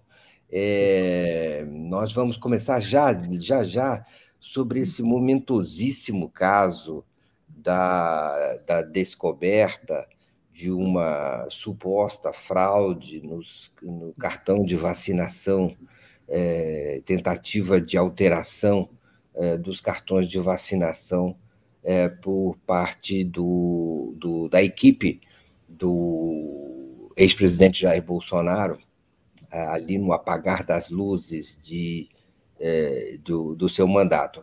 Já foram presas algumas pessoas, entre elas o, o melhor ajudante ali, o, o, o tenente-coronel Mauro Cid, e também um outro ajudante, é, Ailton Barros. Enfim, as investigações continuam e, e, há indícios que podem aí agravar o quadro de, é, do, do ex-presidente, até sugerindo que ele possa vir a ser é, não só tornado inelegível, como se esperava, mas aí abre-se a perspectiva de, a se confirmar a linha de responsabilidade, é, que ele possa, vir mesmo a ser preso. É, não é, Helena? Exatamente, Mário Vitor. E olha, é, esse nosso título de hoje, não é? Zé Gotinha, quem diria, pode prender o Bolsonaro? Ele foi feito por quê? Porque até agora a gente tinha já um conjunto da obra bastante extenso, não é, de, de crimes, supostos crimes cometidos pelo Bolsonaro, mas a gente não tinha nenhum desses casos ainda é, tão relacionado, ou tão. Havia, ah, claro, acusações em relação ao, ao, comportamento dele na pandemia, né? isso também está, mas a gente não, não tinha até agora um caso tão explicitamente é, ligado a esse período da pandemia, não é? E ao comportamento que ele teve nesse momento, né? De, de, de irresponsabilidade, de, de mentiras, não é? Querendo iludir a população contra a vacina. Então, é, é, o, o, é, a, a gente está brincando nas redes, o pessoal está falando é a vingança do Zé Gotinha, não é? Mas é, para mim, pode ser o Bolsonaro processado, preso por, por, por uma questão ligada à vacinação, para mim é, de certa forma, também uma satisfação às famílias e aos amigos de 700 mil brasileiros mortos pela Covid, um número que poderia ter sido muito menor se não fosse a irresponsabilidade, não é, a incompetência, é, a má fé do governo Bolsonaro na ocasião. Então, eu acho que isso, Mário Vitor, simbolicamente é muito é, interessante, muito importante para o povo brasileiro, que passou por todo esse período, não é? é? é? sem o presidente da República que lhes desse apoio moral, conforto, né? sem o acolhimento de um líder né? na presidência da República. Então, eu acho isso muito sintomático. É, tirante isso, né? Eu já vou passar a palavra a você, que eu já falei demais, mas é, o, o que, que a gente vê do ponto de vista criminal hoje, é, é, 24 horas depois? A gente vê um Bolsonaro, para variar, naquele comportamento dele de querer deixar a botar a culpa por tudo em terceiros, de eu não sei, eu não vi. Então, é óbvio que ele está se preparando para, para, para nos depoimentos que ele vai fazer, quando ele for chamado, a dizer: eu não sabia, foi o, o, o Mauro Cid que fez tudo sozinho. Porque, óbvio, tem provas muito concretas não é? sobre o, o, o caminho que o Mauro Cid percorreu para obter esses atestados falsos de vacina contra a Covid. Só que eu acho que tem aí, é, além de eu acreditar que a investigação vai levar acho que já levou o Bolsonaro, porque os, os certificados de vacina foram emitidos do, do, do é, é, computador do Palácio do Planalto, né? o, o Connect SUS pela, pela, pela pessoa que, que era, em tese, o Bolsonaro. Então, a, no meu entender, já tem muitas provas. No entender da procuradora Lindora, ela não só não enxergou as provas, como ela formulou uma tese, entendeu? Sem nenhum amparo na realidade. O que, que a Lindora escreveu? Escreveu que que o Mauro Cid fez tudo sozinho, sem anuência do Bolsonaro. Ou seja, a procuradora, quem cabe denunciar, ela deu o caminho das pedras para o Bolsonaro se defender. Veja bem, gente, veja bem a distorção do papel do Ministério Público neste caso, né? Mas eu acho assim, para mim, Mário Vitor, não sei se você concorda, tem um dado assim que é irrefutável que ele sabia. Ninguém faz um atestado de vacina falso para uma criança, como foi feito para a filha de 12 anos do Bolsonaro entrar nos Estados Unidos, ninguém faz um, um atestado falso para uma criança sem avisar o pai e a mãe dela. Então, é, é, é, é para mim, isso aí é o que pega o Bolsonaro, você não acha? Ah, ah, ah de tudo. O, o, o, o Paulo Emílio me mandou aqui uma notícia quentinha. A Embaixada do Brasil recebeu agora um pedido da deputada Érica Hilton para suspender os vistos de Bolsonaro, Michele e Mauro, e Mauro Cid. Nossa Senhora! Mas, é, mas o, eu nem sei se Bolsonaro está com passaporte, eu creio que não, né? Já não está com passaporte. Parece que tinha um pedido é, da Polícia Federal para apreender o passaporte, mas parece que o Alexandre, é, não sei se ele não, não ou, se, ou se ele concedeu e a Polícia Federal, na hora, resolveu não apreender. Me parece que tá, há uma dúvida sobre isso, mas parece que ficou com ele ainda o passaporte. Ah, exato. É exatamente isso. O, o, o passaporte ficou com o Bolsonaro. O bom, uh, vamos ver. Acho que agora sem visto, talvez o Bolsonaro tenha que entregar o passaporte com visto, com tudo, sem visto, de qualquer jeito.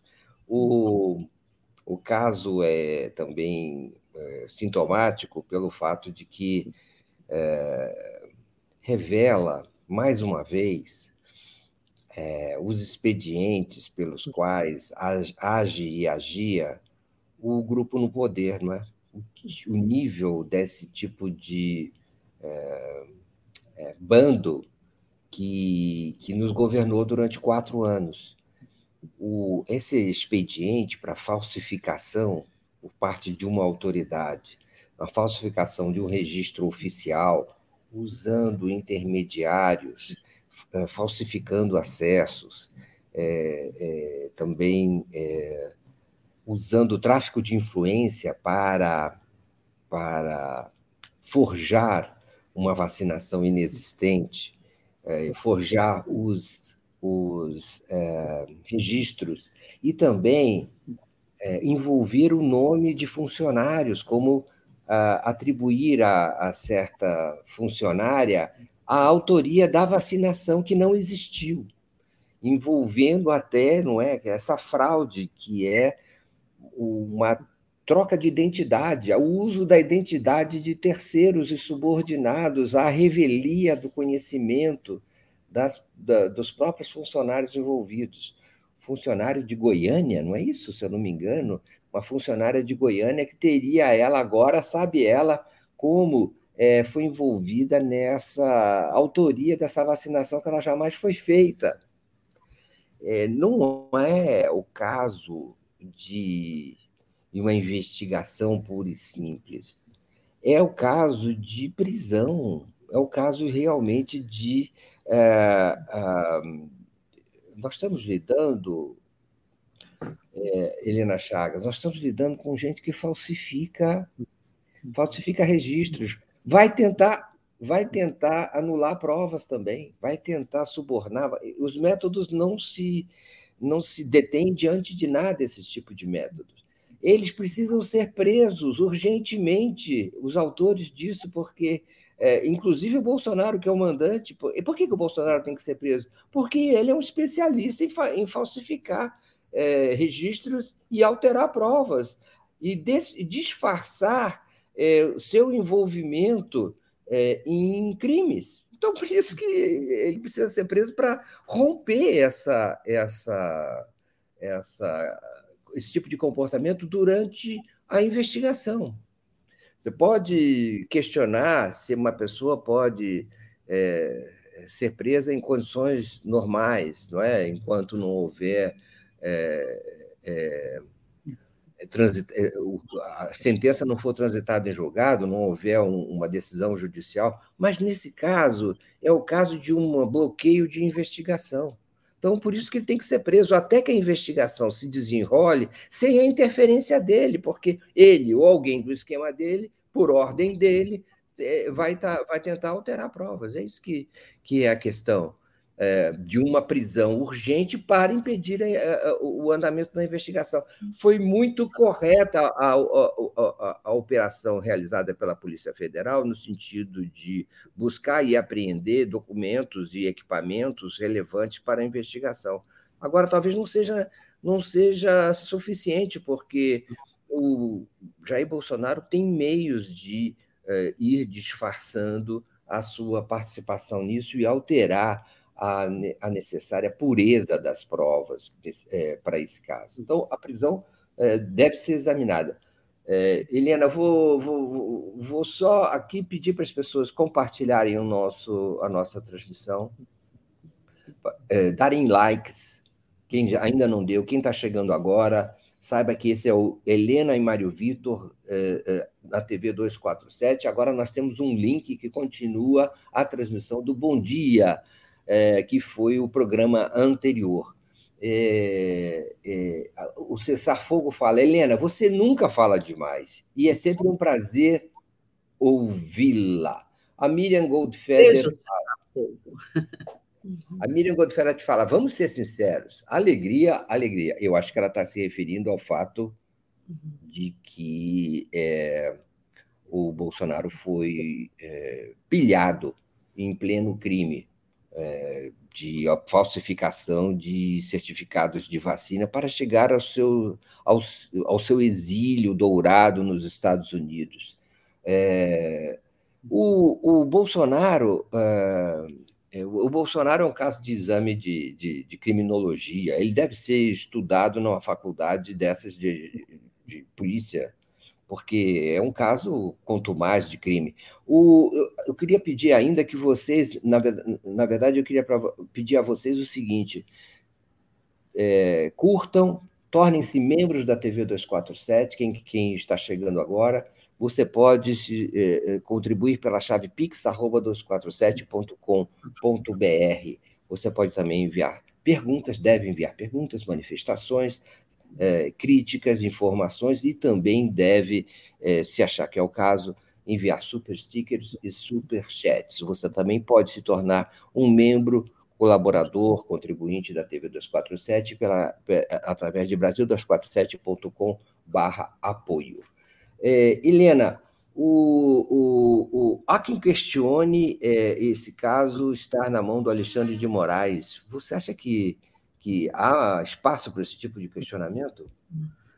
Olha, para esse tipo de questionamento, eu acho que não, é, é, Mário Vitor, porque é, essa ação está dentro do inquérito que apura às milícias digitais. Um inquérito antigo que foi aberto pelo Alexandre de Moraes e que está sendo conduzido pelo Alexandre de Moraes há tempos. Não é nem no inquérito do, do 8 de janeiro, embora possa aparecer né, né, né, nessas quebras aí de, de sigilo, né, de, de busca e apreensão, e pendrives e celulares, pode aparecer elementos que eh, façam um link entre, entre esse caso o Bolsonaro, o Major Cid, com o 8 de janeiro, mas vamos esperar acontecer.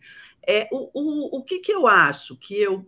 É, tem várias, o impacto político disso, né? Nós temos aqui várias camadas de análise, vamos tentar organizar e uma de cada vez. É, o que, que eu entendo é, é, é, porque eu entendo a cautela, não é, dessas autoridades de investigação e do próprio Alexandre de em decretar a prisão do Bolsonaro. Está claro aí para quem acompanha que ele sabe que ele cometeu crime, e, é, é, etc. Nesse caso, no das joias e em vários outros. Mas por que, que não decretaram é, a, a, a, prisão do Bolsonaro exatamente nesse momento? Porque existe cautela em relação a um ex-presidente da República. Se você reparar bem, nós não temos o presidente Lula tuitando sobre esse assunto, defendendo a prisão do Bolsonaro, nós não temos do Flávio Dino, ministro da Justiça, manifestações a favor da prisão do Bolsonaro. Dino ontem fez uma manifestação bastante institucional, claro, sim, defendendo a investigação, não é dizendo que ela deve ir adiante, mas é, nesse caso aí, as autoridades é, devem se comportar de uma maneira mais sóbria, de uma maneira é, de maior distanciamento, para que, quando for decretada a prisão, e com base em elementos irrefutáveis, porque elementos eu acho que já existem, né? mas, mas esses elementos eles estão passando por uma investigação, eles vão chegar ao Ministério Público, é, terá que haver uma denúncia, não é? E aí a gente já pensa, se ficar na mão da Lindora, Deus me livre. Mas, é, é mas a Lindora, o Aras, esse pessoal sai em setembro. Então, é, não, essa investigação ela vai continuar e a denúncia pode esperar para sair, não é? é? Depois, quando, quando a PGE já tiver sob outro, outra chefia, não é? E aí, diante desses elementos, é muito claro que vai haver denúncia. E aí, então, vai haver denúncia, vai haver julgamento, tudo dentro das regras é, do Estado de Direito. Por que, que eu falo isso? Porque o presidente Lula, toda vez que a gente conversa com ele, e naquela entrevista que nós fizemos aqui com Léo e, e, e Lula e Tereza para a TV 247, o, o presidente Lula disse exatamente quando eu, quando eu é, perguntei para ele se ele achava que o Bolsonaro devia ser preso, porque já naquela altura já tinha coisas demais contra o Bolsonaro. Ele disse o seguinte: olha, é, não cabe a mim achar nada, cabe à justiça e todos têm o direito de defesa. O direito de defesa deve ser exercido por todo mundo. Então, nesse caso aí, eu estou com o, o, o, o, Embora muita gente ah, prende logo, prende logo. Eu acho que prende, tem que prender tem que prender, mas eu estou com o presidente Lula. Tem que prender dentro é, é, das provas e das regras bem seguras de um processo, não no início de uma investigação, porque, do ponto de vista político, se você prender, prendesse, tivesse mandado prender o Bolsonaro ontem, junto com o Major Cid, né, no início dessa investigação, você ia ter uma reação enorme né, dos meios políticos e do, do, dos apoiadores do Bolsonaro. Ele já está se vitimizando. Não sei se vocês viram uma coisa ridícula dele ontem no Pânico, é, chorando, dizendo que é para esculachar. É isso que ele quer. Ele quer mobilizar a, a, a direita, mobilizar os simpatizantes dele, né, no sentido de é, é, tentar passar a ideia de que ele está sendo perseguido né? de que ele está, de que ele é uma vítima das autoridades, etc. Não é, a gente mais do que nunca sabe que não é, que ele cometeu crimes, mas na, na investigação desses crimes, na, na denúncia, no julgamento desses crimes, deve é, é, é que a partir disso é disso que deve sair a prisão do Bolsonaro. Não deve haver é, é, precipitação em relação ao, ao timing da prisão do Bolsonaro. Tenhamos calma, não é? Antes de ser preso, meu palpite é que antes de ser preso, meu palpite é que ele será preso, sim, mas, mas que antes de ser preso, ele será decretado inelegível pelo Tribunal Superior Eleitoral que vai mostrar por que ele não pode ser presidente da República de novo do Brasil diante de tudo o que ele fez contra a eleição, contra as instituições, né, contra as urnas eletrônicas e a favor do defendendo um golpe. Então, e, e esse é um capítulo. O capítulo da, da, do Bolsonaro na cadeia chegará, gente, mas vamos com calma, cautela, seguindo todas as regras, não é? Para que isso fique uma, uma questão irrefutável. O, o, o, vou ler alguns comentários aqui, aproveitar. É, a Ângela Valério fala sobre a prisão do Bozo. Essa devia ter acontecido em 2016, quando fez apologia à tortura. Afinal, deve ser parte da Constituição Federal, eu não sei, a punição a quem faça tal declaração.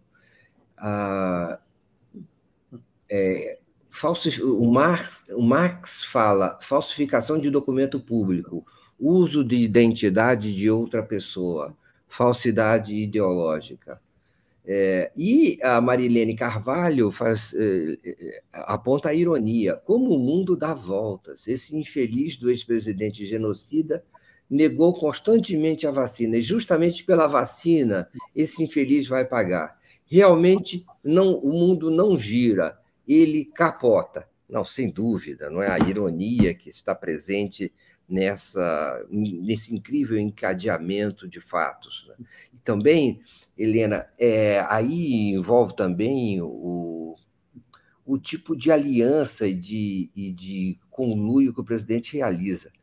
Você vê o, esse, pelos diálogos que vieram a público entre o Mauro Cid e o outro auxiliar nessa tarefa, Ailton Bastos, foi candidato a deputado, não foi eleito.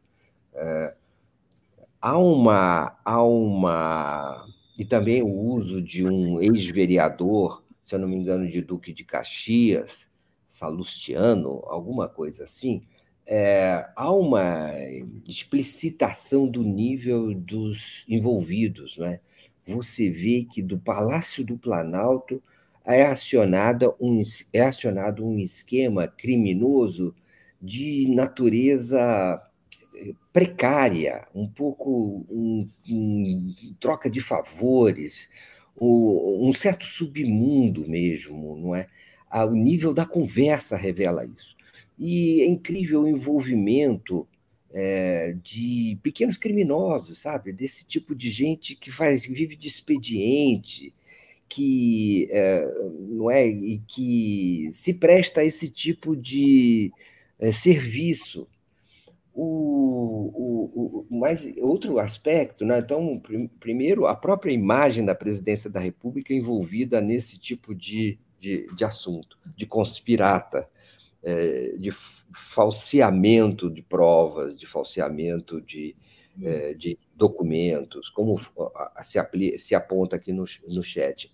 Há, porém, também um envolvimento de um militar, um militar de alta patente, um tenente-coronel, alguém é, da hierarquia das Forças Armadas, que age, digamos assim, livremente. Esse é o mesmo sujeito que foi recuperar joias, não é isso, Helena Chagas? É o sujeito que estava lá no, é, é, por trás do esquema da, da, recuperação das joias do presidente Bolsonaro, que tinham sido apreendidas pela Receita Federal na alfândega.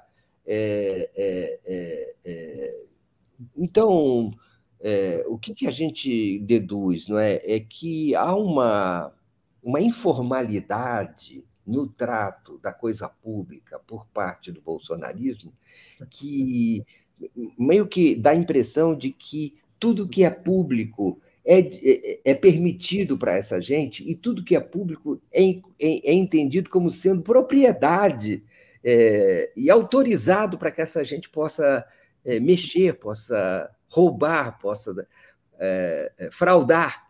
O, o, o será que havia mais militares envolvidos nisso? Que tipo de que tipo de autorização recebe o tenente-coronel Mauro Cid para agir desse jeito, é, usando inclusive a patente militar, não é? De certa maneira, não só a patente de auxiliar direto do presidente da República, ajudante de ordens, mas também a, a próprio posto militar que ele tem. Será que os militares vão tomar alguma atitude é, de investigação no plano militar? Da, uma espécie de conselho de, de julgamento, de investigação das atitudes dele como militar a serviço do governo. É, é, é, tudo isso é muito constrangedor e o lance de usar a, o, o, o patrimônio público, o, o, cargo público para benefício pessoal não está apenas nesse caso, mas também está no caso das rachadinhas né, reveladas é, hoje pelo jornal o Globo, envolvendo o, filho de Bolsonaro, o Carlos Bolsonaro, o Carluxo, é, que recebeu, salvo engano, de transferências 2 milhões de seus funcionários é, ao longo do tempo. Não é, não é exatamente isso que se trata, de certa maneira, é essa mesma visão de que o público é meu, o público serve para mim, o público, eu não estou a, a, serviço de ninguém, nem do povo brasileiro, nem dos meus eleitores. Eu, tudo que tem, ao contrário, tem que servir a mim, Helena Chagas.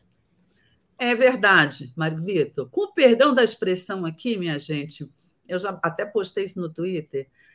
Era um governo muito chulé, não é? Você vê o pessoal muito chulé, porque é aquela turma que chega no poder e quer tirar dele ali cada vantagemzinha, quer mamar naquela teta ali até o fim, não é? É, isso é crime, é crime. Corrupção é corrupção de qualquer maneira, seja com bilhões ou seja com trocados, porque é o ato, né? Agora, é a, a, corrupção feita pela família Bolsonaro, pelo que a gente vê, é uma coisa ali muito rasteira, rastaquera, não é? Você roubar o salário, esse caso aí do Carluxo, acabei, eu vi agora de manhã no Globo, matéria do meu amigo Chico Otávio, você roubar dos seus próprios funcionários. O que foi? O que descobriram hoje? O, o que o chefe do gabinete ele, ele recebeu ao longo do período lá do mandato 2 milhões de reais na conta dele,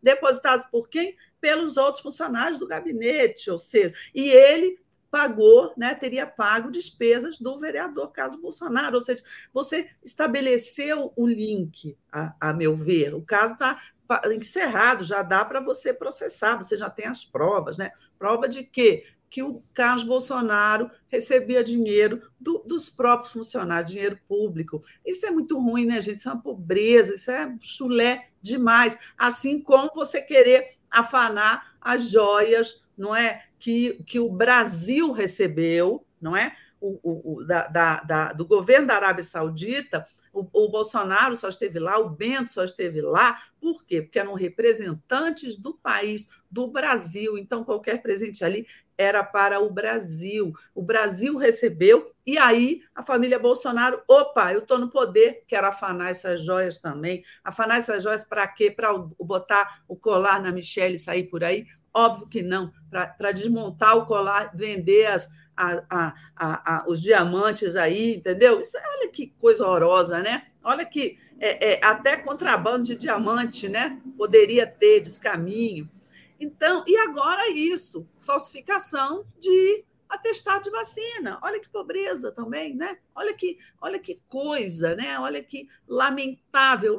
Quando a gente vê esses crimes, a gente pensa assim: como ele foi eleito presidente da República? como esse sujeito foi eleito presidente da República. O que, que, que dobra do tempo não é, ocorreu não é para levar uma pessoa assim para a presidência da República. Ah, posto isso, eu acho que você falou coisas importantes aí. Mauro Cid, né?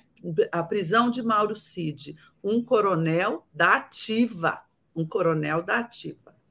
Quem, mas quem, quem era Mauro Cid? Mauro Cid era um sujeito que estava ali o tempo todo, era faz tudo do Bolsonaro. Além de faz tudo, é, fontes minhas do governo passado me contaram que o Mauro Cid se metia em todas as áreas do governo inclusive na comunicação. Ele chegava lá para a SECOM, o pessoal da comunicação, e ficava dando palpite sobre a estratégia. Uma pessoa que não entende nada disso, né? um diletante. Ficava lá dando palpite sobre o que, que o Bolsonaro ia fazer e dava palpite também para o Bolsonaro. E ele ouvia o Mauro Cid e seguia não é, os conselhos do Mauro Cid. Então, é, é, e, e, e, quem conhecia e conversava com ele, a expressão que a fonte usou para mim ontem foi o seguinte: é um boçal, né? É um boçal. Quando você conversa com ele, você percebe o tanto que ele é boçal. Então, é, é, Mauro Cid é isso. Mauro Cid falsificou, e está muito claro, né? os atestados de vacina, as carteiras de vacinação, para ele e para a família dele também. Mauro Cid foi preso. Daí, ontem, algumas pessoas começaram a fazer ilações. Olha, prenderam um coronel da ativa, como será que os militares vão reagir? A notícia que eu tenho até agora é que os militares não estão é, reagindo mal, não estão, sabe, é, é, em, em, alvoroço e em polvorosa. Por quê? Porque o militar é o Mauro Cid, não é, não é outro, entendeu? Porque todo mundo sabe quem é o Mauro Cid, né? O, o, o, o comandante, não é Tomás Paiva, ele assumiu e de cara ele já tirou o Mauro Cid do comando para o qual ele estava havia sido designado pelo, pelo ex-comandante do Exército, que aliás esse caso foi o pivô da demissão, um dos pivôs da demissão do comandante Júlio César pelo Lula. Então, essa página Mauro Cid está meio que virada no, no Exército entre os militares. Eles sabem que o Mauro Cid é, é, é, envergonhou a instituição, não é? Fazendo, tomando esse tipo de atitude dentro do governo Bolsonaro e não vão é, é se movimentar para protestar, para prestar solidariedade ao Mauro Cid. Não sei se ele vai sofrer algum tipo de sanção dentro do, do Exército. Deveria, na minha opinião, né? Por quê? Porque ele envergonhou ali a farda, ele constrangeu, não é? Todo mundo. Não sei se isso vai ocorrer, mas, mas, mas o que eu sei é que não vai haver grandes protestos pela prisão do Mauro Cid é, entre militares. Ao contrário do que está ocorrendo em relação ao Bolsonaro, a busca e apreensão do Bolsonaro, né, Mário Vitor? Você vê na, na, na base da direita, entre parlamentares de direita, você vê uma reação ali, sobretudo contra o Alexandre de Moraes. Você notou isso? Vi, vi é, essa reação do, dos parlamentares de direita e mais, nas redes da extrema-direita, rola tudo, como você sabe, né? Aquilo ali é o esgoto. E é, mas é um esgoto volumoso, é um esgoto que tem, não é, que tem um, um calibre grande. Então rola muita coisa. Sabe o que está rolando lá? Está rolando que isso tudo é uma conspiração do PT e do Lula. Que o, o, o, esses, essa falsificação foi inserida agora para sugerir que, tinha, que tivesse sido o Bolsonaro. É, mas no, terra, no, mundo da Terra plana tudo é possível, tudo é possível. É, é, inclusive, essas versões circulam lá dentro. Ontem é, é, era isso que dominava as redes da direita, que ele era, o, Bolsonaro, na verdade, era vítima de uma conspiração do PT e do Lula, que agora alteraram os, os registros para sugerir que ele, para simular que ele é que tivesse feito isso. Claro, aí acredita quem quiser, e as bolhas, elas vivem de maneira autônoma, elas são blindadas contra a informação, contra a realidade, contra o real. Vivem numa outra esfera cognitiva, como diria o ministro da Justiça, Flávio Dino. Né? Ah, agora, então é isso que circula. O, a entrevista, a presença do Bolsonaro ontem na, na Jovem Pan, é, numa entrevista não é, que é uma entrevista bondosa, para não dizer penitente, é, por parte daqueles jornalistas, é, mostra, mostra que o assunto foi evitado. Na verdade, o assunto foi evitado. Se tentou colocar o Bolsonaro como vítima de uma investigação abusiva. Ele próprio passou essa versão e não foi questionado. Ao contrário, respeitosamente, aqueles jornalistas é, evitaram é, questionar a, a, a, participação dele nesse, nesse, nessa falsificação.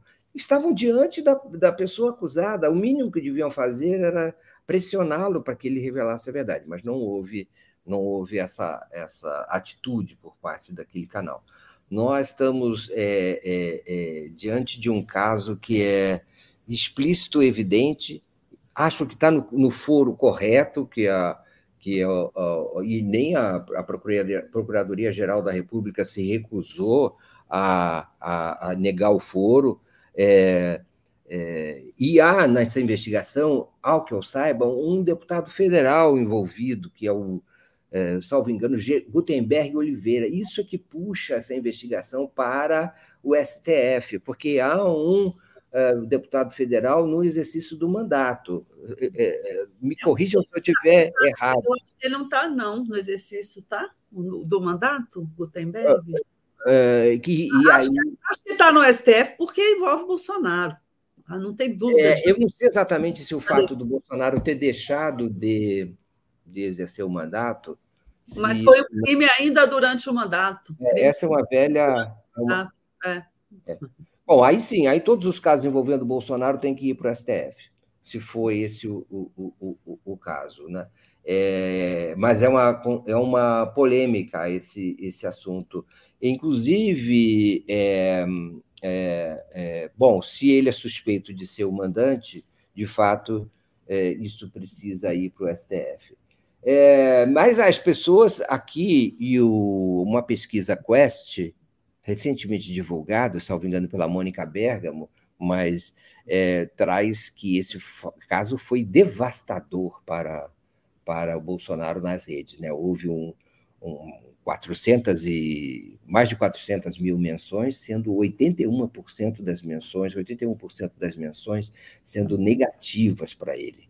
Então, é um caso para além da inelegibilidade, Helena, e para além do e para além da possibilidade de prisão, eu tenho uma impressão que ele é, é aniquila as chances, é, as, chances eleitorais, digamos assim, uh, como uma eventual candidatura à presidência da República no futuro, mas uh, enfim, está muito longe de qualquer possibilidade dessa, mas realmente prejudica demais o futuro uh, do Bolsonaro como um líder eleitoral da extrema-direita para a presidência da República.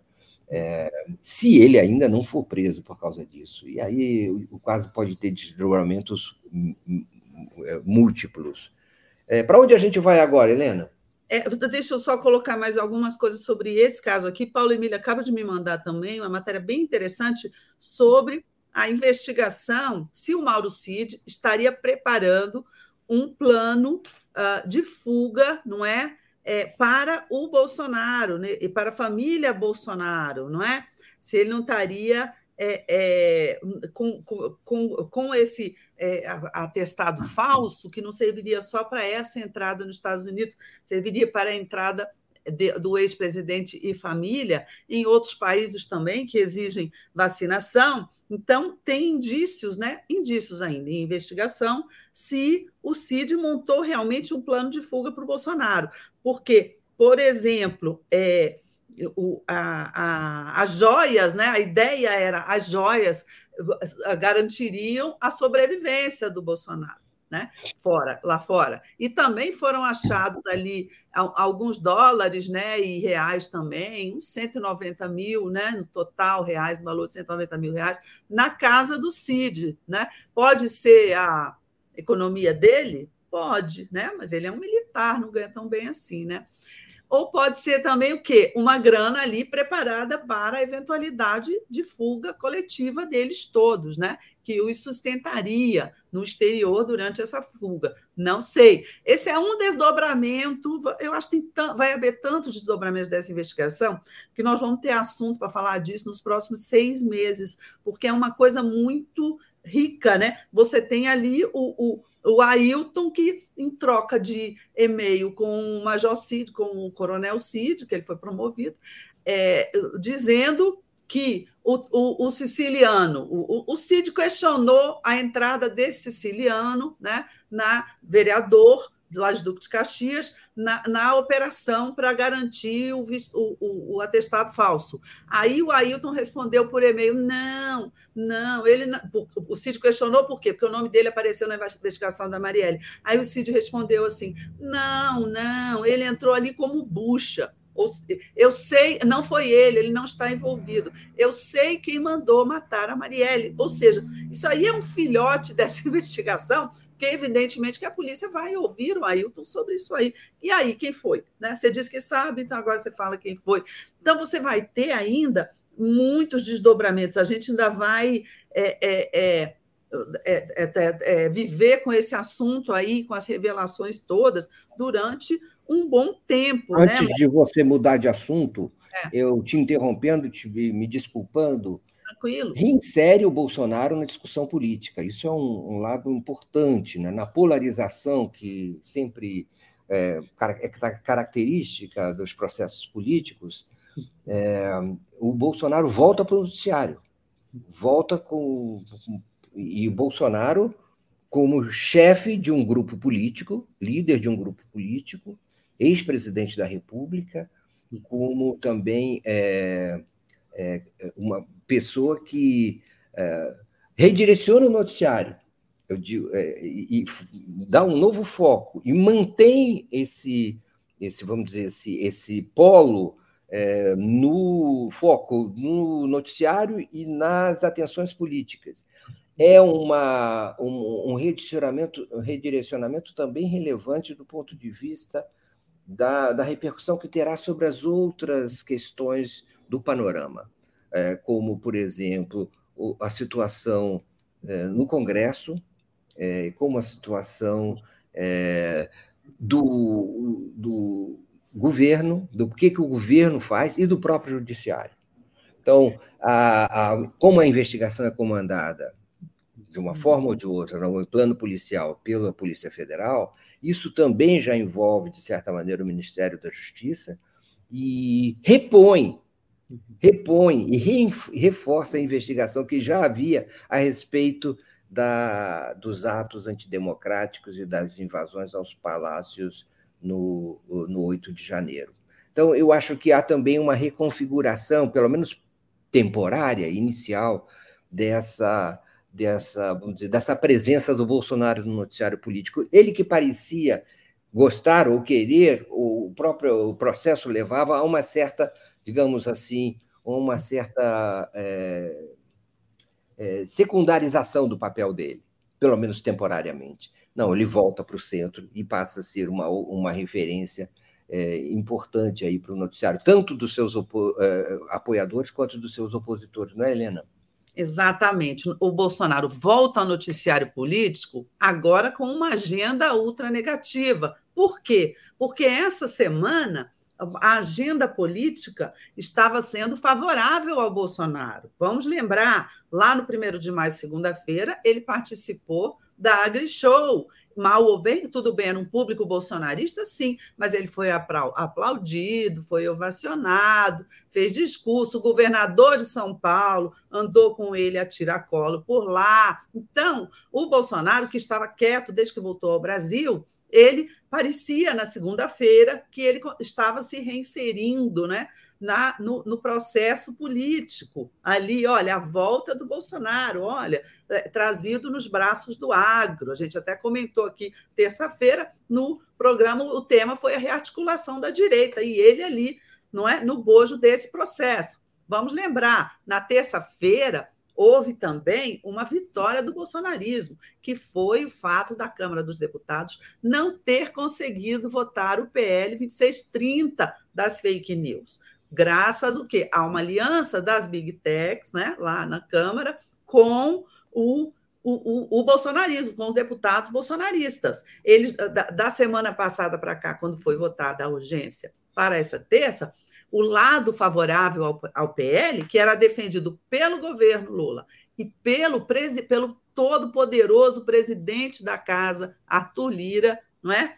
Esse lado perdeu, quer dizer, perdeu não, deixou de, de botar o, o, o projeto em votação porque tinha, teve medo de perder, porque a, não sentiu firmeza na, nos votos. Então, tudo isso foi interpretado como uma uma vitória bolsonarista, do lado bolsonarista, bolsonarista. Mostrou que eles estão vivos ali no Congresso Nacional também, ainda tem algum poder de, de fogo. Então, é, e aí, na quarta-feira, aconteceu essa operação e tudo isso, todo esse ganho, digamos assim, todo esse ganho político, né, Mário Vitor, foi por água abaixo. Água tudo abaixo. isso tudo isso degringolou, né? Uma semana que parecia bastante favorável ao Bolsonaro e ao bolsonarismo. Aí, agora que a gente entrou nesse tema, eu acho que a gente pode né, mudar de assunto, que é isso. Que, que, qual é o problema? É, é, esse projeto das fake news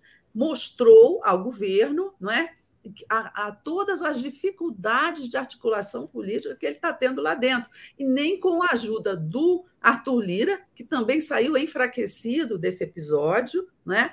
O, cara foi eleito com mais de 400 votos e ele não conseguiu formar uma maioria Maioria simples, minha gente. Maioria simples, basta ter 257 no plenário e você ter a maioria dessas pessoas. Se aprova um projeto com 150 deputados, por maioria simples. Mas o, Arthur Lira não conseguiu articular isso, nem com todo o poder de fogo do governo, a, a promessa lá das emendas, enfim houve uma, uma demonstração de desarticulação na bancada governista. Ontem, quarta-feira, enquanto o país estava estarrecido acompanhando todos esses fatos né, do, em relação ao Bolsonaro, o Arthur Lira, me parece, resolveu dar ele uma demonstração de força, talvez mostrar à casa e, sobretudo, mostrar ao governo com quem ele está enfrentando uma queda de braço em torno das emendas parlamentares, porque ele perdeu a caneta para assinar né, a destinação dessas emendas, ele quis dar uma demonstração de força. E o que, que ele fez?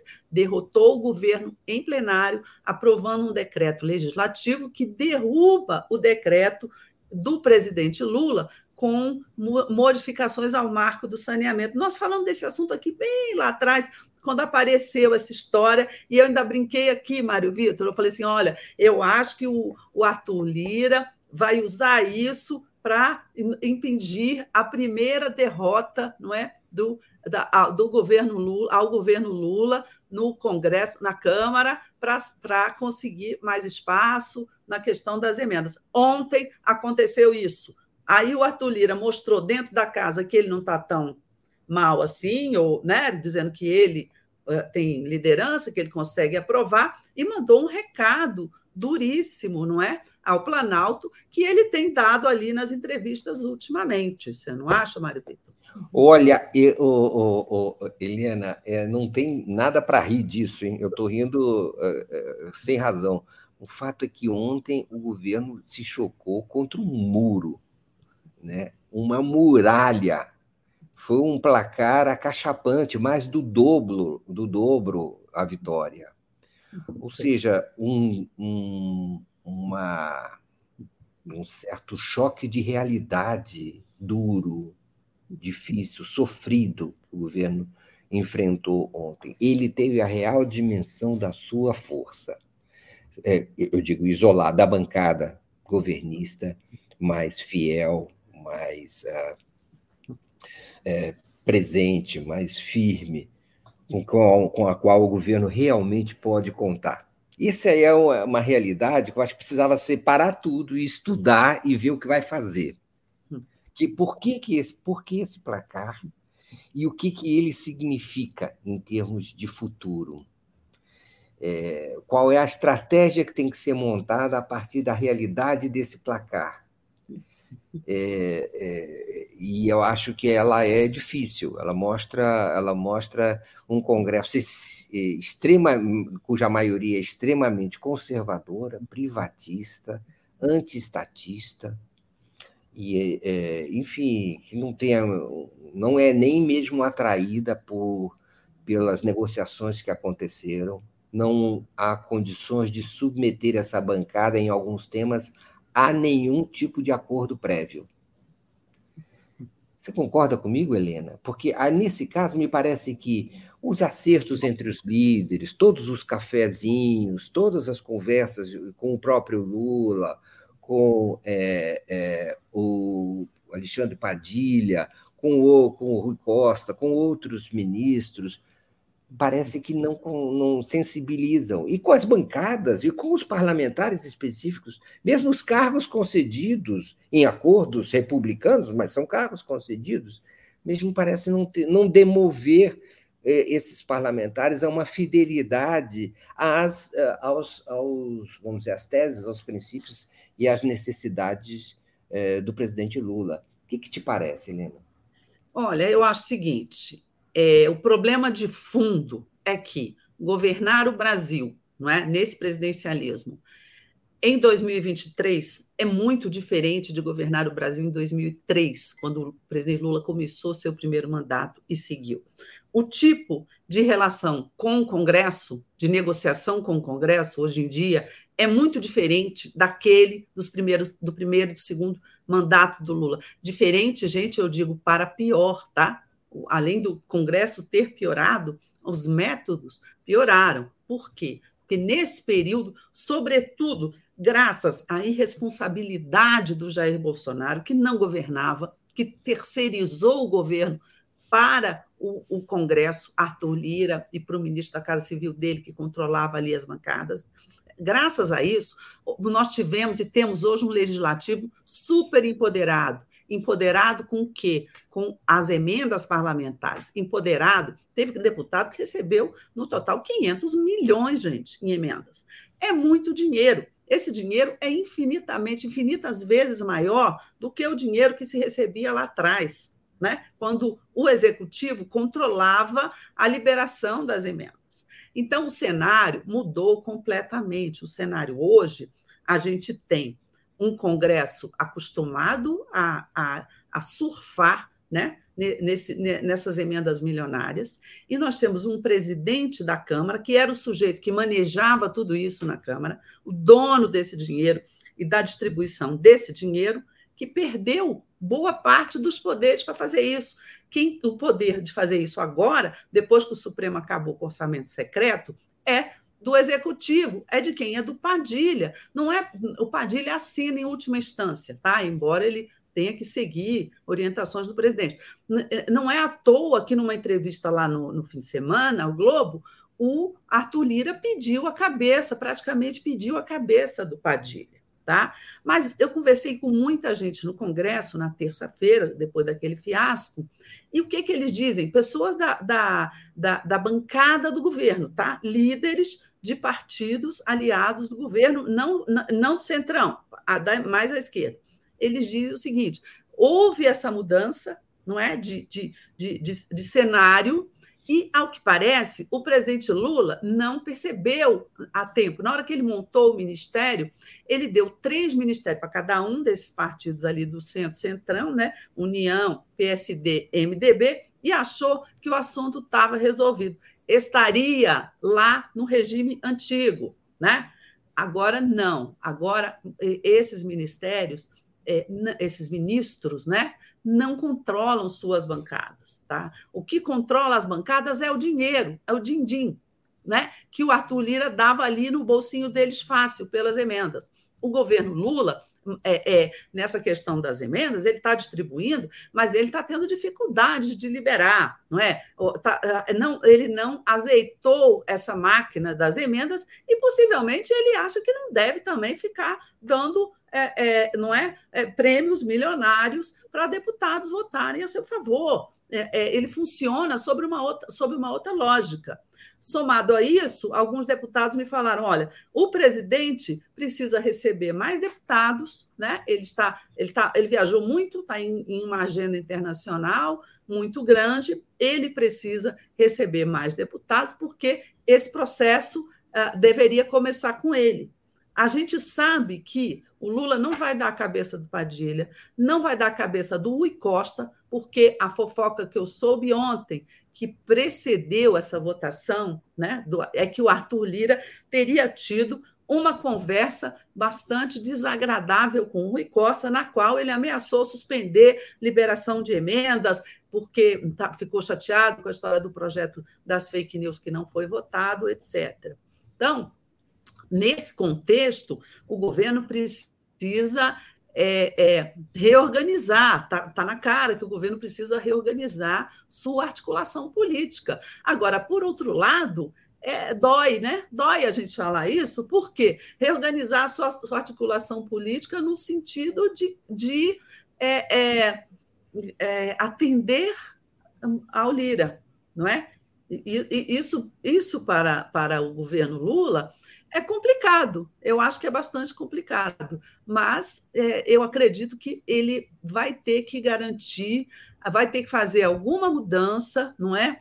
Ou nos articuladores. Não acredito que o Padilha vá ser demitido, não, não, não acredito que o Padilha é muito competente, como eu já até já disse aqui. O problema não é do, do Padilha, o problema está acima do Padilha, é maior do que o Padilha, mas de alguma forma o, o, Lula vai ter que mexer nesse quebra-cabeças. Não sei se é, se é talvez é, trocando ministros, quem sabe, porque chega a ser ridículo. O União tem três ministros e tem votado, a grande maioria da bancada tem votado contrariamente aos interesses do Planalto. Isso ficou claro no placar de quê? Da urgência do PL das fake news.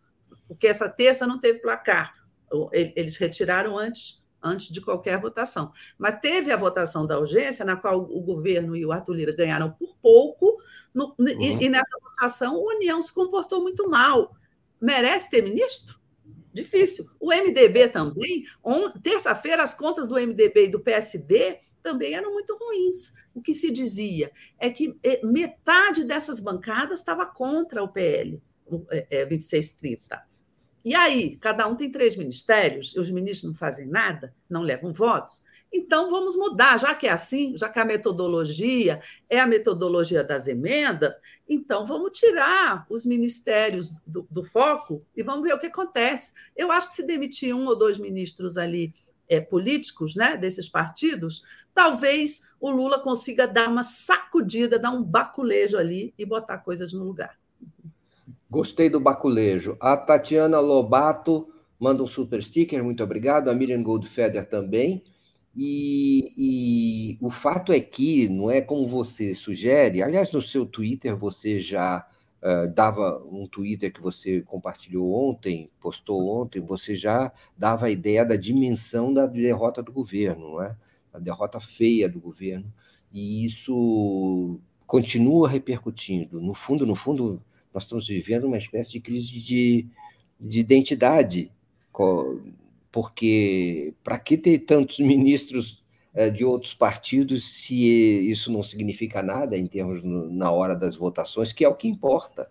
Né? Então, esses ministros estão fazendo o que ali?